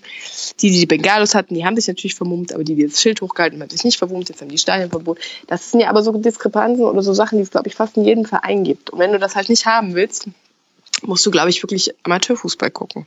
Wobei ich Stadionverbot für sowas schon krass finde, muss ich sagen. Ja, also. ist es auch. Und dann gab es zwischendrin auch noch, dann sollte es auch Stadtverbote geben. Was halt, diese Stadtverbote sind ja eh das Neueste, ne? Dass an Spieltagen Leute Stadtverbote kriegen. Ich meine, aber die Leute wohnen ja da teilweise auch. Und ich meine, ich weiß gar nicht, ob das rechtlich so geht. Ne? Man nimmt sich da halt so viel raus. Ne? Ja, ist ein ganz schwieriger Graubereich. Also ich glaube tatsächlich, dass es gar nicht so unüblich ist. Also es gab ja schon, schon vor Jahren ähm, ganz oft, dass sich ähm, einschlägig bekannte Fußballfans ähm, während äh, Spielen ihrer Mannschaft auf einer Polizeidienststelle melden mussten in ihrer Umgebung, um damit quasi anzudeuten, ich bin noch hier und nicht dort und ich bin ja. ein braver, ähm, rechtschaffener Bürger. Und das ist. Ähm, Aber recht haben das Stadionverbot, ne? Ja, genau. Also äh, das gab's ja, ich glaube, das hat schon zur WM 2006 gab's das, glaube ich, schon im größeren mhm. Umfang. Ähm, aber ist meiner Meinung nach auch eher ein Graubereich, aber da will ich mich jetzt auch nicht aufs juristische ja, Glatteis bewegen. Auch nicht aus, aber ja. Aber naja, ist ja auf jeden Fall schon mal interessant zu hören, weil man ehrlich gesagt ähm, soll überhaupt gar kein Diss sein, aber man hört nicht viel von der Leverkusener Fanszene, einfach weil die jetzt auch nicht so dafür bekannt sind, eine, eine, eine laute Stimme im Chor der Fankurven zu sein. Also jetzt einfach nur, wenn es darum geht, wie man sich nach außen hin repräsentiert. Deswegen hatte ich das mhm. zum Beispiel mit der Choreo gar nicht mitbekommen. Ja, kann ich dir mal einen Link schicken später. Ja, sehr gerne. Okay, also wir hören bei der Fanszene eher so ein bisschen schwierig. Ähm, mhm. Da glaube ich, muss man jetzt mal genau hingucken, wie es in der neuen Saison weitergeht.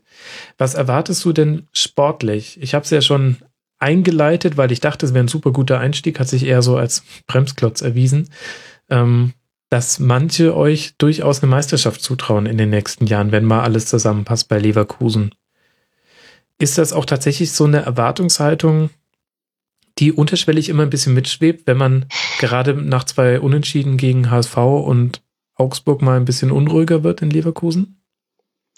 Ja, ich, ja, ich hoffe, dass die immer mitschwingt, weil ich meine, das ist ja der Ziel von dem, das Ziel von dem Ganzen. Und wir sind halt immer konstant in den letzten Jahren im oberen Tabellendrittel. Und ich meine, wenn du da nicht versuchst, Meister zu werden, warum spielst du denn da auch mit? Also ich hoffe schon, dass es immer mitschwingt, aber ich finde es halt okay, dass man halt nicht jedes Mal drüber spricht. Mhm.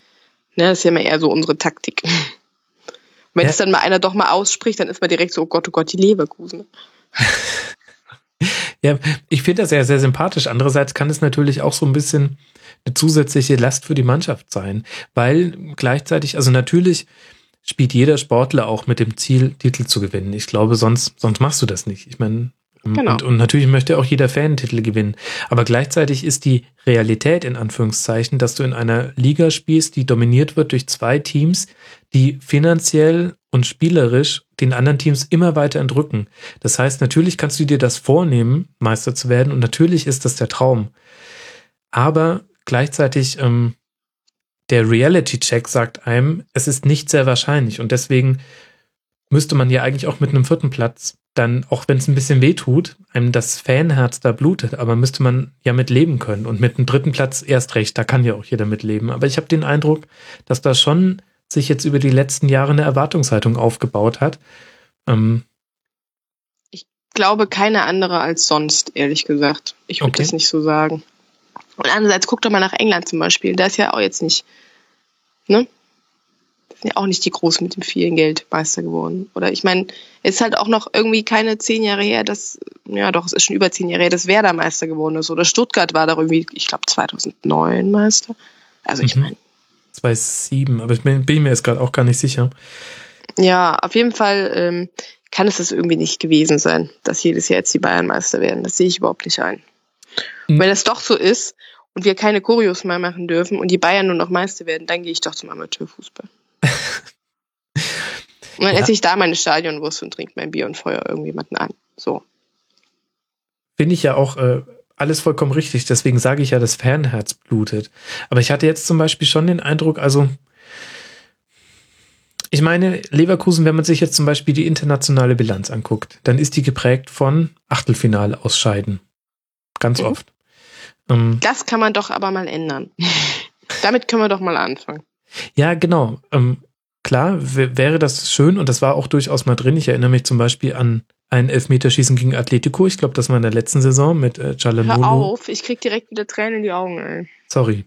Aber man, man war ja auch schon sehr nah dran. Und das ist ja auch toll. Aber gleichzeitig muss man die Realität sehen, dass du es nicht erwarten kannst. Nur weil du jetzt in den letzten Jahren oft im Achtelfinale warst, kannst du nicht erwarten, dass das immer wieder passiert, denn um Bayer Leverkusen herum verändert sich die Fußballwelt ja auch. Und ich finde, es wird tendenziell immer schwieriger, in diesen Bereich der internationalen Topclubs reinzukommen, weil einfach da du inzwischen mit Mannschaften konkurrierst, die mit Geld zugeschüttet werden. Und sei es irgendwelches Geld, an dem noch das Öl klebt oder Geld, an dem ein äh, russischer Oligarchendaumen noch drauf liegt. Ja. Oder woher auch immer dieses Geld kommt. Aber das ist ja die Entwicklung, die wir gerade erleben.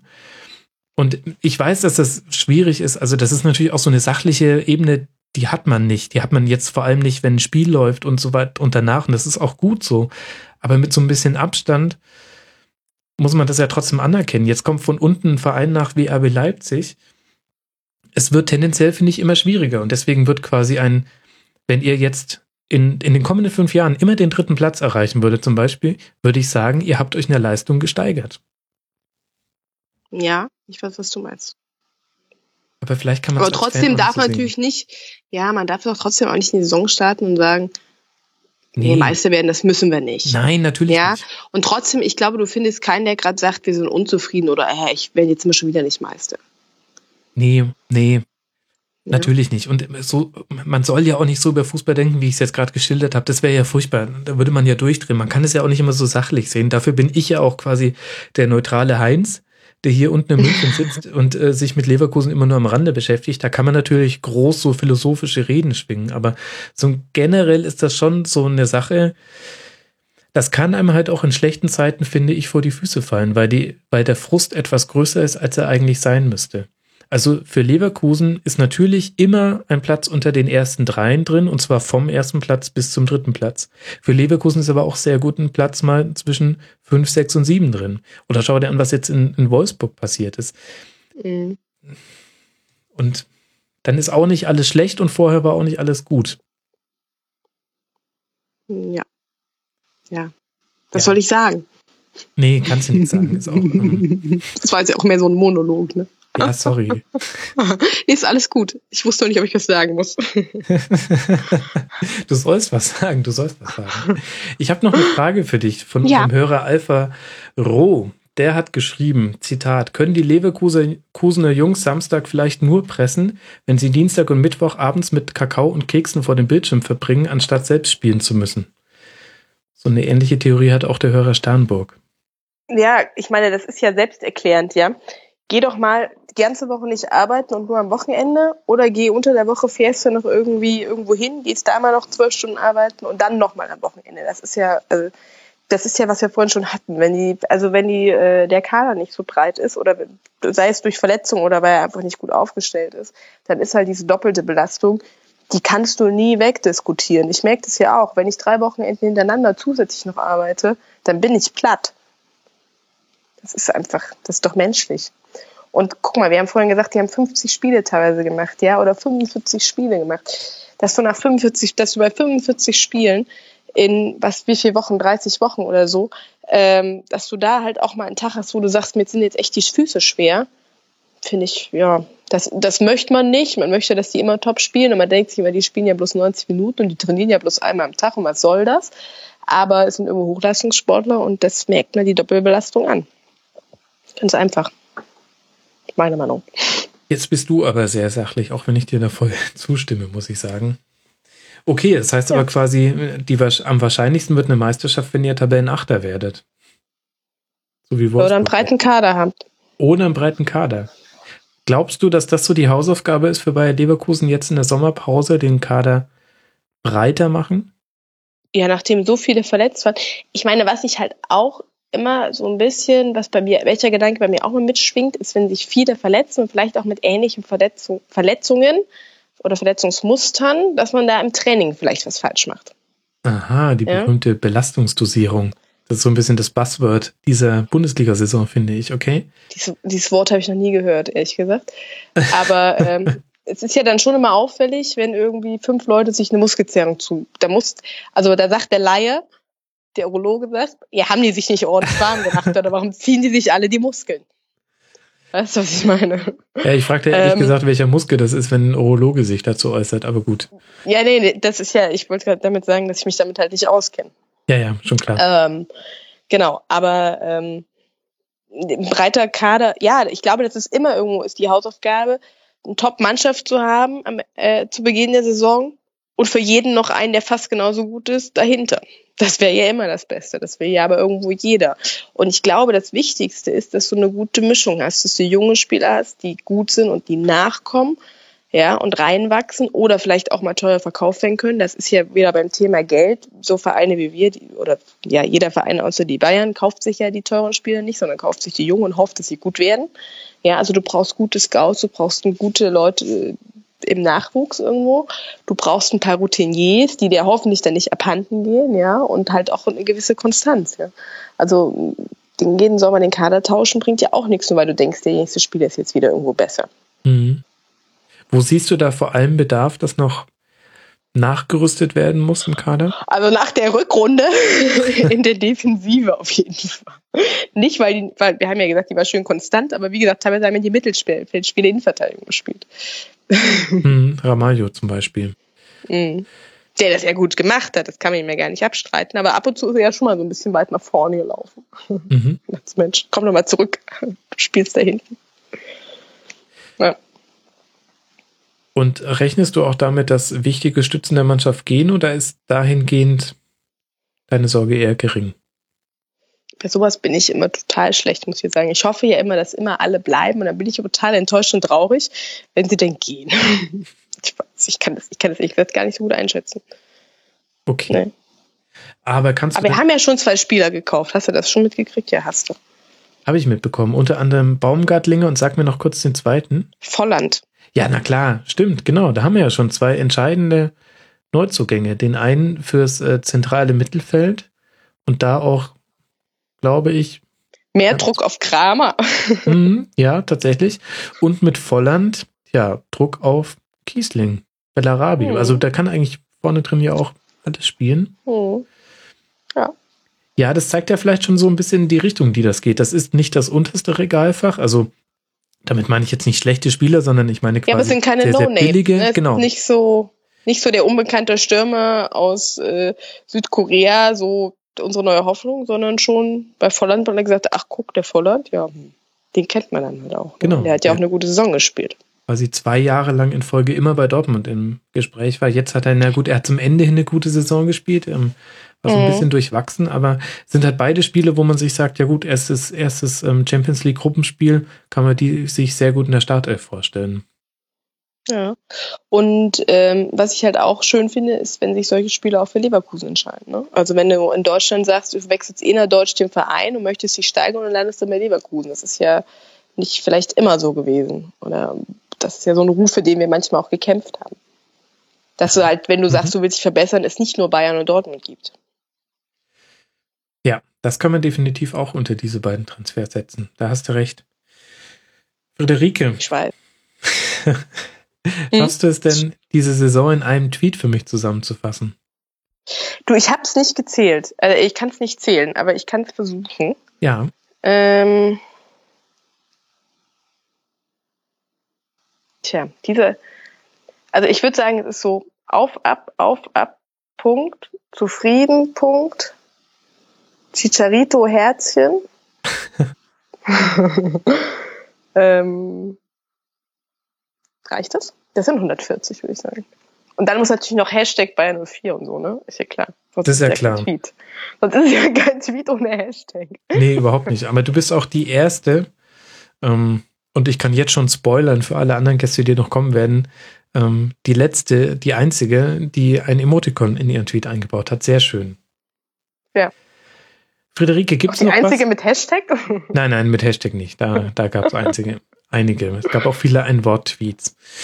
Ähm, Friederike, muss ich noch was ja. zur zurückliegenden Bayer 04 Leverkusen-Saison wissen? Ich gucke jetzt gerade nochmal auf meinen Spickzettel. Mhm. Nee. Hm, haben wir alles nichts. besprochen. Ja, sehr gut. Knapp unter hm. einer Stunde. Das ist sehr, sehr guter Rasenfunk Royal-Durchschnitt. Ja, supi. Ja, supi. Da bleibt mir nur dir sehr zu danken. Ich kann nur alle Hörer ähm, dazu aufrufen, dir bei Twitter zu folgen, at Frieda Elaine und den Neverkusen-Pod zu hören. Auf Englisch, aber ähm, sehr, sehr interessant. Was heißt denn da aber? Auf Englisch und sehr interessant. Ähm, mhm. Sollte man mal reinholen. Frieda, ich danke dir sehr, dass du mal wieder mit dabei warst. Ja, sehr gerne. Gerne wieder. Ja. Und auch wie immer unter widrigen Umständen, wie die letzten beiden Male auch schon. Aber irgendwie finden wir dann immer zueinander. Es macht mir immer wieder Spaß und ja, ähm, dir, ja, vielen Dank fürs Einladen. Ja, sehr gerne. Bis bald mal. Ja, tschüss. Wir haben jetzt gesprochen über den FC Bayern, über Borussia Dortmund, über Bayern 04 Leverkusen und wer kommt jetzt, liebe Hörer? Ihr wisst es hoffentlich auswendig, Borussia Mönchengladbach der Tabellenvierte. Und dazu begrüße ich bei mir in der Leitung und ich freue mich sehr, dass er mal wieder im Rasenfunk mit dabei ist. Peter Ahrens von Spiegel Online auf Twitter als peter-ahrens vertreten. Servus Peter. Hi Max. Schön, dass du mal wieder im Rasenfunk bist. Ist eine ganze Weile her. Wurde mal wieder Zeit.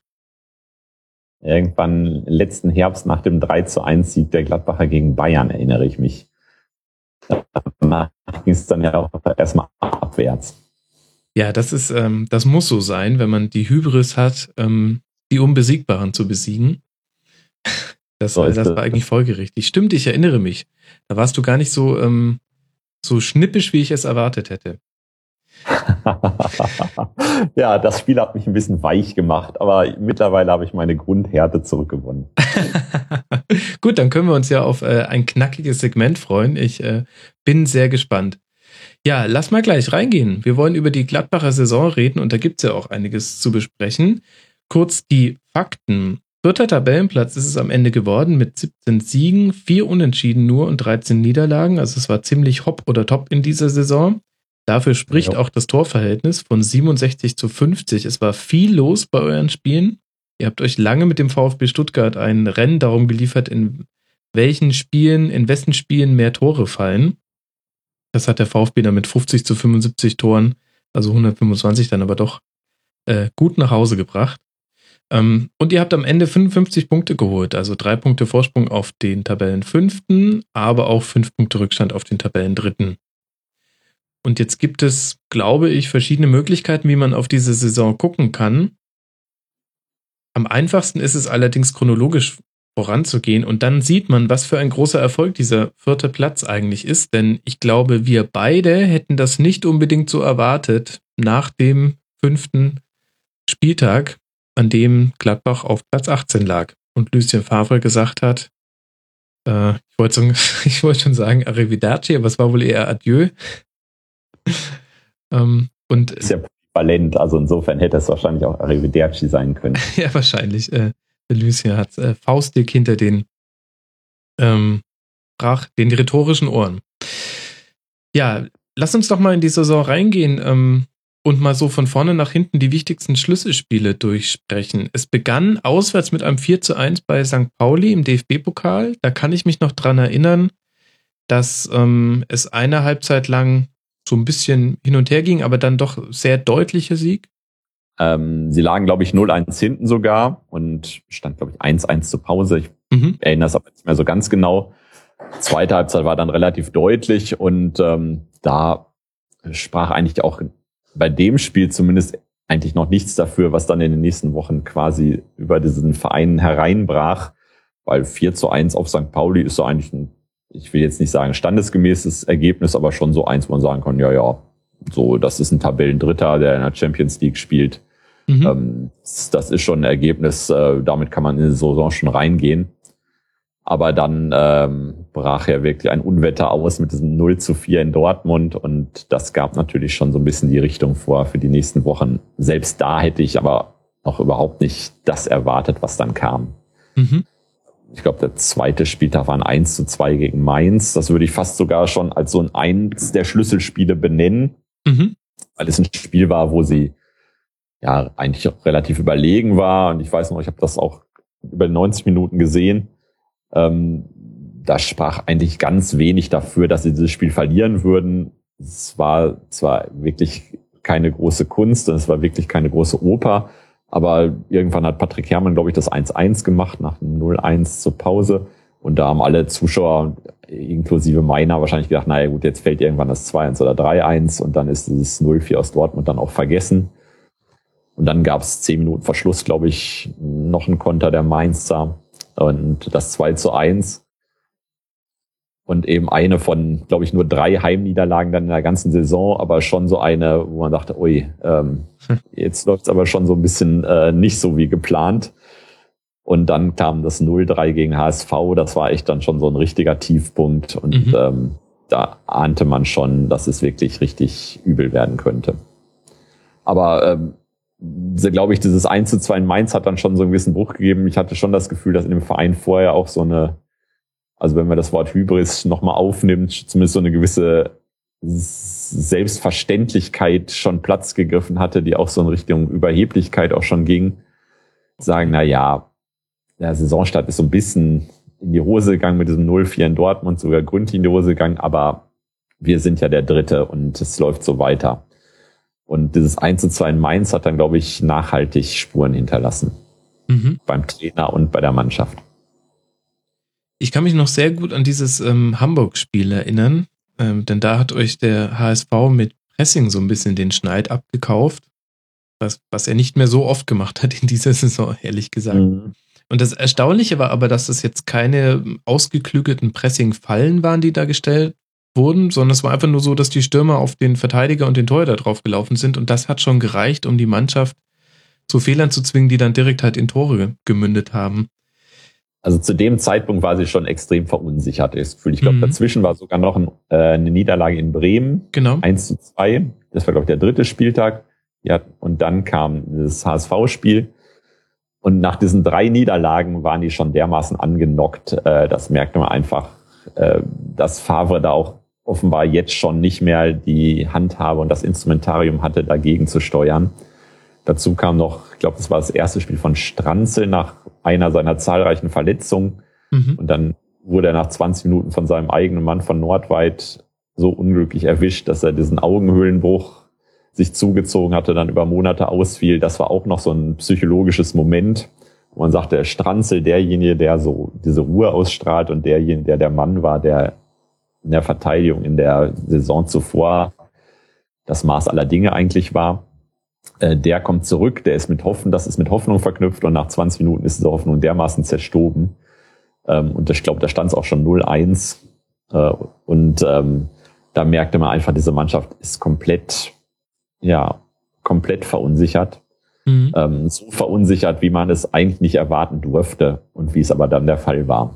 Also, dass drei Spiele ausreichen, eine Mannschaft dermaßen aus der Bahn zu werfen, die vorher eine fantastische Rückrunde und ähm, diesen dritten Platz geschafft hatte. Das hat mich auch sehr überrascht, muss ich sagen. Mhm. Ich habe jetzt auch in der Retrospektive immer so ein bisschen das Gefühl gehabt, der Grund, warum das damals ähm, zu so einer Verunsicherung geführt hat, war, weil die Basis des Spiels bei Favre immer war, wir stehen in einer sehr kompakten Ordnung, es ist nicht einfach gegen Gladbach Tore zu erzielen und nach vorne haben wir auch einen genauen Plan. Und ich hatte so ein bisschen den Eindruck, dass das Fundament einfach gewackelt hat. Also dass das, worauf das ganze Spiel basierte, hat nicht mehr geklappt, nämlich hinten kompakt zu stehen. Und das hat dann komplett alle Mannschaftsteile verunsichert. Also es war jetzt ja nicht nur so, dass die Abwehr schlecht gespielt hat, sondern vorne im Sturm ähm, ging auch zu wenig und auch die Defensivaufgaben im, schon im, im Angriffsdrittel wurden nicht so erledigt. Glaubst du denn, dass das auch personelle Gründe hatte? Du hast ja die Verletzung von Stranzl unter anderem schon angesprochen und ihr habt ja einfach sehr junge Innenverteidiger. War ja im ersten Spiel in Dortmund so, dass Favre äh, die Innenverteidigung gebildet hatte mit Christensen mhm. und diesem Marvin Schulz, die beide eben A, extrem jung und da noch extrem unerfahren war. Also es war ja auch nicht abzusehen, dass Christensen dann so eine Entwicklung nehmen würde im Laufe der Saison. Und, äh, und die sind ja in diesem Angriffswirbel, Dortmund Angriffswirbel wirklich komplett untergegangen und haben sich auch, finde ich, als relativ hilflos erwiesen. Mhm. Dazu stand vorne noch, es ist ja inzwischen schon fast historisch, Drimmitsch im Sturm, ähm, an den sich ja die Älteren noch erinnern können, ähm, den man damals neu geholt hatte aus, äh, aus Leverkusen, äh, auch relativ viel Geld ausgegeben hatte und der in den Testspielen übrigens auch glaube ich, da in jedem Testspiel noch getroffen hatte und so zu den schönsten Hoffnungen Anlass gab und der dann eben auch überhaupt nicht funktionierte. Und insofern war dieses ähm, austarierte Offensive, Defensive da aus dem Gleis gekommen. Insofern gebe ich dir da total recht. Dazu eben noch diese Neuorientierung nach dem Abgang von Kramer und Kruse, die eben schon auch zwei Stützpfeiler waren der Saison zuvor. Und ähm, die also dessen, deren Fehlen man am Anfang auch nicht verarbeitet hatte einfach.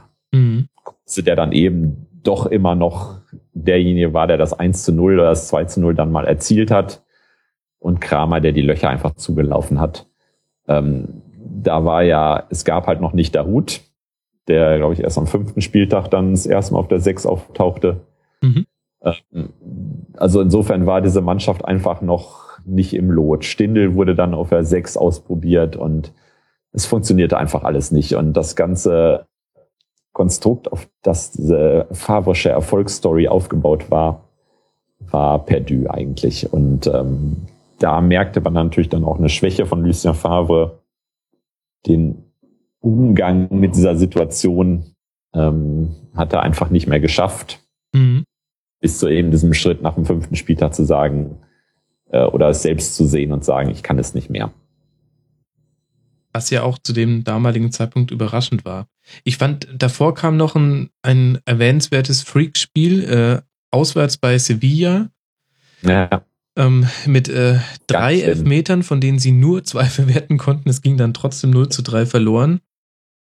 Wo man auch wirklich das Gefühl hatte, ähm, also da passt einfach gar nichts mehr. Also ähm, das war ja kein Zufall, dass dann auch danach sind ja immer noch einige Elfmeter gegen Gladbach gepfiffen worden, einfach weil die Verteidiger tatsächlich immer einen Schritt zu spät dran waren. Und war so eine ganz komische Mischung aus Unerfahrenheit, Ungestümheit und aber halt auch Verunsicherung. Man wartete immer auf den Moment, wann es den Elfmeter für den Gegner geben würde. Und tatsächlich hatte ja schon was solchenartiges schon in den ersten Spielen, aber das hatte natürlich auch komplett rationale auch Gründe. Genau deswegen, weil die Abwehr einfach sich nicht, das Stellungsspiel nicht funktionierte. Und dann ist es natürlich so, dass du diesen Schritt dann eben zu spät tust, der sonst automatisiert ist und der sonst natürlich funktioniert. Ja, und dann, äh, das ist natürlich dann immer auch diesen Elfmeter gab, war natürlich dann auch irgendwie ein bisschen Pech.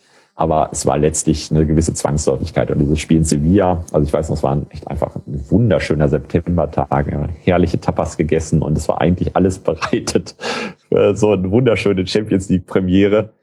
Aber äh, die waren mit dem 0 zu 3 noch dermaßen gut bedient. Ähm, und diese Pressekonferenz anschließend einem Lucien Favre, der wirklich den Blick nur nach unten richtete und ein Ausbund an Hilflosigkeit, Ohnmacht und Ratlosigkeit, wie ich es beim Trainer ganz selten erlebt habe.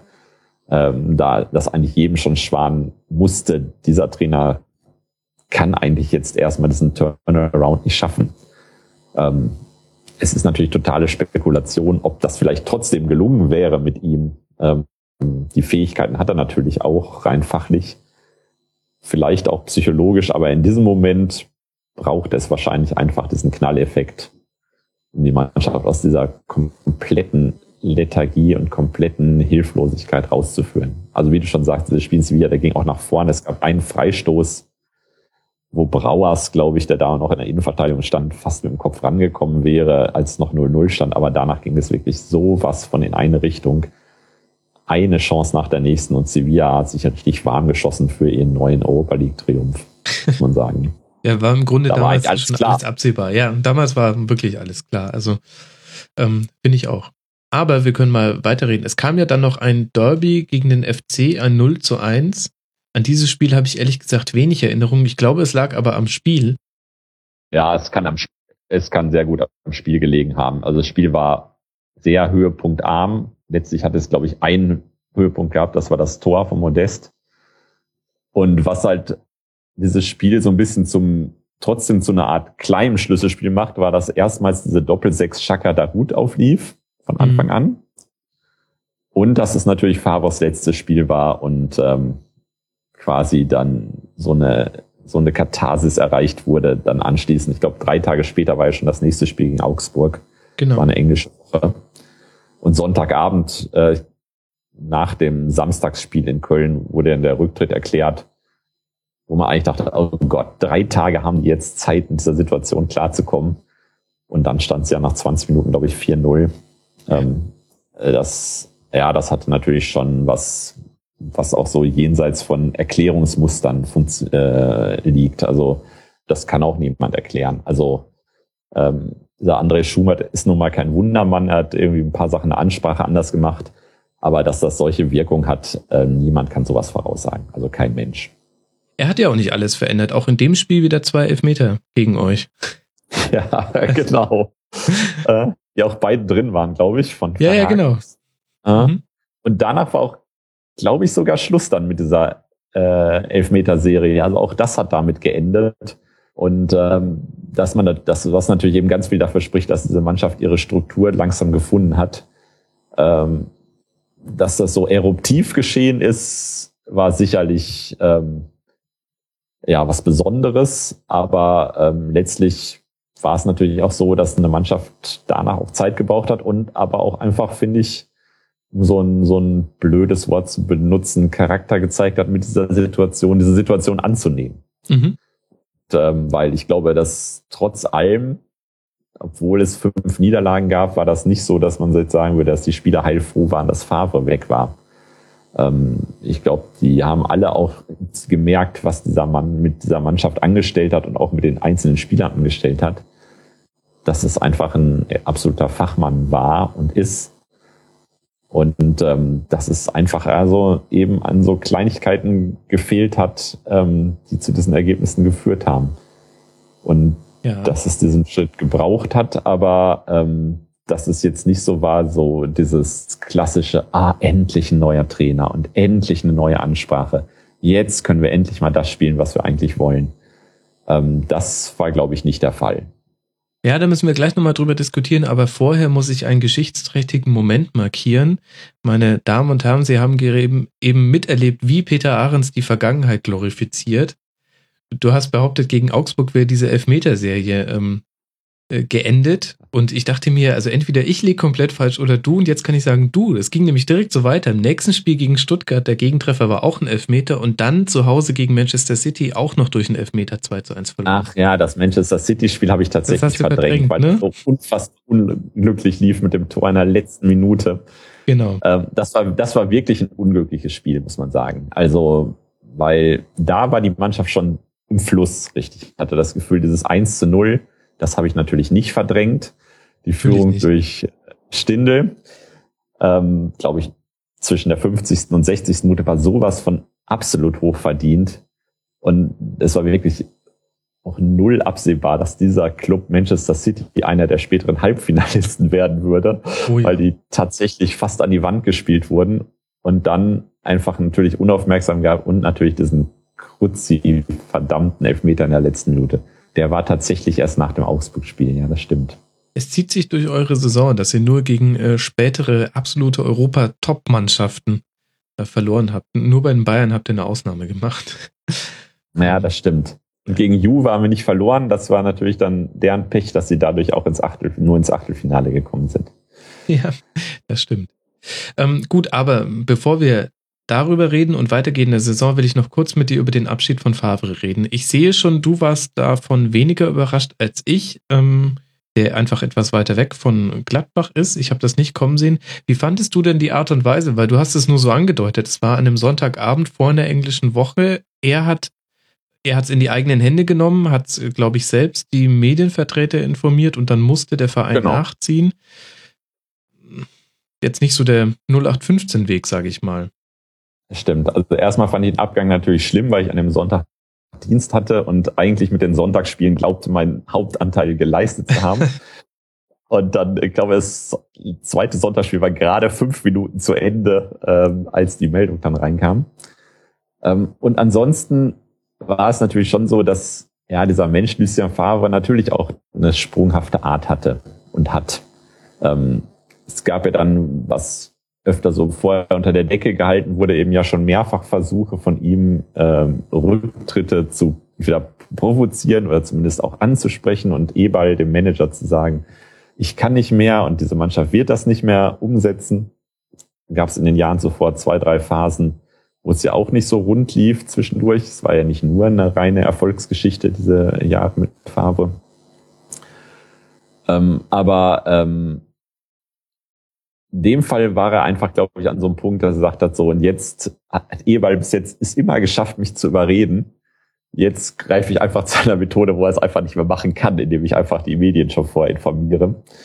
Ähm, und da hat es dann einfach dann auch mal noch mal konsequenter durchgezogen, äh, diese dieses, was vorher immer so als Laune betrachtet wurde, aber ich glaube, was mehr war als eine Laune. Ich glaube, in dem Fall hat das durchaus tiefer gespürt sein. Ich bin an so in meinem Latein am Ende angekommen. Vielleicht ist es auch jemand, der dann auch, glaube ich, so Auszeiten braucht. Es ist, glaube ich, kein Zufall, dass er danach auch wirklich sich komplett rar gemacht hat. Ähm, also es gibt, glaube ich, selten einen doch so erfolgreichen Ex-Trainer, der zwar immer wieder gehandelt wird, aber der so wenig in der Öffentlichkeit seitdem aufgetaucht ist wie er. Mhm. Ähm, das hatte eben wirklich schon so was Tuchelsches, der auch dann mal und vielleicht mal ein, zwei Interviews in seinem Interregnum da gegeben hat. Ähm, bei Favre hat es, glaube ich, sogar die nicht gegeben. Vielleicht ein, eins kann ich mich erinnern, irgendwann im Frühjahr, ähm, dass er da mal in der Öffentlichkeit aufgetaucht ist. Also jemand, der dann auch wirklich sagt dann so, ich mache jetzt für mich den Cut, ich brauche das für mich auch. Und ähm, insofern konnte ich das dann auch nachvollziehen. Natürlich war es so, dass man, dass das Vertrauen in diesen Mann in Gladbach natürlich mittlerweile so groß war, dass viele gedacht haben, auch nach fünf Niederlagen, der schafft das noch. Ähm, das ist einfach der Mann, der zu Gladbach gehört, der diese Mannschaft aus, aus der Relegation hochgebracht hat bis in die Champions League. Und das war ja auch, das muss man sagen, erst ein Vierteljahr her, dass mal das so quasi eher so auf seinem Zenit angekommen zu sein schien. Mhm. Dem dritten Platz und dieser Rückrunde, wo wirklich alles gelaufen ist, wie es geplant war. Aber ähm, äh, deswegen war natürlich auch diese Reaktion vielleicht so heftig und sagte, das macht man nicht und man lässt den Club hängen. Aber das Gefühl hatte ich von Anfang an nie. Also ich hatte eher das Gefühl, er tut diesem Club einen letzten großen Gefallen. Ah, okay. Interessant, weil da hatte ich eine andere Auffassung. Wie stehst du denn dann zu meiner These, dass ich gesagt habe, mit dieser Art des Abgangs hat er sich zum Beispiel die Tür bei so einem Verein wie dem FC Bayern für die Zukunft zugemacht? Ja, das würde ich auch so sehen. Ne? Mhm. Also ähm, zumindest für die nähere Zukunft, so möchte ich es mal ja. sagen. Ne? Also er muss sich jetzt erstmal wieder, glaube ich, woanders dieses Renommee wieder zurückholen. Ähm, natürlich sind Vereinsvorstände dann auch also ähm, vorsichtig, wenn sie so einen Abgang mitbekommen und wenn sie natürlich auch mitbekommen, wie er vorher auch schon im Verein war. Also Ebal hat einfach so unglaublich viel auch abgefedert, hat die ganze Öffentlichkeitsarbeit, die ganzen Außendarstellungen machen müssen. Ähm, das war ja eigentlich noch schlimmer als beim Guardiola, würde ich sagen. Ne? So, weil mhm.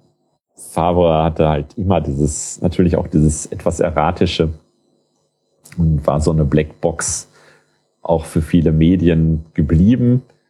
Ähm, der Unterschied, finde ich, zu Guardiola ist, dass, dass ihm die Leute nicht übel genommen haben. So, und das ähm, fand ich dann auch erstaunlich. Ne? Also ähm, ich habe schon das Gefühl, dass viele Medien äh, das Guardiola übel nehmen, dass er die Presse einfach nicht wichtig genommen hat oder dass er Medienarbeit vernachlässigt hat und dass er damit gar nichts anfangen konnte und das auch deutlich gemacht hat. Bei Favre war das eher so, dass die Leute sagen, so ist er halt. Und äh, er ist trotzdem der Lulu oder unser Lucien so, ne? Mhm. So, ähm, er hatte komischerweise was Populäres, obwohl er gar nichts dazu getan hat. Äh, und ähm, das ähm, hat, glaube ich, auch dazu geführt, dass sie bis heute eigentlich dem so zum Nachhinein, wo man natürlich auch sagen kann, es ist gut gelaufen danach, dass ihm da kaum jemand gram ist. Also man müsste Max Eberl mal wirklich vielleicht mal mit ziemlich viel Alkohol abfüllen und ihn dann nochmal fragen, ähm, äh, wie er eigentlich zu Favre steht, aber ähm, ich habe wenig böse Worte gehört, muss ich sagen. Mhm. Ja, das kann man Vielleicht so auch sagen. einfach, es war natürlich dann auch, ging gleich wieder turbulent los und das half natürlich einfach auch dieses ganze, also es gab ja auch keinen Platz für Trauerarbeit oder für äh, irgendwie, es gab noch nicht mal Platz für schmutzige Wäsche, weil es einfach sofort weiterging und eben so turbulent weiterging. Also und dann mhm. war das Thema Farbe dann auch irgendwann kein Thema mehr. Mhm. Ja, das stimmt, das ging ganz schnell. Also wir schließen die Akte Favre bei Gladbach und wir öffnen die Akte Schubert. Und du hast gesagt, ähm, er hatte nur drei Tage Zeit und ähm, ist ja eigentlich zu wenig, da so viel zu verändern. Und du hast auch gesagt, die Spieler haben nicht darauf hingespielt, dass Favre geht.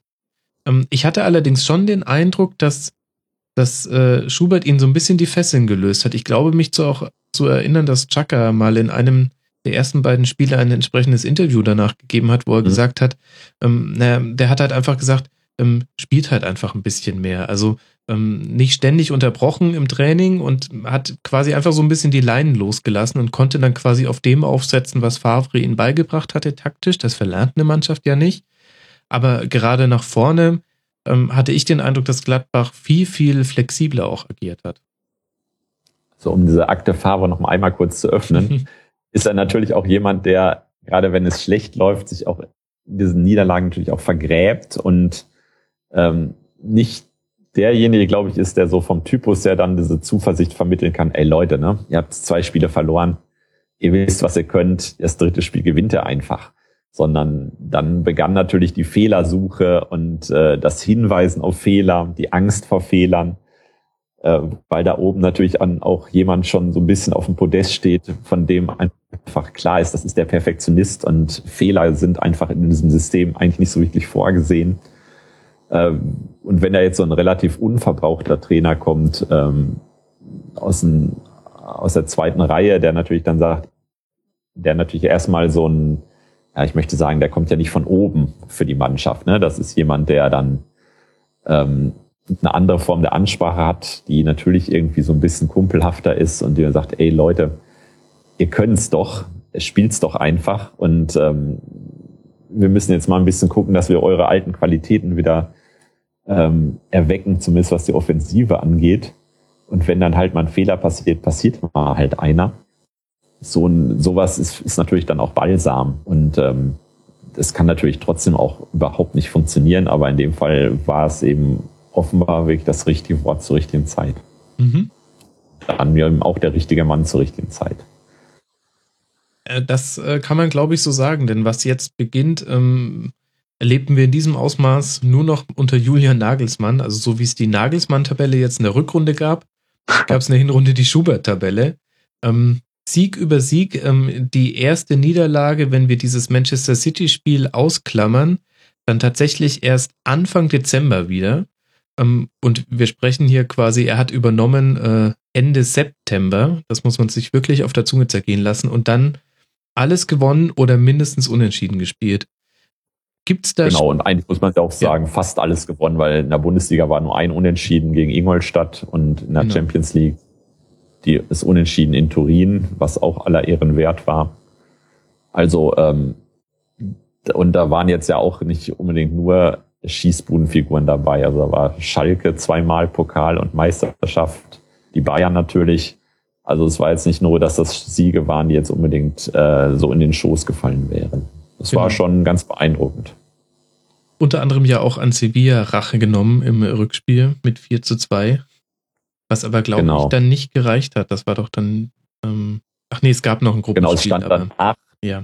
Es gab danach zwar noch das Gruppenspiel bei City. Ja. Aber es war schon klar, dass sie nur noch Dritter werden konnten. Also ähm, sie genau. hätten in Manchester gewinnen müssen, dann wären sie Dritter gewesen. Und das konnte ja nicht sein, weil Sevilla musste ja Dritter werden. Äh, das verlangt ja einfach das Gesetz. Um die Europa League zu gewinnen, ja klar. So ist es. Also und insofern war klar, dass sie dann auch in Manchester verlieren würden, was dann auch passierte. Was hat denn Gladbach diese in dieser Wochen Zeit ausgemacht? Also diese, über diese kompletten zwei Monate. Das ist ja dann nicht mehr alles nur Zufall. Es ist nicht alles ein Zufall. Man muss auch noch dazu sagen, dass in der Zeit ja zum Beispiel äh, Patrick Herrmann mit dem Kreuzbandriss ausgefallen ist, mhm. den ich nach wie vor immer noch für einen der überragende Offensivspieler bei Gladbach und nicht nur bei Gladbach halte, auch wenn er in der Saison auch später, als er eigentlich wieder fit war, dann nicht mehr so ganz in die Startelf zurückgefunden hat. Aber zu dem Zeitpunkt, als er diesen Kreuzbandriss hatte, war der natürlich, also er war, glaube ich, zwei Monate vor, drei Monate war Nationalspieler geworden und einfach ein ganz, ganz wichtiger Mann. Dann hatte man halt diesen Ausfall von Stranzel, da hatte man einen Ausfall von Patrick Herrmann, ähm, dann war Janschke auch mehrfach ausgefallen, Dominguez, äh, also der zweite Innenverteidiger, äh, dessen Rücken fing an zu zwicken und der hat ja auch dann die ganze Saison nicht mehr stattgefunden. Also es war eigentlich auch eine Situation, wo man jetzt nicht sagen kann, ähm, das ist jetzt wirklich äh, paradiesisch und Schlaraffenland und es ist eine Überfülle an äh, Kadermöglichkeiten da. Sondern äh, Schubert musste dann auch wirklich auch mit denen auskommen, die er da hatte und ähm, hat natürlich einfach insofern die richtige Mischung von dem er Stindel nach vorne gepackt hat, dass das Duo dann anfing mit Raphael Stindel extrem gut zu funktionieren und dahinter dann dieses Scharnier mit Dahut, von dem natürlich alle irgendwie geahnt haben, dass es ein großartiges Talent ist, der irgendwie nicht richtig allerdings vorankommt aber dass er so aufblühen würde, das war natürlich ähm, auch ja schon Erweckungserlebnis für diesen Verein und für das Team, weil dadurch natürlich einfach ähm, also ein Drive nach vorne dran war mit Schaka und äh, Dahut, ähm, der wirklich dieses Team nach vorne auch extrem hat zum Laufen gebracht. Und in der Phase hat ja auch die Defensive funktioniert. Das war ja so die Phase, ähm, wo, wo man dachte, jetzt hat man auch hinten wirklich das Rezept wieder zurückgefunden. Also zum Beispiel dieses Spiel in Turin, das habe ich auch in Turin gesehen. Das war eine bravouröse Defensivleistung. Da hat nach vorne nicht besonders viel funktioniert, aber da haben sie hinten unglaublich gut gestanden und äh, das war schon die Phase, wo Juventus so langsam ins Laufen kam. Mhm. Und da 0 zu 0 nach Hause zu bringen, war für mich eines wirklich der, der, der besten Spiele, in dieser Phase, was vielleicht nicht so ein spektakuläres Resultat war, aber wo man sagte, jetzt ist diese Mannschaft wirklich wieder da angekommen, äh, wo sie bei Fahrrunter in, in guten Tagen war.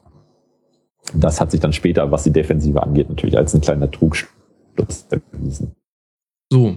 Und jetzt muss ich natürlich die Frage stellen, hat euch der 3 zu 1 Sieg gegen die Bayern gebrochen? So wie sich's gehört, wenn man gegen die Bayern äh, gewinnt, meiner Meinung nach. Ähm, denn danach äh, kam ein, ein deutlicher Knick in der Leistungskurve. 2 zu 4 gegen Manchester City, 0 zu 5 gegen Leverkusen, 3 zu 4 im DFB-Pokal-Achtelfinale gegen Werder und dann zwar am 17. Spieltag nochmal zu Hause gegen Darmstadt 3 zu 2 gewonnen, aber auch nachdem man zurücklag. Was ist da passiert, Peter? Also ich würde sagen, der Bruch war nicht das Bayern-Spiel, der Bruch war das City-Spiel, okay. weil die erste Halbzeit gegen Manchester City hat dieses Team komplett angeknüpft an die Leistung der vergangenen Wochen, führte auch 1 zu 0 und also ich kann mich hier an äh, Twitter-Kommentare von Nicht-Gladbachern erinnern, die sagen, also so eine überzeugende, überragende Mannschaft in der Champions League haben sie lange nicht gesehen, wenn man, Klammer auf, Bayern natürlich immer wie immer ausgenommen. Natürlich. Und dann brach diese Mannschaft in meiner zweiten Halbzeit komplett ineinander und glaube ich, in der zweiten Halbzeit vier Tore kassiert innerhalb kürzester Zeit. Ähm, das würde ich sagen, das war so der Schlüssel. Das war wirklich was, was auch dann weitergeführt hat mit 0 zu 5 in Leverkusen. Ähm, und dazu kam dann, gab es wieder den nächsten Kreuzbandriss von Toni Janschke in dem Spiel und da hatte man das Gefühl, jetzt ähm, ist all das, was man sich so über Wochen, Monate aufgebaut hat, dann irgendwie plötzlich weg. Und äh, dieser, dieser Zauber Champions League war dadurch natürlich auch vorbei. Ähm, dann hatte man so das Gefühl, da liegt jetzt wieder so eine gewisse Tristesse über diese Mannschaft. Ähm, damit muss sie erstmal klarkommen und da hatte ich das Gefühl, na gut, es sind jetzt nur noch zwei Spiele bis Weihnachten, da müssen sie jetzt irgendwie durch. Das Pokal, ja, das werden sie schon irgendwie gewinnen. Und, und dass sie das dann noch so ein bisschen der, der Keim gelegt für die durchaus schlechten Wochen. Jetzt sind wir in der Winterpause angekommen und wir gehen irgendwie mit einem komischen Gefühl in die Winterpause als äh, Gladbach-Sympathisant und auch als äh, neutraler Beobachter, weil man auf einmal diese ganze Schubert-Ära ist jetzt zu viel, aber diese Zeit unter ihm zu hinterfragen beginnt. Zumindest ging mir das so und auch einigen Gästen im Rasenfunk, weil man eben gesagt hat, ja, alles schön und gut, diese Siegesserie wunderbar in der Liga, aber warum jetzt auf einmal wieder diese alten Probleme in der Abwehr? von dem man dachte, er hätte sie beseitigt. Mhm. Und ich meine, jetzt in der Retrospektive können wir da natürlich ganz gut äh, drüber reden und wissen, irgendwie kam man ja dann äh, auf einem vierten Tabellenplatz raus, mit dem man sehr zufrieden sein kann. Allerdings fand ich, war auch die Rückrunde wieder sehr wechselhaft von den Ergebnissen her und ähm, nicht mehr, äh, also die Konstanz hat ein bisschen gefehlt. Gibt es ich dafür. Die Rückrunde war, ich fand die Rückrunde extrem inkonstant. Zu Hause wurde gewonnen, auswärts wurde verloren. Also insofern, mehr Konstanz kann man eigentlich nicht verlangen. Okay, das stimmt. Ja, stimmt, stimmt, nee, stimmt natürlich. Ähm, äh, dieses, ähm, dieses, was so manche äh, Verschwörungstheoretiker an diesem, jetzt hat er seinen festen Vertrag, jetzt geht's abwärts, das hing, war ja zeitlich tatsächlich so eine gewisse, äh, so ein gewisser Zusammenhang da, was natürlich ehrlich gesagt ziemlicher Quatsch ist.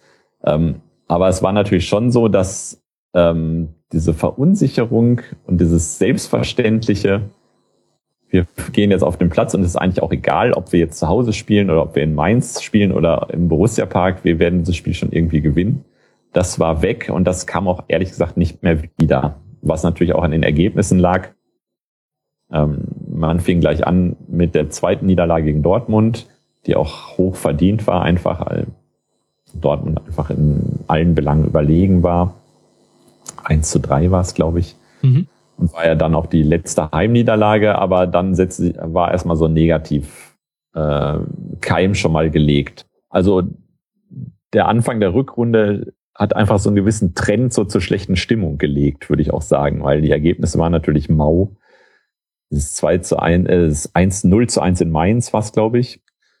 Und mhm. äh, dann zwar der hohe Sieg gegen Werder dazwischen, aber dann diese Niederlage beim HSV, wo wirklich auch spielerisch gar nichts lief, wo man das Gefühl hatte, diese Mannschaft fällt wirklich in finstere Zeiten zurück.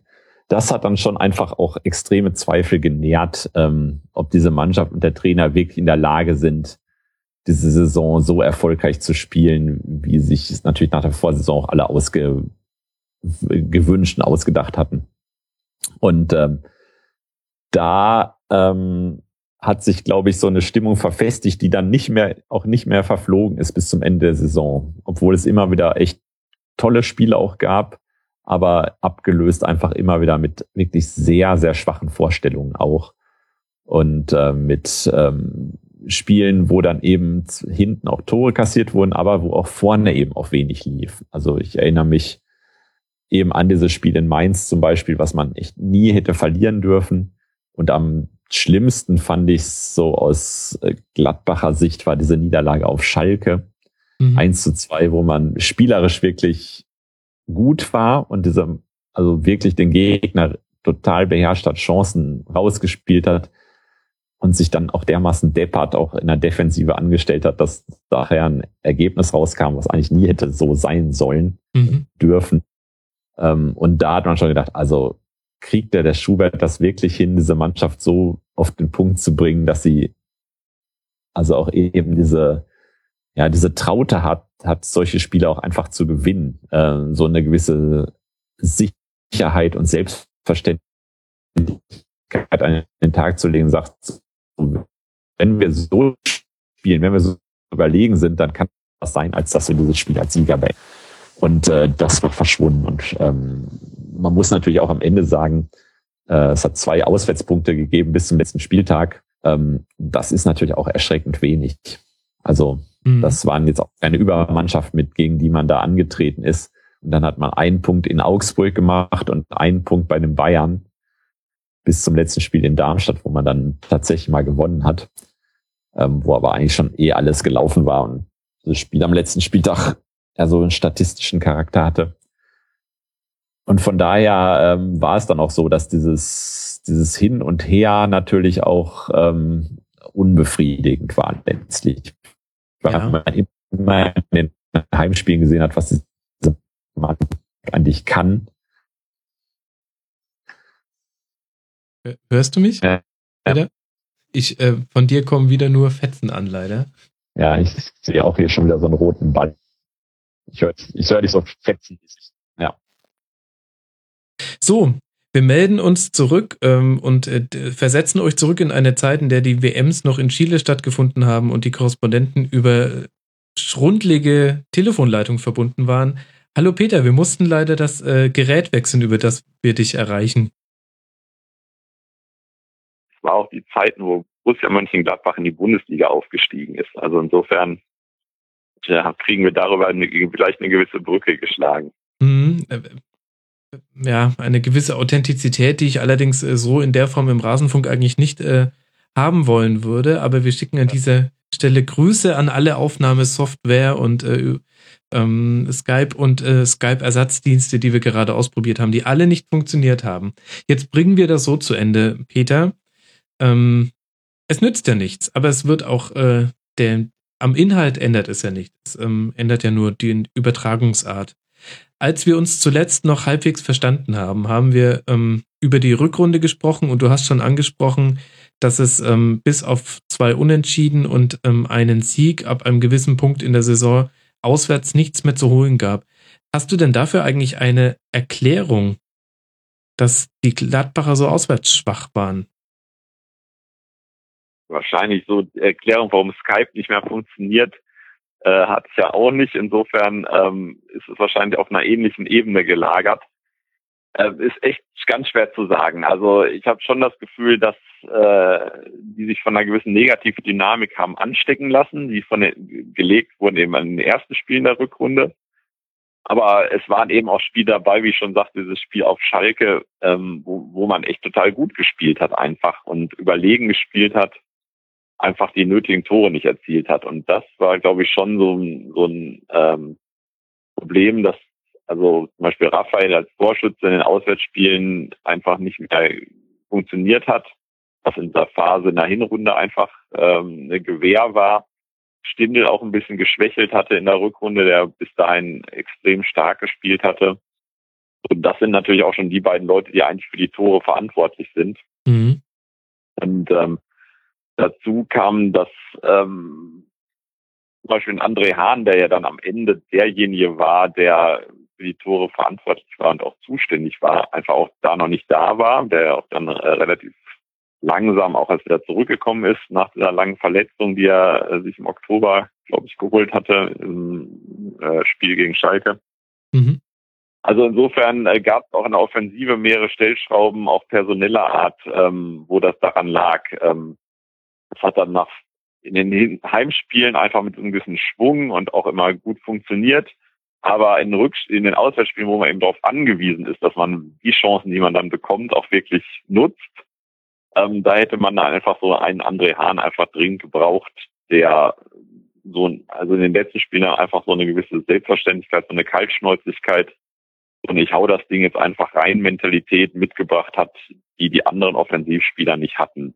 Und natürlich ist das ein bisschen einfach, das vielleicht auf einen Spieler dann äh, so zu konzentrieren, aber ich glaube schon, dass so äh, so ein Hahn äh, in der Phase dann auch wirklich nötig gewesen wäre, um vielleicht auch nur ein Tor zu erzielen, was dann auch diese Auswärtsbilanz in den jeweiligen Spielen anders hätte aussehen lassen.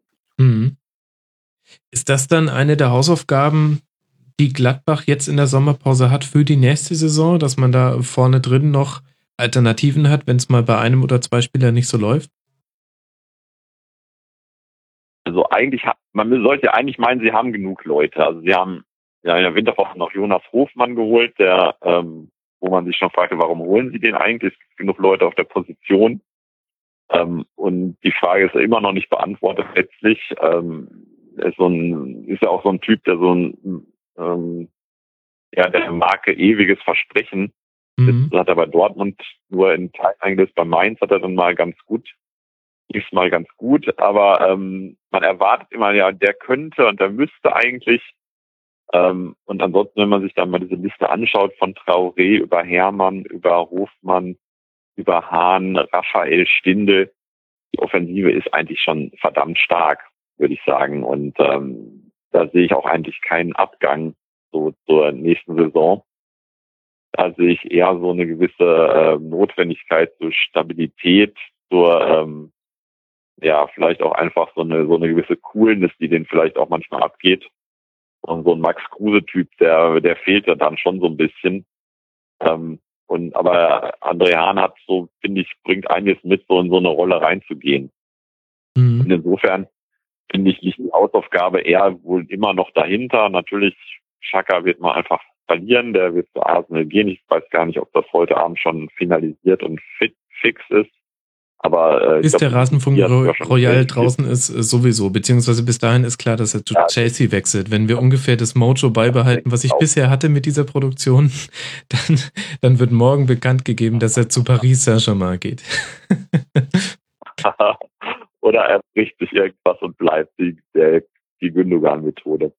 Ja. Ähm, also insofern, da wird es natürlich jemand brauchen, der äh, diese Rolle, äh, diese Ersatzrolle einnimmt. Schaka war einfach schon auch extrem wichtig, allen Undiszipliniertheiten ähm, zum Trotz. Er fehlt dann natürlich dann immer pro Saison dann mal so drei, vier Spiele aufgrund von Karten. Aber er war also schon auch so Dampfmacher, als Stabilisator ähm, auch als positiver Typ schon sehr wichtig für die Mannschaft so im letzten Jahr.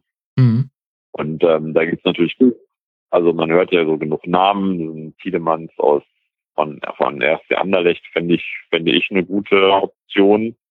Ähm, weniger gut fände ich so eine Rückholaktion von Christoph Kramer. Ich glaube, dass, also ich bin eh kein großer Freund dieser Rückholaktion, das funktioniert manchmal, aber oft auch nicht.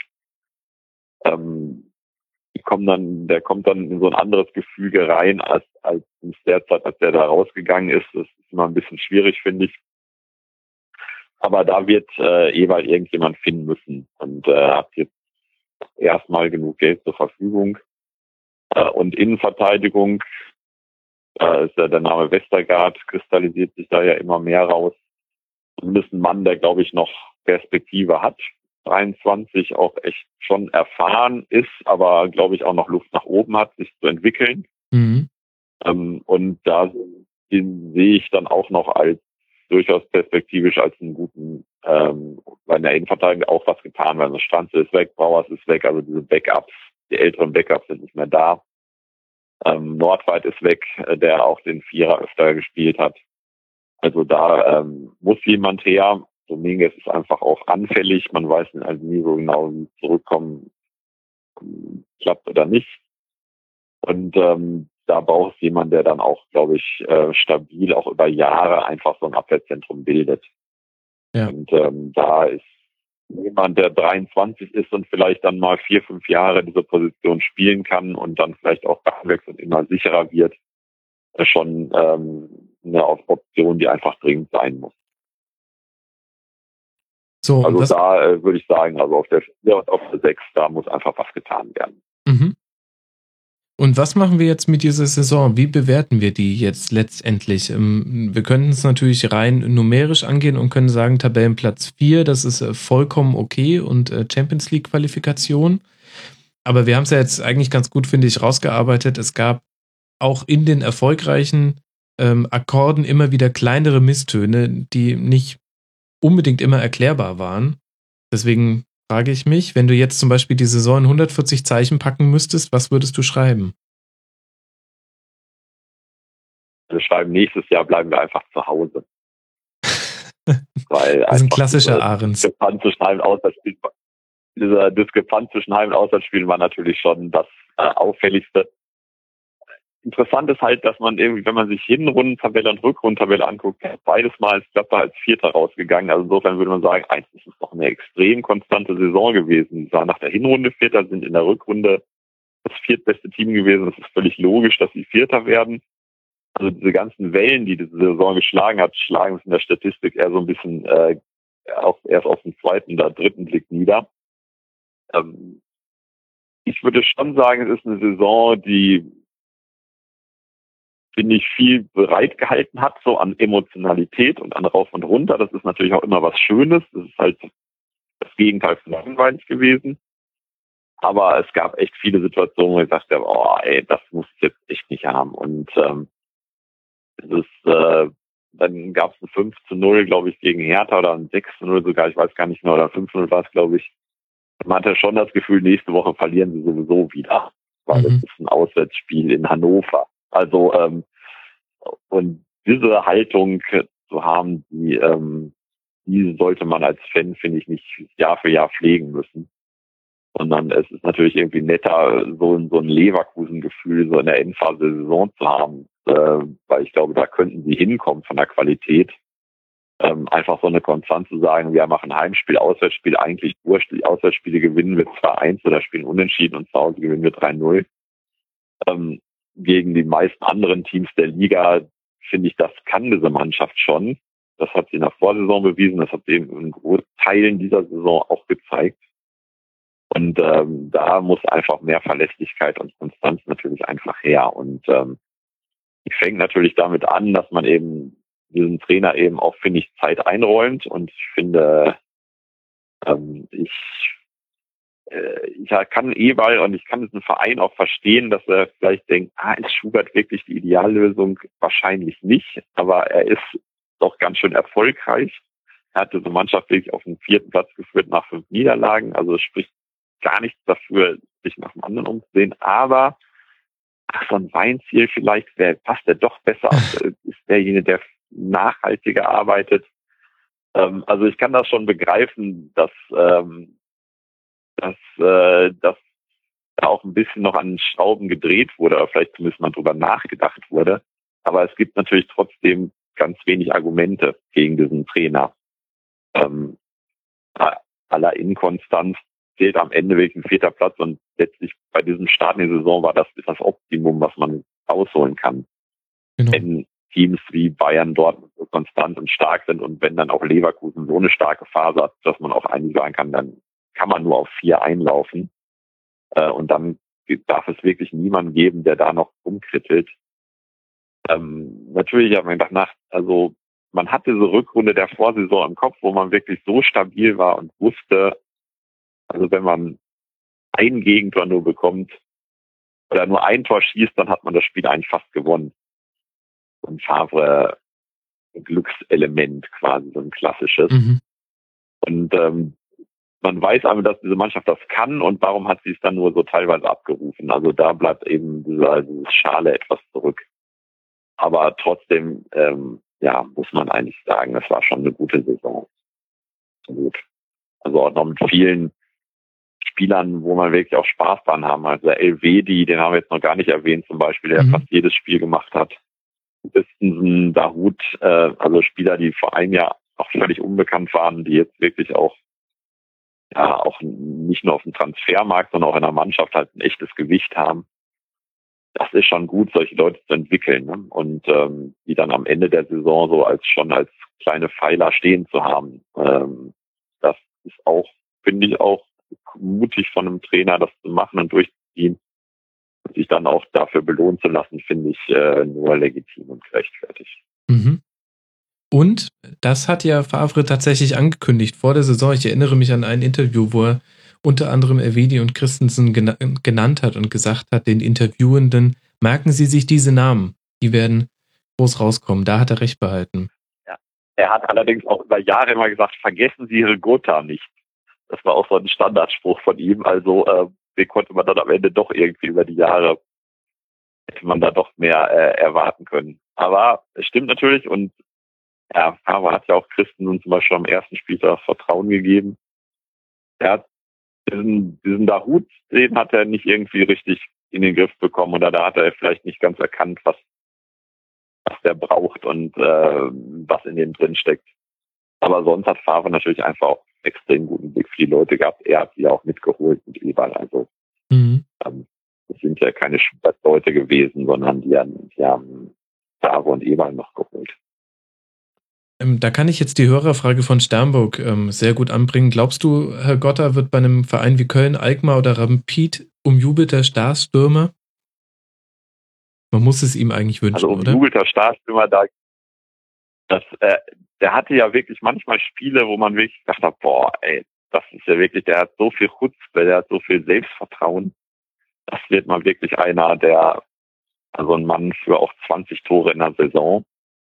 Aber er hat dann sich trotzdem dann nie durchsetzen können. Letztlich immer war dann auch jemand anders da oder zwei oder drei sogar. Also hier Hazard, der haben wir jetzt zum Beispiel, den habe ich auch noch gar nicht erwähnt, der auch so ein Schubert-Liebling war und der ja fast durchgespielt hat äh, in der Offensive. Es sind einfach zu viele Leute da gewesen, die auch echt gut sind.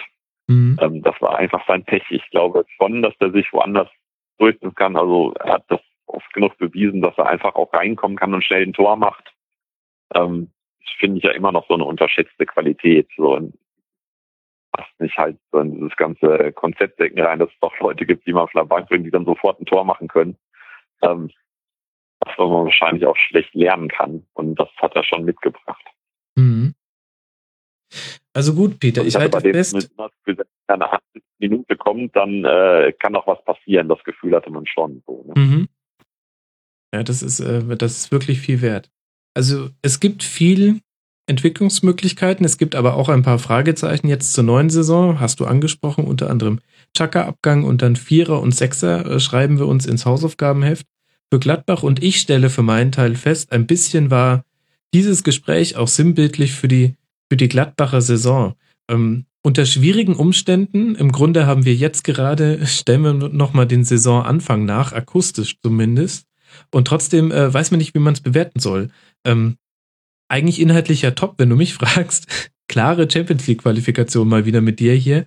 Äh, aber die Rahmenbedingungen haben es heute ein bisschen merkwürdig gemacht. Ja, hatten wir von den Rahmenbedingungen mal so eine gute Phase wie Gladbach mit den sechs Siegen nacheinander? Das hatten wir, glaube ich, nicht. Aber sonst stimmt das schon. Ja, nee, das stimmt. Das hatten wir tatsächlich leider nicht. Leider auch nicht mit der Skype-Alternative, die ich testen wollte. Da muss ich wohl dann, glaube ich, bis ich das Fest mal im Rasenfunk etabliere, doch noch ein bisschen selbst in die Klausur gehen, wie ich das, ähm, tja, äh, wie ich das in Fernwartung zum Laufen kriege. Ja, das, da hattest, hattest du jetzt auch einen extrem undankbaren Sparringspartner, was technische Fähigkeiten angeht. Also insofern würde ich nie ausschließen, dass es auch an mir gelegt haben könnte. Ja, vielleicht aber halt auch der perfekte Testlauf. Ähm, aber gut, mal gucken. Ähm, schauen wir mal. Ähm, ich bin auf jeden Fall sehr, sehr dankbar, dass du trotz aller technischen Widrigkeiten durchgehalten hast und ich hoffe, dass es auch für die Hörer dennoch hörenswert war. Wie gesagt, nehmt es als Referenz an die Chile-WM 1962. Ähm, Peter, ich danke dir sehr herzlich, dass du dir Zeit genommen hast, ähm, hier im Rasenfunk Royal dabei zu sein. Ich äh, fordere die Menschen ausdrücklich dazu auf, dir bei Twitter zu folgen, peter-ahrens und jeden deiner Artikel bei Spiegel Online zu lesen. Und mehr kann ich dann, glaube ich, auch nicht. bitte tun. nicht lesen, nur die guten. okay, dann nicht lesen, aber bitte unbedingt kommentieren trotzdem. Das ist natürlich wichtig. Genau, das auf jeden Fall. So, die, die Hörer pfeifen jetzt ab ins Spiegel Online Forum und ich wünsche dir noch einen schönen Abend, Peter. Vielen herzlichen Dank. Gleichfalls. Mach's gut. Ciao. Du auch. Ciao. So, das war er. Der erste Teil von Vieren wir haben die ersten sechs Vereine der Abschlusstabelle der Bundesliga-Saison 2015-2016 besprochen. Und jetzt geht es weiter mit Teil 2, den ihr jetzt im besten Falle gleich anhört. Und an der Stelle auch nochmal der Hinweis, wir freuen uns wirklich sehr darüber, wenn ihr den Rasenfunk Royal weiterempfehlt, wenn ihr all die fußballverrückten Freunde, Bekannte, die ihr habt, auf den Rasenfunk aufmerksam macht wenn ihr uns Rezensionen bei iTunes schreibt oder uns auch einfach Feedback gebt auf Facebook oder Twitter. Das hilft uns sehr, ein bisschen bekannter zu werden, freut uns sehr. Und jetzt würde ich sagen, die ersten sechs Vereine machen wir Haken hinter. Jetzt widmen wir uns den Plätzen 7 bis 12 und zwar in Teil 2 des Rasenfunk Royal. Das war die Rasenfunk-Schlusskonferenz. Geben nun zurück in die angeschlossenen Funkhäuser.